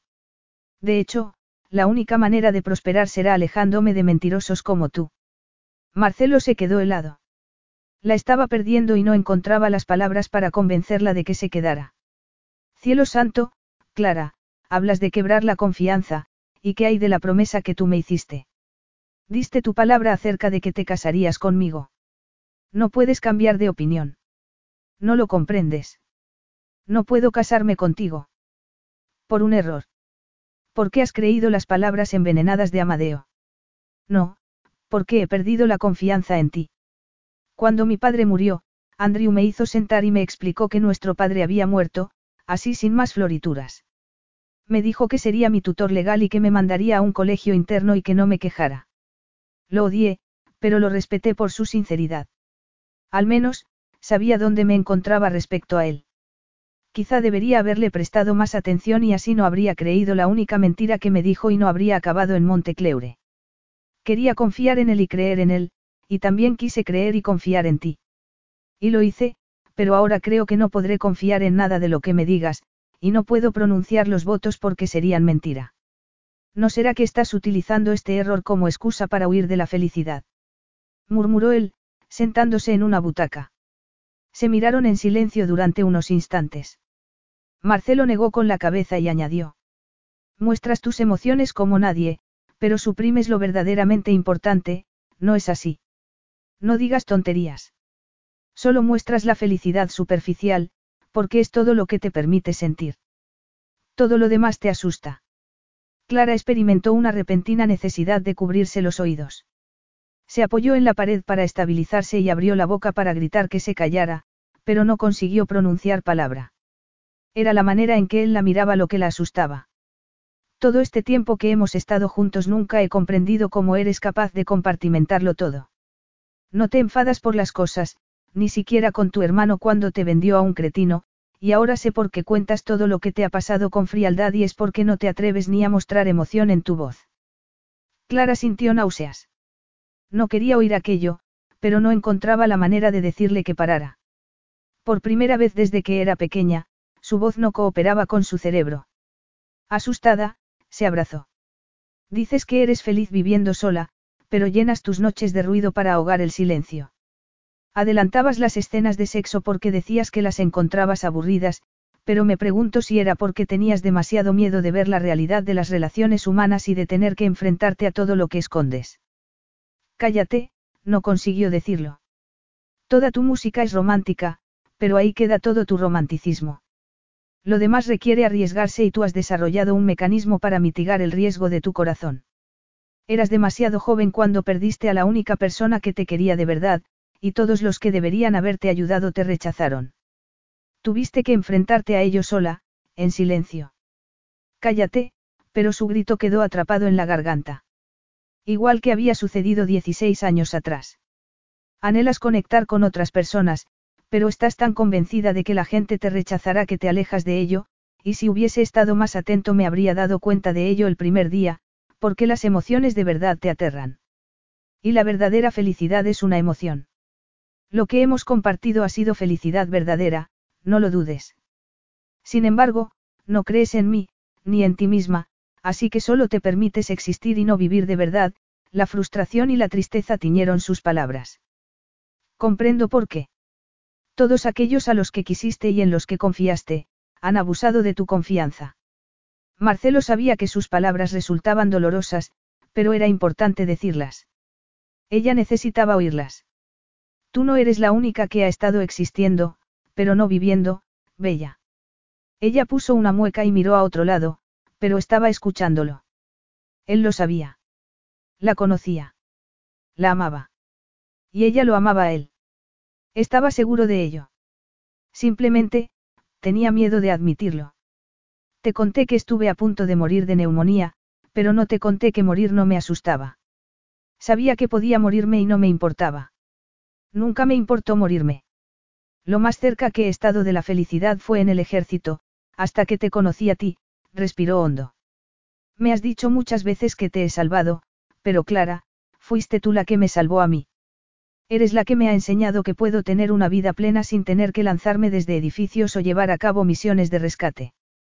También, que tengo que aceptar mi vida y buscar la manera de afrontar el aburrimiento. Lo que no te he dicho es que desde que has aparecido en mi vida, has llenado un vacío que había en mí. Podría soportar cualquier momento tedioso si estás a mi lado. Has traído la luz a este castillo y ahora me parece un hogar en lugar de una prisión. Tragó saliva. Sé que estás asustada, Bella. Yo también. Me asusta que te haya perdido. Ahora voy a dejarte a solas, y no intentaré evitar que te vayas si es lo que quieres, pero voy a hacerte una pregunta y quiero que busques la respuesta en tu corazón, para que escuchas canciones de amor si no estás buscando el amor para ti. Clara agachó la cabeza y no se movió. Te lo pregunto porque puedes encontrar el amor conmigo, porque te quiero. Te quiero más de lo que pensaba que era posible querer a alguien, se acercó a ella y le acarició un mechón. Te quiero, Clara, y no abandonaré. Te esperaré toda mi vida. Solo necesitas mirar en tu corazón y creértelo. Una hora más tarde Marcelo se puso tenso al oír que se cerraba la puerta principal. Sujetándose el rostro con las manos, cedió ante el dolor que lo invadía por dentro y comenzó a llorar. Clara se había marchado. La habitación del hotel era el lugar más deprimente en que el que había estado. Peor que el colegio, pero era el único hotel de Ceres que admitía perros y tenía habitaciones libres. Clara trataba de animarse sacando a Bob a pasear y recorriendo la ciudad. Había perdido el apetito y no conseguía paliar el dolor que sentía en el corazón. El cuarto día, cuando se levantó de la cama del hotel, se dio cuenta de que no se había duchado ni cambiado de ropa desde que entró allí. Era ridículo. Tenía que superar aquello. El problema era que echaba tanto de menos a Marcelo que ni siquiera podía respirar. No obstante, el dolor pasaría. Siempre lo hacía. Tenía que continuar con su vida. Después de pasear a Bob por el jardín del hotel, se metió en la ducha para lavarse de arriba abajo y se vistió con un par de vaqueros limpios y un top.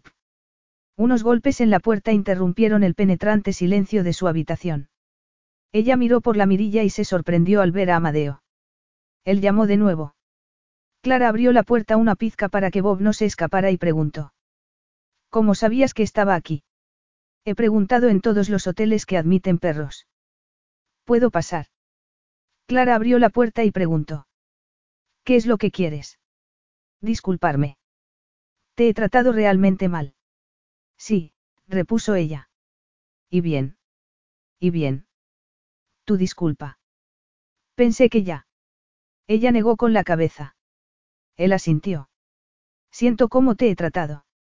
He sido cruel y me he comportado como un cretino. No pondré excusas. Pensaba que no eras adecuada para Marcelo, ni para nuestra familia. Él sabe que estás aquí. Preguntó ella con el corazón acelerado. No, pensé que era mejor no decírselo. No está en buena situación. Todavía no ha cancelado la boda. Tiene la esperanza de que vas a volver, entornó los ojos. Pensé que no quería admitirlo, pero ahora que te veo, creo que yo estaba equivocado. Tienes un aspecto terrible. Gracias, repuso ella. Él esbozó una sonrisa. Él también. Los dos tenéis ojeras. Has terminado de decir cumplidos. Sí, pero tengo que decir una cosa más. En contra de mi consejo, por el que me he llevado un puñetazo en el estómago, Marcelo subirá mañana al altar, a esperarte.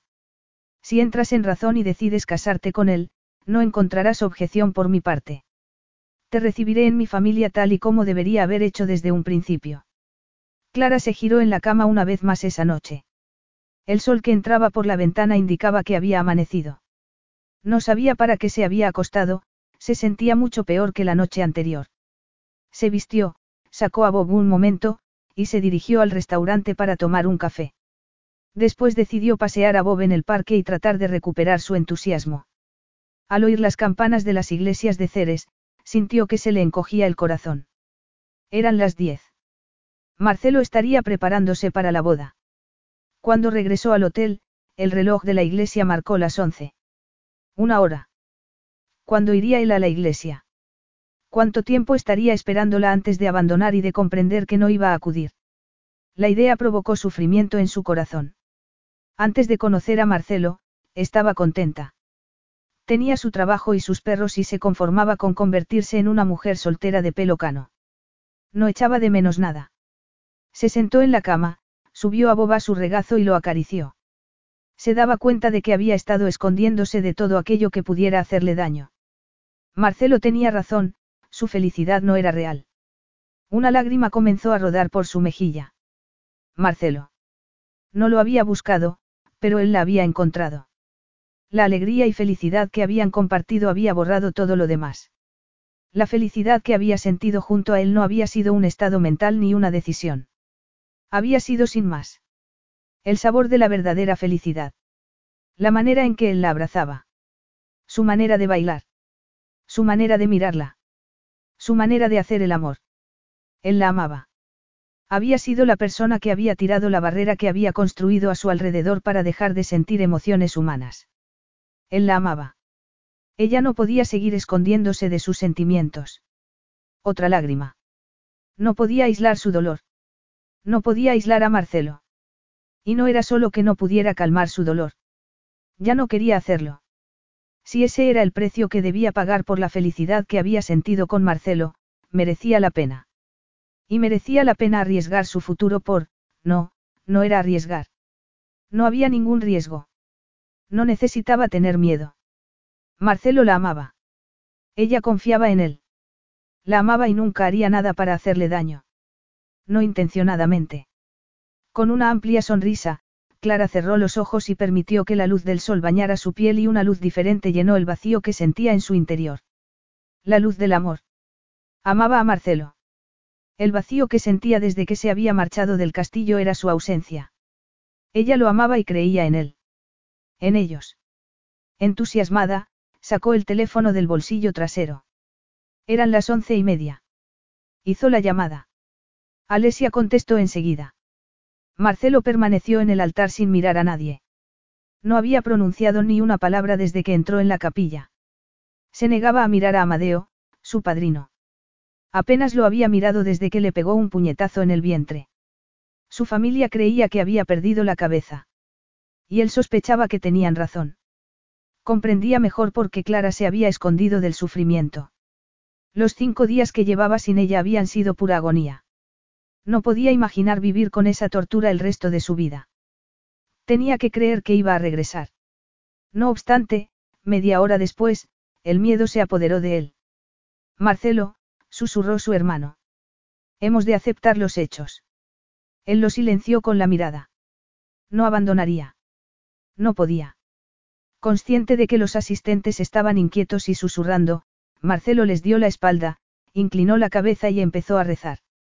Al cabo de un momento, una música lo sacó de sus oraciones. Era la canción que había bailado con Clara. Se volvió y se quedó boquiabierto. Clara caminaba hacia el altar con un vestido blanco de princesa. Lo miraba a los ojos, sonriendo.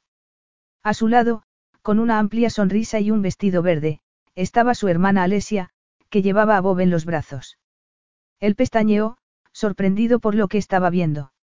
En cuanto Clara se acercó un poco más, él vio que no llevaba ni una pizca de maquillaje. Se había recogido el cabello en un moño y llevaba la tiara torcida. Estaba más bella que nunca. Durante un instante, no hicieron más que mirarse el uno al otro. ¿Preparado para casarte, mi príncipe? Preguntó ella con una sonrisa. Él no pudo evitarlo, y olvidando la tradición y el protocolo, la abrazó y la besó de forma apasionada, sumergiéndose en el aroma de la mujer que pensaba que había perdido para siempre.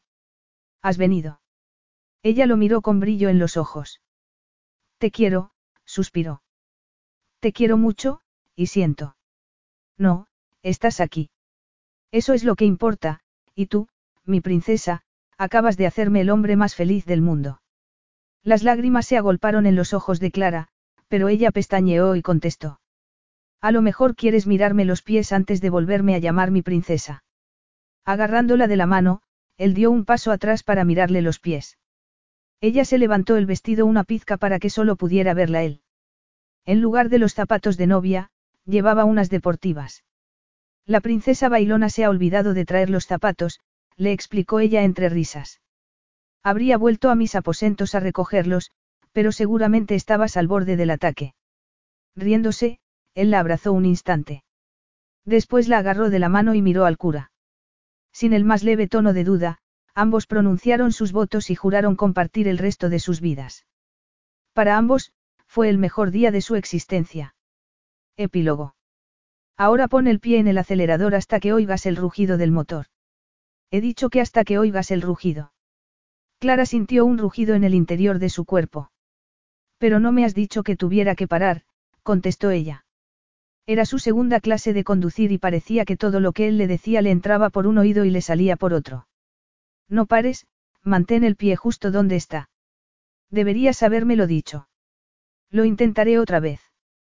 Esta vez, cuando oyó el rugido, sonrió y dijo. ¿Y ahora qué? Quita el pie despacio del embrague. El coche. El coche dio un tirón hacia adelante, interrumpiendo sus instrucciones. UPS. Él la miró y sonrió. Entornó los ojos y le preguntó. ¿Llevas papel encima? Por supuesto que no. Tienes suerte de que lleve braguitas. Su respuesta hizo que él la besara. Y era lo que ella quería. Él se retiró y, sin dejar de sonreír, abrió la ventana y gritó a uno de los guardaespaldas. Al momento, alguien le entregó un cuaderno y un bolígrafo. Clara observó la lista que él estaba escribiendo. Instrucciones escritas para ti, le dijo Marcelo. Ella las leyó. ¿Y por qué no me lo has explicado así? Lo he hecho. No. Él la miró fijamente. Ella frunció el ceño y leyó de nuevo las instrucciones antes de darle el cuaderno. Dos minutos más tarde, circulaba despacio por el circuito nacional de Ceres, donde estaban practicando. Cuando ella detuvo el vehículo, se volvió hacia él y preguntó. ¿Cómo lo sabías? Fue una suposición. Pensé que quizá comprenderías mejor las instrucciones escritas que verbales. Sorprendida, ella no fue capaz de decir nada. Era asombroso lo bien que la conocía su esposo. Él la conocía de verdad. Y la amaba. Igual que ella lo amaba a él. Llevo dos días de retraso, soltó ella, incapaz de guardar el secreto ni un momento más. Marcelo la miró con cara de sorpresa. Con el periodo. Llevo dos días de retraso. Clara era muy regular y Marcelo sabía que en los tres meses que llevaban casados, el periodo no se le había retrasado ni un solo día. Con una amplia sonrisa, pestañeó un instante, y la besó de forma apasionada. Rodeándolo por el cuello, ella lo besó también y agradeció la ola de felicidad que la invadía por dentro. Ocho meses más tarde, Marcelo y Clara recibieron a su primera hija, a la que llamaron Mariana Isabella en honor a sus madres. Ella era una princesa en todos los sentidos. Al margen de que en cuanto aprendió a hablar, ya no supo parar. Fin.